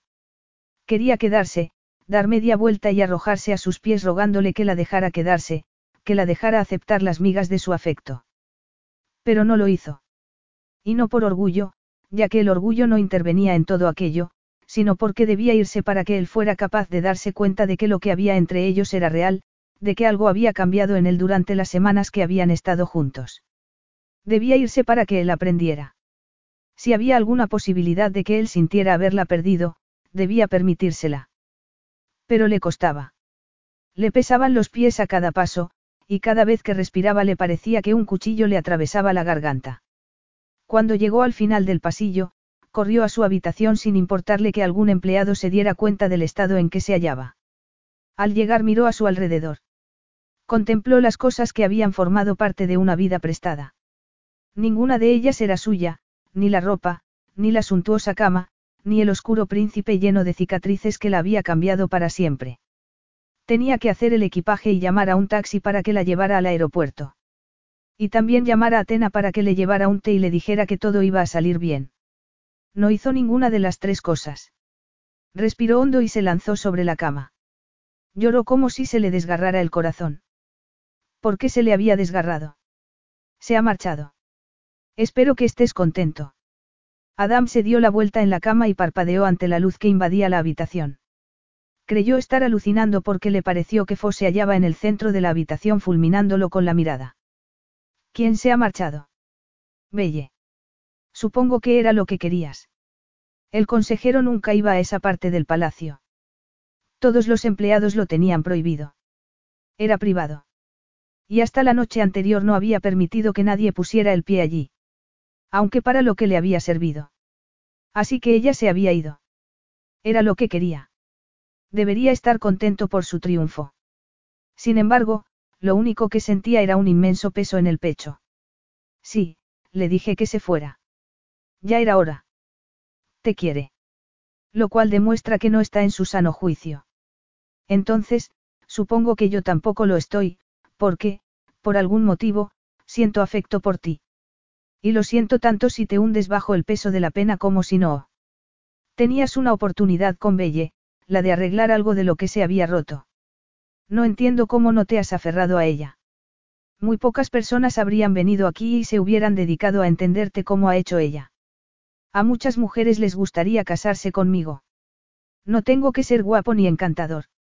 Formo parte de la realeza, por lo que la mujer que se casara conmigo se convertiría en princesa. No es ninguna hazaña por mi parte. Pero es que no necesitas a otra princesa, sino a alguien que vea más allá de lo que hay destrozado en ti. Yo no soy capaz de hacerlo ni en los días buenos, y eso que te conozco desde que eras un niño. Lo que había entre Belle y tú era lo único que podía haberte sacado de la oscuridad. Y, si dejaras de cargar con tanta culpa, tal vez pudieras hacer sitio en tu corazón para el amor. Adam rió con amargura. El amor, ¿qué ha hecho el amor por mí? Nada en absoluto, salvo destruirme. ¿Y qué ofrecía la mujer a la que quería, aparte de una muerte prematura? La gente se muere, dijo Foss. La vida es injusta. Eres un príncipe, no Dios. No causaste el accidente esa noche. Y si te comportaste de manera egoísta es porque eres humano. Todos somos egoístas de vez en cuando. Mi esposa murió hace 30 años y continúo recordando lo que hice mal. Y sigo lamentando muchas cosas, cosas que ahora haría de otro modo, pero que no me fue posible en mi juventud, pero así es la vida. No podemos aferrarnos a esos sentimientos eternamente porque, si no, ¿cómo vamos a vivir día tras día? Eres un monstruo únicamente porque has decidido serlo. Foss se dispuso a marcharse. Supongo que has terminado, dijo Adam. Foss lanzó un profundo suspiro. Supongo que sí. El consejero se marchó y lo dejó sentado en la cama, con un extraño dolor propagándosele por el pecho. Le dolió mucho extender la mano en la cama y no hallar nada, casi tanto como tocar la fría piel de su esposa. De repente, la ira y el dolor rugieron en su interior como una bestia y agarró lo que había en la mesilla de noche y lo lanzó al suelo. No le sirvió para apaciguar los sentimientos que se amotinaban en su interior.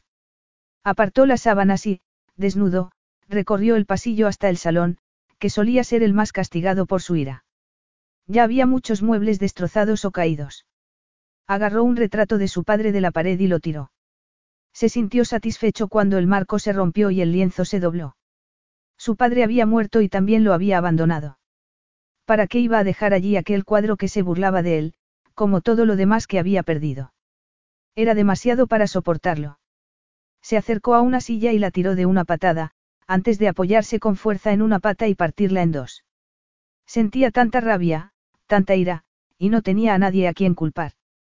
Diante había muerto y no iba a volver. Su hijo había muerto antes de nacer. Y no era justo. Los dos se habían ido antes de que él hubiera tenido la posibilidad de salvarlos. En realidad, esa posibilidad no había existido, solo lo hubiera hecho, si no hubiera acudido a la fiesta, pero había ido. Y no podía volver atrás y cambiar de decisión. Ellos eran su futuro y su corazón, y ya no estaban. Mientras lo pensaba, y sin saber por qué, la imagen de Belle apareció en su mente. Se apretó el pecho tratando de aliviar el dolor que sentía. Cruzó el salón sin importarle pisar trozos de cristal, pétalos de flores secas y muebles rotos. Agarró la fotografía en que su esposa sonreía radiante y él aparecía con un rostro que ya no reconocía, con una luz irreconocible. Su futuro y su corazón, eso era lo que había sido ella tres años antes, ella y el hijo que llevaba en su seno. Pero ese futuro y ese corazón pertenecían a otro hombre. Ahora, cuando pensaba en desear a alguien, en querer a alguien, era a Belle. Ella quería al hombre oscuro y lleno de cicatrices en que se había convertido. Le había ofrecido cosas que él creía perdidas para siempre sin siquiera haberse percatado. Ella tenía razón mientras le gritaba como si nada en el mundo la atemorizara. Era un cobarde que utilizaba su pena como escudo para protegerse de volver a querer. Y, en efecto, anhelaba la luz que ella le proporcionaba pero prefería ocultarse en la oscuridad, donde nada podía alcanzarlo. Y, si se quedaba en ella, sin duda le ofrecería protección. No habría sorpresas, la penas, los recuerdos y el dolor serían constantes. Sería el dueño de su dolor y éste nunca lo dominaría ni saldría de las profundidades, lo sorprendería y lo destruiría como lo había hecho. Si se quedaba allí, si seguía solo, sabía perfectamente cómo pasaría los días, lo que se extendería ante él, un futuro vacío, una interminable pizarra en blanco que no llenaría. Pero, si aceptaba a Belle, si aceptaba su amor, si reconocía que tal vez pudiera corresponderlo, si volvía a desear, a tener esperanza, quién sabía lo que podía pasar. Tal vez ella se cansara de él o él acabara destruyéndola. Tal vez la muerte se la llevara y volviera a ser tan cruel con él como lo había sido. Si amaba, si deseaba, si necesitaba, el futuro sería luminoso y desconocido, con algunas zonas oscuras e inciertas. Pero, si se quedaba allí, si seguía como hasta entonces, lo único que tendría sería aquella habitación llena de recuerdos y flores muertas. Se agachó y acarició los pétalos secos de una rosa. ¿Cuánto llevaban ahí? Años. Habían muerto con todo lo demás. Allí no había vuelto a ver nada. Vivo desde entonces. Agarró un pétalo y lo frotó entre el pulgar y el índice hasta reducirlo a polvo. Polvo. Muerte. Era lo único que había allí. Remordimientos, sentimiento de culpa y recuerdos. Belle tenía razón. Se echaba la culpa porque así tenía algo con lo que enfadarse, porque así las cosas cobraban un sentido enfermizo. Y aún más, porque le permitía seguir allí, porque justificaba que no siguiera adelante, justificaba su existencia egoísta y aislada, que era un monumento a su esposa y a su hijo, pero que no servía para nada a nadie, ni a su país, ni al recuerdo de ellos ni, desde luego, a su corazón. La semana anterior, Foss había hablado de hechizos con respecto a Belle. Y, en aquel momento, pensó que había algo de verdad en ello porque le pareció estar encadenado, y las cadenas eran tan reales como si las viera. Foss le había dicho que Belle era la única que tenía la llave, la que poseía la capacidad de romperlas. Pero él tenía la impresión de que no era del todo verdad. Belle era el motivo para romperlas, pero era él quien debía hacerlo. No tenía la certeza de que ella fuera a perdonarlo por las cosas falsas y horribles que le había dicho para intentar apartarla de su lado. No había garantía de que la vida continuara sin incidentes y que él pudiera estar con ella hasta exhalar el último aliento. Tenía que darle paso con fe, valor y amor. La mera idea de hacerlo la parecía imposible. Sin embargo, dio un paso y luego otro. Y aunque no sabía cómo acabaría su vida, sabía perfectamente hacia lo que se encaminaba. Hacia la luz, el dolor, el placer y el amor. Hacia Belle. Se sacó el teléfono del bolsillo y llamó a Foss. Todavía tenía en la mano el pétalo reducido a polvo. Flores, dijo cuando el consejero contestó. Hay que volver a traer flores al palacio.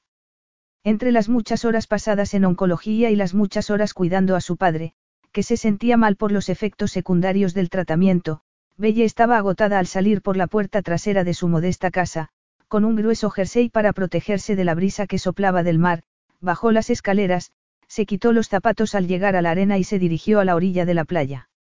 Se sentía quebradiza, como si la mínima presión pudiera partirla por la mitad. Estaba cansada y destrozada. Y no podía echar la culpa al tratamiento de su padre ni al evidente coste físico que le estaba suponiendo. No, su estado se debía a que tenía el corazón desgarrado. Se debía a Adam. Cuando había llegado a su casa, pálida y con los ojos llorosos, su padre había clamado contra su monstruoso captor con toda la fuerza que le quedaba en su frágil cuerpo. Ella se había limitado a sonreírle débilmente y a decirle que Adam no era tan terrible como se decía. Su padre, por supuesto, había protestado. Te hizo prisionera por unas cuantas fotografías. No sabes por lo que ha pasado. Es muy introvertido y ha sufrido mucho. Porque sea miembro de la familia real no todo el mundo tiene derecho a observarlo y a diseccionar su dolor. No piensas con claridad. Es evidente que algo te ha hecho durante el tiempo que has pasado con él. Ella había estado a punto de echarse a reír. Sí, me ha robado el corazón. A su padre no le había parecido una respuesta satisfactoria. Porque los hombres siempre intentaban decirle lo que sentía, decirle que sus sentimientos eran equivocados o irracionales. Comenzaba a cansarse. Inspiró profundamente el aire cargado de salitre intentando limpiarse por dentro, dejar entrar algo de esa frescura para no sentir tanta claustrofobia. Eran extraños los efectos de un corazón destrozado. Todo parecía más pesado, incluso el aire.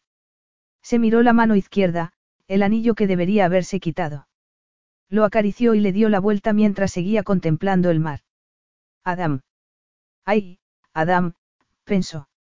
Belle, la brisa le trajo el sonido de la voz de su padre.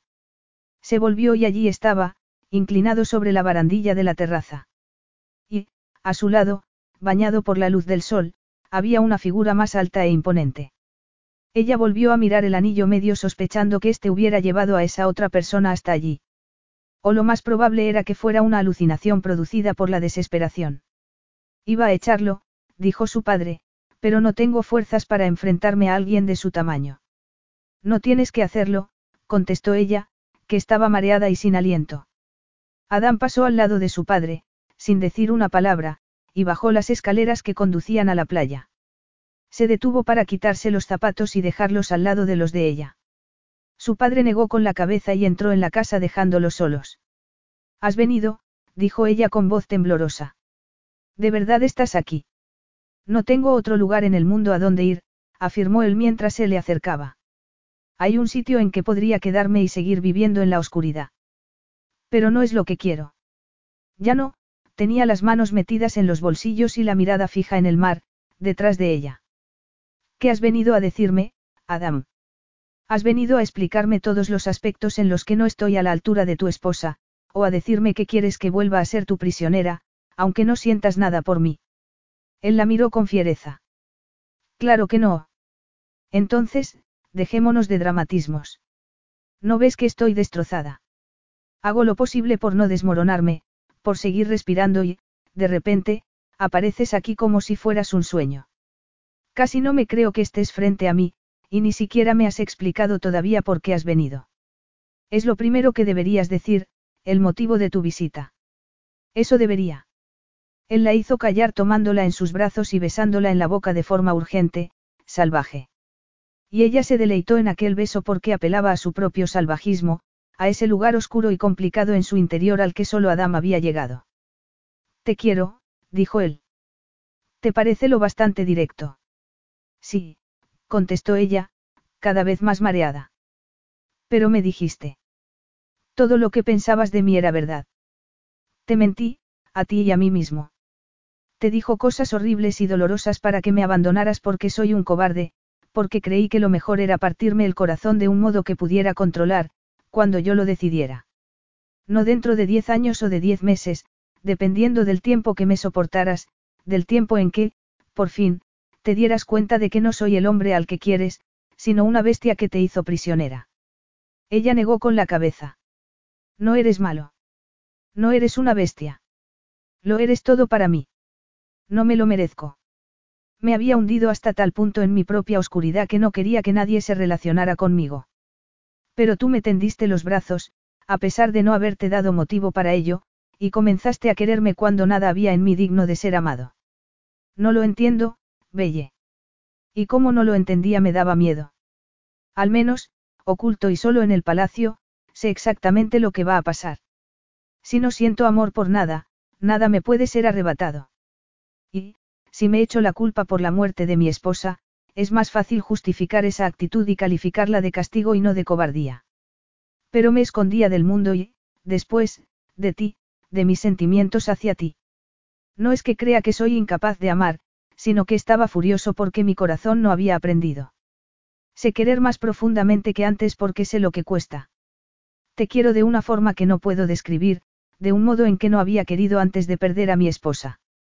Y me parece injusto, aterrador, y preferiría huir de ello que correr hacia ello. Pero no puedo vivir recluido en mí mismo sabiendo que tú estás ahí mientras yo sigo en la oscuridad, mientras mi luz está aquí. Le acarició las mejillas con los pulgares. No puedo alejarme de ti, aunque sé que debería hacerlo por tu seguridad, por tu bien. Pero te deseo demasiado para hacerlo, negó con la cabeza. Se podría arguir que tal vez no te quiera lo suficiente, porque, si lo hiciese, te dejaría marchar, pero no puedo. ¿Por qué se cree eso? Preguntó ella pensando en lo que él había dicho antes sobre el respeto. ¿Por qué se piensa que si se quiere a alguien hay que dejarlo marchar? Puede que lo cierto sea que, si de verdad se quiere a alguien, haya que luchar contra las complicaciones, contra el miedo. Ella se inclinó y apoyó la cabeza en su hombro. Tal vez haya que querer a alguien lo suficiente para aceptar que a veces eso implica dolor, que puede significar pérdida y lucha, que tal vez signifique que hay que cambiar lo que es uno y lo que hace. A veces, eso no es malo, porque tengo la certeza de que yo no estaba completa antes de amarte. Belle. He debido cambiar para tenerte, prosiguió ella como si él no hubiera hablado. Y no creo que tú tampoco estés completo sin mí. Así que deberíamos dejar de decir esa tontería de que un amor superior implica la perfecta felicidad. Creo que más bien implicaría pasión, lucha, sacrificio, belleza y dolor. Creo que implicaría abrirme a ti y arriesgarme por ti. Me repites que estás en la oscuridad y que soy tu luz, pero has pensado que puede que tú seas las mía. ¿Cómo es posible? Preguntó él con voz entrecortada. No tiene sentido. Yo llevaba una existencia carente de pasión. Salí durante ocho meses con un hombre al que ni siquiera deseaba. Probablemente me habría casado con él, Adam, contenta y segura porque no me hacía sufrir ni desear ni tener que arriesgar nada por él. Pero tú me enseñaste que podía tener más, me hiciste desear más. Y me lo diste. No me has quitado nada, sino que me has dado mucho más de lo que nunca habría imaginado. La única oscuridad que he sentido ha sido en los momentos en que no estaba contigo. Él la tomó en sus brazos y la besó una y otra vez con besos profundos, fieros y embriagadores que le demostraron de forma indudable su pasión por ella. Nunca fuiste mi prisionera, dijo mientras le acariciaba el labio inferior con el pulgar. Fui yo el tuyo desde el momento en que te vi. Tal vez seas tú quien sufre el síndrome de Estocolmo. Él rió. O puede que, simplemente, nos queramos. Ella sonrió mientras sentía que la luz le inundaba el alma. Sí, creo que tienes razón. El primer día que lo había visto, el día en que él le había dicho que sería su prisionera, creyó que era un monstruo. Pero resultó que el príncipe Adam Casaros era el hombre que necesitaba. Quiero que seas mi esposa. Creo que nunca lo había dicho, al menos, no de esta forma. Quiero que te cases conmigo, que seas mi princesa, que duermas conmigo y me des hijos. Lo deseo más que el aire que respiro. Yo también lo deseo. Eres mi futuro, afirmó él acariciándole la mejilla con los nudillos. Eres mi corazón. Ella levantó las manos para recorrer las profundas cicatrices de su rostro que hablaban de su dolor y de su fuerza. Esas cicatrices que lo habían convertido en el hombre al que quería. Y tú el mío. Y fueron felices y comieron perdices. Fin.